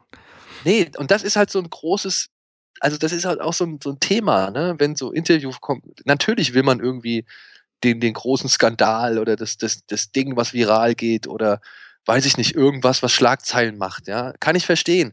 Aber warum soll ich den Leuten denn dumm kommen, ja? Ich habe hin und wieder habe ich mal irgendwie Fragen, also in die, die, an die Community ge- die Frage gestellt, hier, was soll ich dem und dem für Fragen stellen? Mhm. Und dann kommen dann irgendwie so Sachen, die halt einfach nur darauf hinauslaufen, dass ich den Typ im Endeffekt gerade mit dieser Frage beleidige. So, Ja, ja. klar, na klar. Oder, oder irgendwie diskreditiere oder bloßstelle. So. Und dann denke ich mir so, ey Leute, dafür kommen die Leute nicht dahin. Das ist deren Job. Die kriegen dafür Geld, dass sie da halt einen Film bewerben und promoten so. Die werde ich garantiert nicht aus der Reserve locken, weil das, End, das Ende vom Lied wird sein, Du wirst nicht mehr Ich- eingeladen, ne? ja, ich fliege aus dem Raum raus und werde nicht mehr eingeladen. Ja. Und ähm, da hat keiner was von. Weder ihr, noch ich, noch irgendwie die Leute, die ich halt befragt habe. So. Und das, das sehe ich auch nicht ein. Also das verstehe ich halt auch teilweise dann nicht. Warum man bei so einem Uwe Boll, weißt du, da kann ich das machen. Weil bei Uwe Boll, der ist, dem ist es Ja, egal. den hatten wir auch schon bei uns. Ja, Ja, der war schon, da kann man noch mal ein bisschen sticheln. Aber cool drauf ist er trotzdem. Also es hat echt Spaß gemacht. Ja. Uwe Boll ist halt so ein, wirklich ein Typ, der halt auch dann Rede und Antwort steht, weil er halt wirklich dieses Ich habe die Eier dazu äh, Selbstverständnis mitbringt. Mhm. Ja. Und bei dem kann ich sowas machen, aber ich muss jetzt nicht zu einem Denzel Washington hingehen oder zu, weiß ich nicht, ich Der weiß nicht mehr, wie Denzel. ähm, also ich weiß, ich muss halt nicht zu irgendeinem prominenten Ding Typ hingehen und muss den halt beleidigen, weil das bringt mir am Endeffekt mehr Schaden als irgendwie Nutzen. ja, super. Machen wir einen Schlussstrich drunter, bevor dein WLAN komplett kollabiert. ähm, äh, erstmal noch mal Weil- kurz. Du hast jetzt eine Frage gehabt, also. Nee, du, ganz ehrlich, wenn du nichts dagegen hast, wir können gerne mal im Jahr oder so gerne nochmal uns zusammensetzen, wenn du Lust hast, über Ey. Filme quatschen und so. Über Filme quatsch immer gerne. Siehst du? Genau. So, dann und dann können wir wir- sicherlich auch noch mal ein paar Sachen besprechen. Aber ich wollte noch eins sagen, was mir halt bei dir aufgefallen ist, du fragst aber auch nicht den Einheitsbrei die Leute. Und das finde ich halt, ich glaube, das, das äh, macht den Leuten, den Interviewpartnern oft auch Spaß. Und halt, ich finde als Zuschauer fand ich es halt auch immer spannend, äh, die Fragen, die du stellst, weil es halt nicht der und wie war das denn am Set? Und wie war denn die Zusammenarbeit mit Schauspieler XY? Wie war die Zusammenarbeit mit Regisseur und so weiter? Ne? Das finde ich halt super und das macht das Ganze ein bisschen lockerer und äh, ja, meistens reagieren die dann auch sympathischer. Ne? Ja, also, und selbst wenn man mal irgendwie kritisch ist, ne, also ich, ich natürlich, ich lese mir natürlich durch, was die Leute für Interviews gegeben haben. Und natürlich will ich ja nicht die gleichen Fragen nochmal stellen. Das ist natürlich Genau. eine Unmöglichkeit, weil äh, zum Beispiel bei so einem internationalen Junket, irgendwie was Warner zum Beispiel mal macht, da kommen dann am Tag 100 Pressevertreter aus aller Welt. Ja. Und da kann ich nicht davon ausgehen, dass da nicht irgendwie mindestens mal 20 Leute dabei sind, die die gleichen Fragen haben wie ich. Mhm. Ja. Ja, und klar. da versucht man natürlich ein bisschen was anderes zu machen. Und ich versuche vor allem immer irgendwie mit so Fragen, die vollkommen fernab vom Film sind, also von dem eigentlichen Film, um den es jetzt geht, Mhm. irgendwie einzusteigen, damit man mal so auf einen entspannten und sympathischen Nenner kommt. Das ist halt leider echt mittlerweile schon richtig eine Kunstform geworden, innerhalb von diesen fünf Minuten irgendwie was Brauchbares da rauszuquetschen. So. Ich behaupte nicht, dass ich das irgendwie richtig gut kann, aber ich gebe mir halt Mühe und ich versuche halt irgendwie immer das Beste aus dieser Situation zu machen. Deswegen habe ich Samuel. Jackson zum Beispiel gefragt, ähm, was seine liebsten deutschen Filme sind. So. Und da kam halt eine geile Antwort bei rum. Ja? Also, Was hat er da gesagt? Was, was? da hat er gesagt, dass ihm Tarantino äh, eine Box gegeben hat mit drei Filmen. Mhm. Ähm, aber deren Titel, da kam er jetzt nicht drauf. Er hat echt überlegt und, und äh, hat gemeint, er muss Quentin fragen. Und dann kam ja, dann kam ja Hateful Eight, ne? Und wir hatten ja wirklich die Einladung für Hateful Eight äh, zu einem Interview mit Tarantino. Einer, ich war einer, oder Kilo Plus war halt einer von insgesamt vier, Mhm. die halt da auf der Liste standen. Und ich habe mich so gefreut. Ich habe mich so gefreut. Und dann wäre ich nämlich hingegangen, hätte Tarantino gesagt, hey, was war das für eine, was war das für eine äh, Box, die Mhm. du Samuel. Jackson gegeben hast äh, mit deutschen Filmen? Würde mich mal interessieren, welche deutschen Filme das waren, die du ihm empf- empfohlen hast, weil Tarantino hat ihm wohl gesagt, das sind die drei deutschen Filme, die er auf jeden Fall gesehen haben muss. Ja, und dann hast du schon mal gleich einen ganz anderen, sag Ja. ich mal, äh, Ground, auf dem du aufbauen kannst, also einen ganz anderen Untergrund, mit dem du ins Gespräch startest, als wenn du jetzt sagst, ja, und wie war das so mit Ennio Morricone? Äh, Ah. das wäre ja auch noch was Gutes gewesen. Nee, aber was ich, wie war das so mit Jennifer Jason Lee oder mit nochmal mit Samuel. Jackson zu arbeiten oder bla bla bla? Warum war Christoph Waltz nicht im Film und so? ähm, Ja. ja. Ja, super. Oder eine, eine Sache noch. Zum Du, Beispiel. Sehr wir- gerne. Dein Essen wird kalt. Also, äh, ähm, ein, das, nee, aber was ich so, was ich nochmal zum Verständnis dafür so, ähm, ich hatte Bruce Willis und Bruce Willis habe ich mal gefragt, was sein ähm, größter oder was sein liebster Os Oscar-Moment war, weil das kurz vor der Oscar-Verleihung war und wir haben da Stimmen für das gesammelt. Und er sagte damals, ähm, er fand es richtig geil, als Nicolas Cage den Oscar für Leaving Las Vegas bekommen hat. Ja? Mhm. Und dann hatte ich halt das Glück, Nicolas Cage im Interview zu haben, ähm, als er die Synchronstimme gemacht hat für Wir sind die Croods oder so, hieß der, glaube ich, ne? Ja, oder, ja. oder. Und dann habe ich dem das erzählt. Und er wirklich, das Gesicht von Nicolas Cage in dem Moment, das werde ich mein Lebtag nicht vergessen, weil der war wirklich, he was touched, sagt man ja so schön. Ne? Also das, äh, das war geil, weil da so, so, so ein sanftes Lächeln über sein Gesicht ging, so, wo er gemerkt hat, ach guck mal, es gab auch noch Zeiten, die waren anders. Ja, also, das sind halt so die schönen Momente halt. Ja, weißt, das, das, da muss ja nicht unbedingt irgendwie das Interview geil gewesen sein, aber wenn du halt so ein, zwei Inter äh, Momente darin hast, geil. Wirklich geil. Ja, super. Vielen Dank. Also wir werden das sicherlich, wenn du Lust hast, und äh, wir werden das gerne nochmal wiederholen. Also ich denke, über Filme können wir Stunden, könnten wir, das weißt du ja auch, stundenlang sprechen. Eben.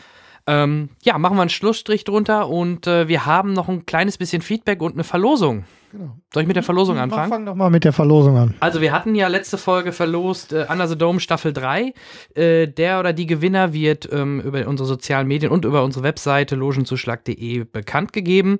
Ähm, dann haben wir eine neue Verlosung, die läuft seit gestern oder vorgestern habe ich sie online auch schon gestellt. Vorgestern, ja. Ähm, die dritte Staffel der Serie Skandal oder Scandal ähm, auf DVD. Dort haben wir auch den Teilnahmeschluss 30. April. Genauso wie eine Verlosung zum Dschungelbuch, über das wir heute gesprochen haben. Zwei Fanpakete haben wir da bekommen mit einem Buch, mit einem Notizbuch, ein T-Shirt und was war da noch drittes bei? Weiß ich nicht mehr genau. Seht ihr aber auf unserer Homepage. Oder halt. äh, Papaya. ja, Genau. nee, ja, ja, nicht, Ja. nee, ich glaube, die war nicht Ja, dabei. Eine Kuhglocke. Ähm, ja, wer da was, wer, wer einen von den beiden Fanpaketen gewinnen möchte, bitte einfach teilnehmen über unsere Webseite oder über Facebook, Twitter. Dort bekommt ihr alle Infos. Absolut. Scandal, ist das das mit hier Kerry Washington? Ja, Genau. genau. Mhm. Muss ich leider gestehen, habe ich noch nie gesehen. ich glaube, Aber, ich habe ein, zwei Folgen Erste gesehen. Folge habe ich gesehen. aber immerhin, da gibt es drei Staffeln von. Ja, Also, scheint nicht so ganz, zumindest scheint ein bisschen irgendwo funktioniert zu funktionieren. Ja. Ja, ja. Dann zum Schluss eben noch ein bisschen Feedback. Wir haben ganz, ganz tolle Resonanz zu dem Interview mit Ben Shah letztes Mal zu ähm, Das Maul. Darth Maul quasi äh, Darth Maul Apprentice bekommen. Das äh, ist sehr gut bei euch angekommen. Und natürlich haufenweise Glückwünsche zu unserem vierjährigen Jubiläum in der letzten Folge. Ja, Herzlichen Glückwunsch. ja sehr Danke, danke. vielen Dank. Ähm, das heißt, äh, zumindest fühlen wir uns an der Stelle ähm, angespornt, dann hier doch noch ein bisschen weiterzumachen. Äh, läuft ja einigermaßen. Natürlich, äh, wie immer, ein großes Shoutout an unsere ähm, auch am lautesten schreienden Stammhörer, lieber Olli. Vielen Dank für die umfangreiche Kritik. Ähm, es ist äh, schön zu sehen, dass du, auch wenn es offensichtlich immer ein bisschen später wird, dann weiter zuhörst. Also, vielen Dank dafür. Genau. Jetzt habe ich aber noch mal eine Frage. Bitte. Ihr seid jetzt vier Jahre alt Wir sind vier Jahre alt. Und das ist jetzt Podcast Nummer 47. Ja, wir sind, ja, ist Folge 47, genau. Mhm. Jetzt rechnest du, oder? Äh, also im Normalfall bringen wir einem, also Also, vier Wochen ungefähr. Im Vier-Wochen-Rhythmus. Wir hatten eine, ähm, letztes Jahr hatten wir mal äh, Ja, eine, eine kleinere längere, Pause. eine längere Sommerpause, kreative Pause. Um, kennst das ja auch, so wie ihr das auch macht mit äh, Bonjour oder so. Da muss man einfach mal ein bisschen mal was umbauen oder ein bisschen was umstellen. Man macht eine Ja. Pause und ja, deswegen, ähm, und da wird es halt im Gegensatz zu dir halt komplett privat machen. Äh, würde halt Wochen, wöchentlich wird gar nicht gehen zeitlich. Kriegen wir nicht hin. Nee, das wird nicht ja, funktionieren. wöchentlich. Also, ne, muss man ja auch mal realistisch sehen. So. Ja, es ist, äh, Fun. kriegen Ganz wir, genau, kriegen wir ja. zeitlich einfach gar nicht hin. Und wir haben von Anfang an einen Vier-Wochen-Rhythmus gehabt.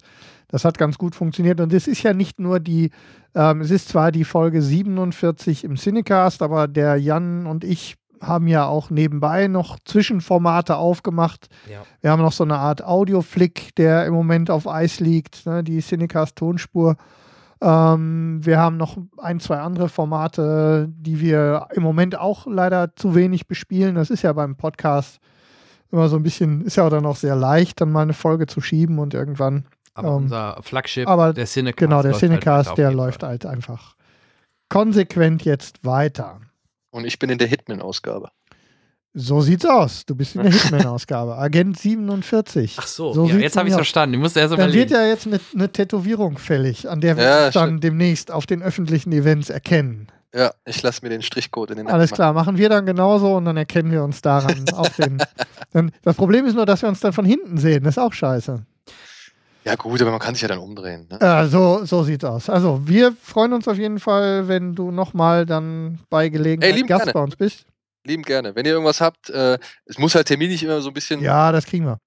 Passen, so, äh, aber lieben gerne. Ich bin sehr gerne. War ein sehr äh, nettes und interessantes und anregendes Gespräch. Das freut uns sehr. Ja, vielen, ja, vielen dann Dank. vielen Dank nochmal von uns. Dann äh, würde ich sagen, machen wir jetzt einen Deckel drauf. Genau. ich habe den Finger schon ganz nervös über den Play-Button für unser Outro. Deswegen die mach- zwei Stunden geknackt? Oder? Ja, locker. Ja, natürlich. Ja, dann kommen noch die Einspieler dabei. Genau, Da, da sind wir wir wieder werden- schon gut über drei Stunden. Ja, ja, wir werden drei Stunden. Futter, ne? Also das kann man ja auf einer Autofahrt oder Genau. keine Ahnung. Genau, so werden wir, so werden wir konsumiert.